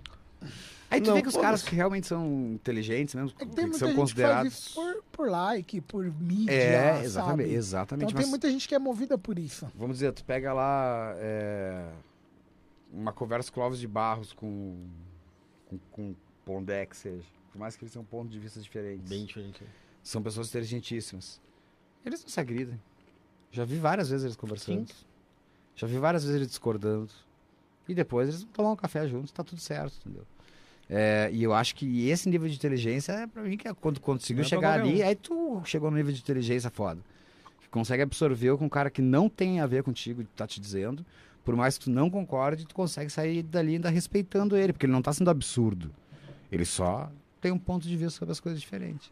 E putz, que- eu- Muitas pessoas vivem coisas diferentes, realidades diferentes. E, e não tem certo e errado. Em, em, em muitos pontos não tem certo. Não, eu acho que tem leis de convivência da sociedade, tá? Que nem a gente estava conversando sobre o caso antes do relativizar o racismo, rela- relativizar. Isso, isso não, tá? Porque, Não, aí- é. porque tu, tá, tu tá invadindo o espaço. Além de tu ter uma opinião burra, tu tá, tu tá invadindo o espaço e agredindo outra pessoa, tá? E você está discutindo um fato. Um exatamente. Agora, o que não traz é, tragédia, tristeza e criminalidade é totalmente passível de ser discutido. Inclusive, criminalidade é passível de ser discutível, discutida assim, porque, é, por exemplo, liberação das drogas é uma coisa passível de ser discutida. Não é crime discutir liberação das drogas. Aí agora eu fiz um comentário certo. Não é crime, entendeu? Ou por acaso é crime. Não, não é crime. Então é. é... Mas enfim, é, às vezes até isso. E tu pode ficar aqui, o cara pode ficar argumentando pra mim mil coisas, argumentar de volta, nenhum chegar no consenso. E a gente ia ali pro McDonald's depois, comer E e, foda-se. e falar sobre Exatamente. futebol. Entendeu? E foda-se. é um- e não precisa... Aí tu chegou num nível de evolução bacana, eu acho que aí tu pode considerar inteligente. Que aí tu tá- quando tu começa a respeitar o outro, a opinião do outro, a inteligência do outro, aí tu só te torna mais inteligente. Legal. Isso é meio complicado. É que eu acho que hoje em dia as pessoas são muito desequilibradas, cara. São. As pessoas não aceitam Ah, opiniões. sempre e foi. Não, mas eu vou dizer que O jovem tem hoje que é pequenas pior. coisas assim que tu vê que, que, que, que, o, que o estresse moderno causa um desequilíbrio, assim, por exemplo. Eu, quando era jovem, sempre morei em prédio pequeno, assim, de 4, 5 andares. Eu tinha bateria dentro de casa. Eu era inferno, eu passava com som alto, nunca um vizinho bateu lá em casa falar com a minha mãe. Hoje em dia, tu tá aqui, cara, eu nem faço, poxa, eu tô um cara velho, nem faço mais barulho, às vezes tu tá vendo TV, tá vendo um filme, o cara tá batendo com a vassoura no teto, entendeu? Porque ninguém mais tem paciência hoje em dia pras coisas. Não tem- é cara, verdade. a partir do momento que tu não tem paciência pra criança, tu é um filho da puta. Saca? Pô, criança, bicho. Tu acha que criança entende se tu xingar ela? Deixa as crianças correr e gritar. Pô, na minha época era bem pior, a gente se atirava das árvores. Tinha que chamar o SAMU, sacou? Hoje em dia, tu- o máximo vai ouvir uma criança gritando no condomínio fechado. Quebrou o celular. Saca? Você não vê ah, criança na rua mais. Inf- é, quer dizer, infelizmente, por causa da violência e o trânsito também é muito doente em São Paulo, né? Mas é, ali do lado da minha casa tem um prédio e as crianças passam o dia inteiro. A gente chama eles carinhosamente de crack-kids, porque parece que eles fumaram crack e saíram bem loucos. Mas é, tu vê que eles estão se divertindo e criança grita e é isso, velho. É. Se eu for dar uma de bruxa do 71 e for lá dizer assim, tem crianças divertindo, quão canalha eu sou, quão mau caráter eu sou. Mas as pessoas, acho que não, não importa se é criança, se é adulto, ninguém. As pessoas, na sua grande maioria, não gostam de ver as outras felizes. Eu acho Se ela não está feliz. Eu acho que a felicidade incomoda mais que o barulho. Eu E geralmente o barulho vem da felicidade, né? Tu tá fazendo churrasco com teus amigos, tu tá tomando uma, tu tá... Eu acho que isso às vezes incomoda mais aquele cara é, infeliz na vida dele ali do que, do que li- literalmente o barulho. Até porque as janelas de São Paulo são muito boas também, é só fechar. Todo mundo, mas assim, eu acho que assim, não sei se todo mundo, mas assim, eu acho que todo, eu acho que todo mundo já passou por algum momento desse, da felicidade incomodar. Sabe? Vou dar um exemplo. Meu. É ridículo, brother. Mas beleza. Eu devia ter 16, 17 anos. E eu tinha uma, uma ex que, maluco, a gente não se dava, velho. Não sei porque a gente não terminava. Puta que pariu, sabe? é? Eu já namorei assim também. Valeu, desgraçada. E uma vez eu tava no Play Center, cara. Cara, isso chama-se tensão sexual aí, já é outra Não, coisa. não, não é era isso também? não é, então não. tu tava fazendo o quê também? Eu não sei também, porra. sabe. Aí, beleza. Eu tava no- na fila do Play Center. E aí, tipo, de um casal ele se beijando, tá ligado? E, mano, a gente mal se beijava mais, tá ligado? A gente realmente não se trombava. Tu tava bravo com o cara, não com ela, né? É, caralho, eu olhei e falei assim, ó. Puta que putaria, né? Na fila o pessoal se beijando. A hora que eu tava indo embora pra casa, que eu parei pra eu falei, caralho. Tô com E eu fiquei inveja com- daquele cara. Eu fiquei com aquela merda na cabeça. Eu falei, eu falei caralho. Até hoje, pelo jeito. Não, até hoje não, porque isso serviu de exemplo pra mim, cara. Eu, fa- eu falei, porra, o cara não fez nada. É eu que, porque não tava tendo aquilo, Claro. fiquei puto que ele Ficou tinha, puto com o que ele tava tendo, exatamente. tá ligado? Eu falei, então Mas fui lá pegar a mina cara, dele. Mas isso, tu- isso tu vê muito. isso, isso tu vê muito naquela passagem da adolescência pra vida adulta, que tu vê o teu amigo que ganha mais dinheiro, ele é. Geralmente ele é excluído. Porque ele se Não é deu bem antes. É, é crime, né? Ah, o fulano tá tá arrogante. errado. Mas peraí, eu tô achando ele igual sempre. Mó mala. Não, mas ele veio aqui em casa e falou que pagava o churrasco. Pô, vocês não agradeceram? Saca? Tipo, ao invés de ele ficar pedindo pra todo mundo trazer cara, ele resolveu pagar um. Ele tá melhor, tá fazendo uma parceria pra todo mundo aí. Só que o pessoal não sabe lidar bem, mu- muito bem com a felicidade dos outros. Saca? Tipo, pô, tu- e, cara, eu vejo isso com gente que tem tudo que teoricamente a felicidade compra, tá? O cara tá cheio de dinheiro, tem uma vida segura, regular, tem uma, uma família legal, tudo, e o cara tá puto com. Bom, o cara tá puto com Por tá o super-homem. É. Tá puto com o super-homem. Sabe o que é isso? É, é falta do que encher a cabeça. É, é que às vezes, é que às vezes é, é, é, é, é que eu sou muito ligado no lance da primeira infância, né, cara, do- da criação e o Freud. É, eu acho que teve um problema aí na infância, eu acho que sempre a culpa é dos pais. E esse tipo de cara que ele é infeliz assim, ele deveria ir lá conversar com os pais dele e dizer assim, porra, Por que que você é feliz? por que, que vocês fizeram essas merdas que fizeram comigo? E, e- e procurar. Cara, eu acho. Eu, eu juro por Deus que acho que daqui uns 20 anos o psicólogo vai ser tão normal assim quanto uma farmácia em São Paulo. Eu Saca? espero que seja. Saca? Eu acho Eu que, também. que, que, que é um. Eu, e eu vou te dar um exemplo bom, cara. A, a- a minha mãe, quando, quando eu nasci, ela teve depressão pós-parto. Foi 82, claro, já faz um tempo, são quase 40 anos. Mas na época, na cidade que eu morava, nem existia psiquiatra. Pra ter noção como os troços realmente evoluem em, em curto, em curto tempo, curto período. E hoje em dia ainda existem atendimentos virtuais, não precisa mais ir ao consultório, não precisa, né?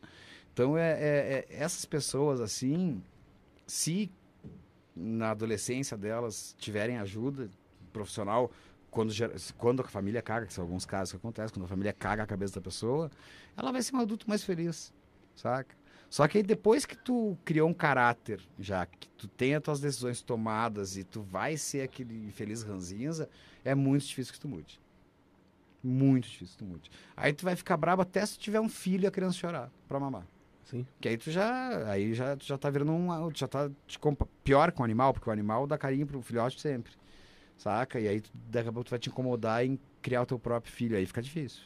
Aí fica bem difícil. Eu ia falar uma coisa que graças a Deus não falei. não, que depois de- de- é, vira von Stoffen, entendeu? É. Tu não dá carinho, daqui a pouco tu vai tomar paulada. Literalmente. É. Você, você acredita em Deus? Não.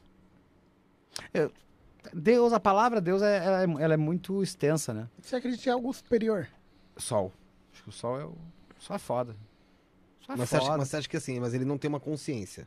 Não, não tenho uma consciência. Mas é, se não- é, Cara, olha quantos. Mesmo eu não acreditando na. na- digo assim, não acredito no, no, no Deus, Deus humanoide, é né? isso? Não, humanoide não é nem consciente. Acredito que o universo, na verdade, a gente não tem a mínima ideia dele. E eu não acredito, isso é uma prova, a gente não tem a mínima Não ideia tem. do universo. É, mas, assim, é, por exemplo, se eu rezar pro sol, ele não vai pedir nada em troca pra mim.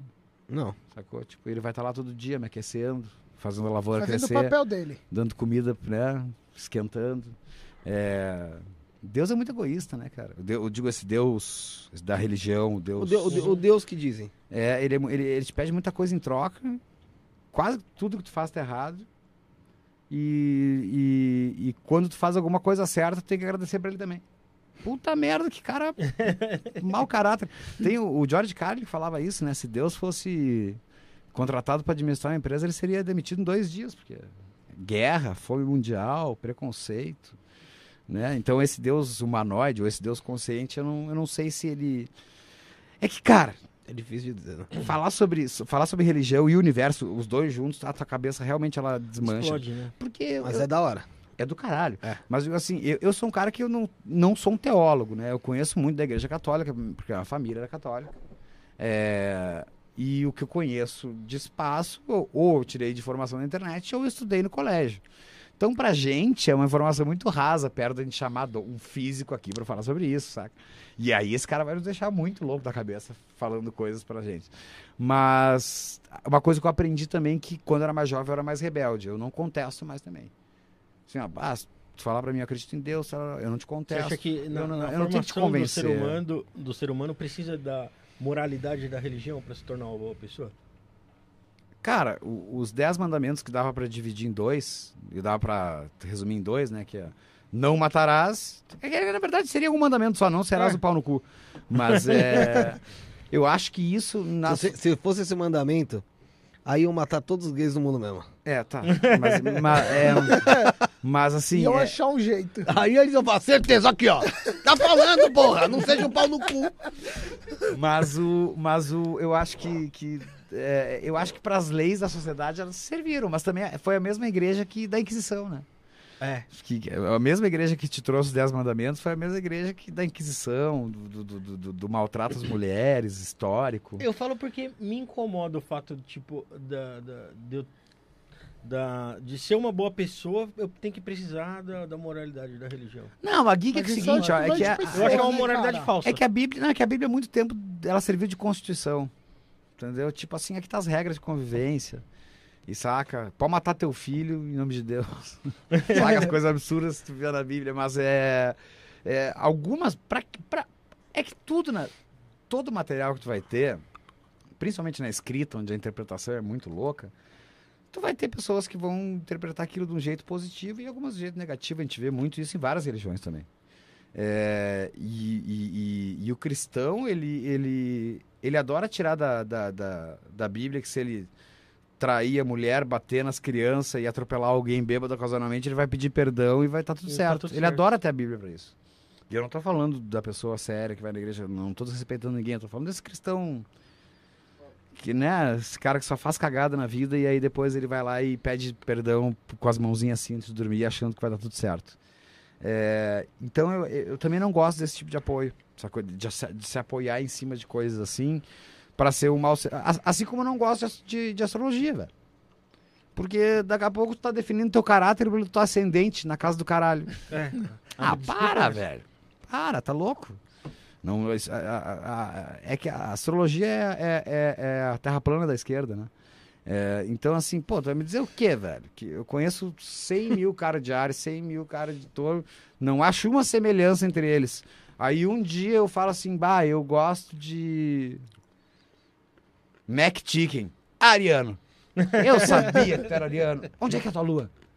É, a minha lua é. No meu cozinho. minha Ascendente no meu cu. Eu sabia que era ascendente no teu cu, só que não tem. Saca? Tipo.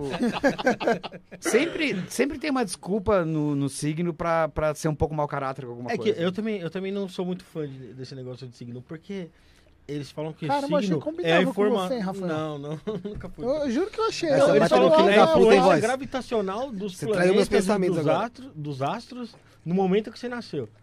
Mas que influência gravitacional que a Lua tem sobre inf- Cara, a influência que teve na hora que eu nasci foi a enfermeira Foi e a médica né? que me tiraram Exatamente, lá. que apertou, Você fala isso, mas puxou. esqueceu que o Felipe já estudou, né?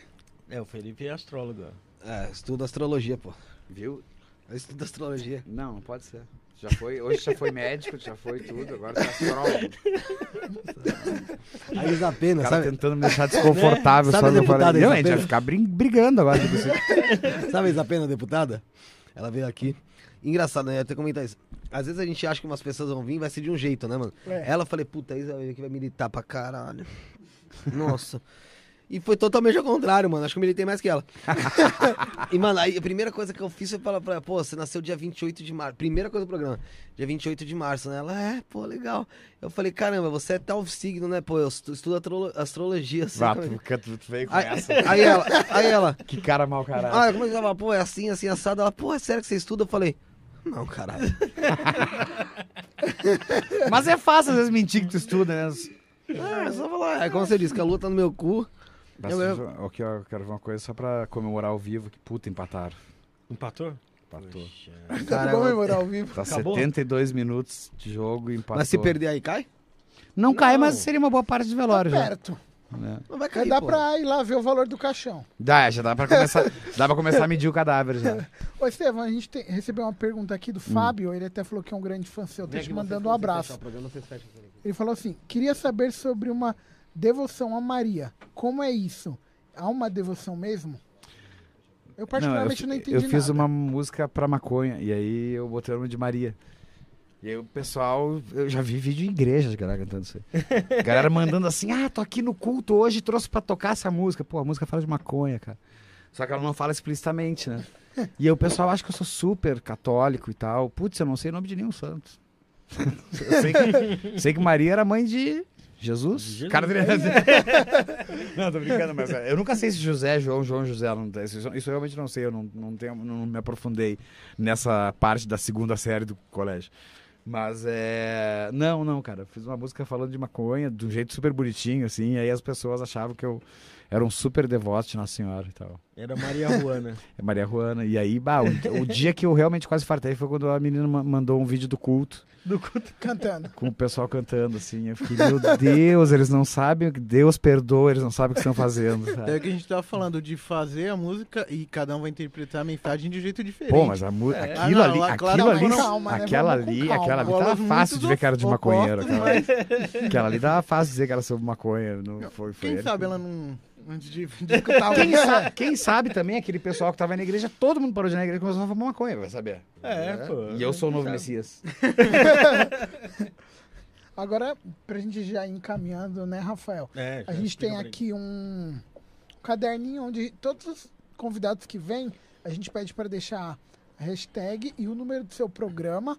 Aí você deixa uma mensagem aí pra gente. Quero ver o que você quiser escrever. Quiser mandar a gente tomar no cu, pode por aí. É, no. Fica à no programa vontade. 100, a gente Pessoal, vai- não façam Pix, tá? Vai cai direto na receita. Façam, façam um TED, demora um dia a mais, mas.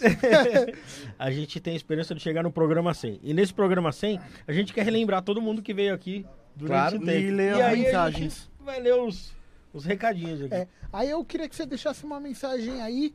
Eu vou pedir pro meu irmão ir te instruindo. A gente é irmão, né? Não sei se alguém reparou. Não sei se deu pra reparar. é. Não, Aí- teve convidado aqui que. Ó, o- Vai instruindo ele O aí, o, Corleone o ali. upgrade. Que aí, assim, eu queria pedir aí pro pessoal que tá acompanhando a gente até agora. Vamos deixar o like, pô. Você ficou aí até agora, gostou da conversa? Deixa o like, não custa nada. Compartilha aí. A gente tem o nosso canal de cortes também, que é o Cortes do Isso Não é Podcast. Por- procura lá, vai ter toda a conversa já mastigada pra você ir do jeito e procurar o que você quiser lá. Toda a conversinha que a gente falou aqui vai estar lá, melhorzinha pra você. Pode falar, Felipe. Procura também, a gente tem o nosso TikTok lá, vai ter também as melhores partes, as partes mais polêmicas também, né? Falando Qual do que é Grêmio. TikTok? Isso não é podcast. Aí. Desculpa. Não, Gol de E-?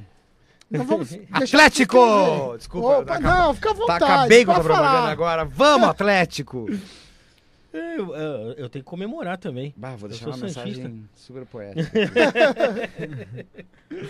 Aí, lembrando, a gente vai ter alguns programas também amanhã. Não. Deixa já o sininho ativado, pessoal. A gente vai. Quem tem amanhã, o, Mas a gente vai voz? ter o rapaz do Vegetariango. Ele vai vir aí falar. Vai vir falar um pouquinho com a gente sobre veganismo, vegetarianismo. Vai ser uma conversa bem bacana, bem legal, principalmente para essas pessoas aí da nova geração que estão adotando bastante esse novo conceito.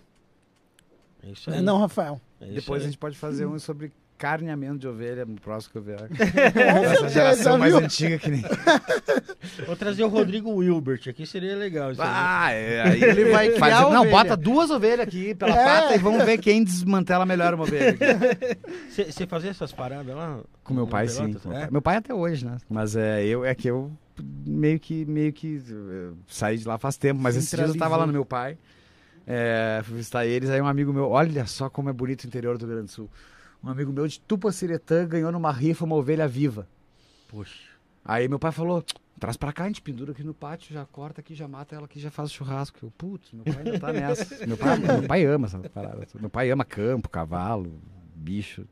Alguns ele não gosta tanto que ele come, né? Mas ele, ele faz churrasco, mas o resto, resto ele curte bastante. Não, eu também não viveria sem churrasco, não, cara. Esse negócio É, eu, eu, eu, eu. Agora, depois que eu tive esse piripaque do Chaves aí da, da ansiedade, que acabou afetando a pressão e tal, eu tô uns, uns- um tempinho sem comer carne.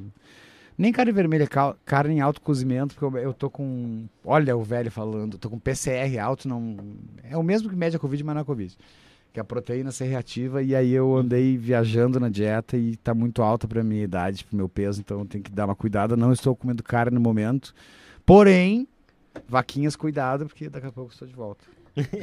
Agora vamos encaminhando pro final. Voz, você quer deixar algum recado aí pra gente?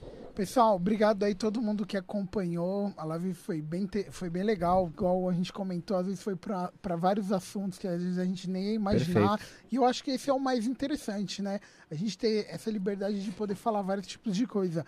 Espero que você tenha gostado Pra bastante, caramba, cara. velho. Pô, obrigado pelo É, convite. Que, como a gente comentou, essa parte de fazer amizade, conhecer outras pessoas, é a melhor parte que tem, viu? Obrigado por ter aceitado o convite. Pô, que isso, cara. Só, só posso... aí, Big- é, opa, desculpa. Não, só queria deixar um recadinho rápido aqui, porque senão depois é, da briga em casa, queria deixar um beijo pra minha mãe, porque minha mãe, ela é assim, ela é viciada em beijos de filho. Como ela só tem, como ela só tem eu, então tem que ser eu que mando de todos os filhos imaginários que ela deve ter na cabeça dela. Qual que é o nome dela? Dona Marli. Dona Marli, ó, Não, mil beijos beijos. pra você aí. E agradecer, cara, agradecer pela simpatia de vocês, pela conversa boa que a gente teve, desenrolar franco, assim, uma conversa bacana. E espero poder voltar, claro que Com lá no certeza. 200 e pouco vai ter muita gente bacana pra conversar aqui, mas voltar pra gente Vamos trocar mais, mais uma esperando. ideia. Até se tiver algum convidado que você esteja interessado de conversar, pode vir. A gente. É uma coisa bem bacana aqui que a gente tem também. é, tem várias pessoas que a gente entrevista que elas retornam. A gente teve o Eduardo, o Eduardo Sabag, que é o canal Espírita. Ele vai voltar com o KBC, que é, que é agora sábado, né? É dia 21. Opa, dia 21, né? É, Ele ele, veio junto com a Janaína Pascoal também. Então a gente acaba tendo esse, essa interação bem bacana. Que eu acho que é o mais interessante. É mesmo. isso, exatamente. Quando é a isso. gente veio o Luciano Milici, que fala de Sete Além, o, o Adriel da Polo veio, que ele queria conversar também. Então também se sentir. Tem uns crossovers É. diferentes. Mas é bom, crossover sempre é bom é pra ter. Desde que sejam pessoas educadas que não vão brigar e estragar o programa, acho que sempre é bom botar dois pontos diferentes na mesa. Sim. Fala aí, voz. É, eu queria agradecer a quem acom... É, Ô, o meu voz amigão, upgrade, tá, é você tá me estranhando? Eu queria agradecer a todo mundo que acompanha a live, o Tavares por estar aqui, agradecer quem não pôde estar aqui, que também é da equipe e está acompanhando. E é só isso mesmo. É isso aí. Agradecer a todo mundo que acompanhou aí com a gente. Sussu. Sussu My Love. Aí, ó. Agora mudou, né? É, agora, agora. Alguém Aqui, vai a apanhar Sarinha, hoje, hein? Felipe, Maicão, Bruneca que tá em casa, Josiel que tá em casa aí, tá todo mundo acompanhando a gente, o Igiota. E agradecer ao Tavares, né? Pô, valeu, que bicho. Prazer é meu. sensacional Prazer aqui, é meu. velho. Baita papo do Né? A gente, a gente expandiu a mente mais uma vez aqui nesse programa. Hoje foi, hoje foi, hoje Foi foi, hoje foi expandir mesmo. A gente foi longe e foi longe legal, assim, então foi, foi muito bom. Agradecer. Obrigado, Tavares. Valeu, galera. Obrigado, Valeu. prazer. É um baita prazer estar aqui. Galera, amanhã a gente tá voltando aí, Vegetarirango, às 19h30. Vamos falar sobre veganismo, é, comida vegetariana e, e vamos expandir a mente mais uma vez. É isso aí. Valeu.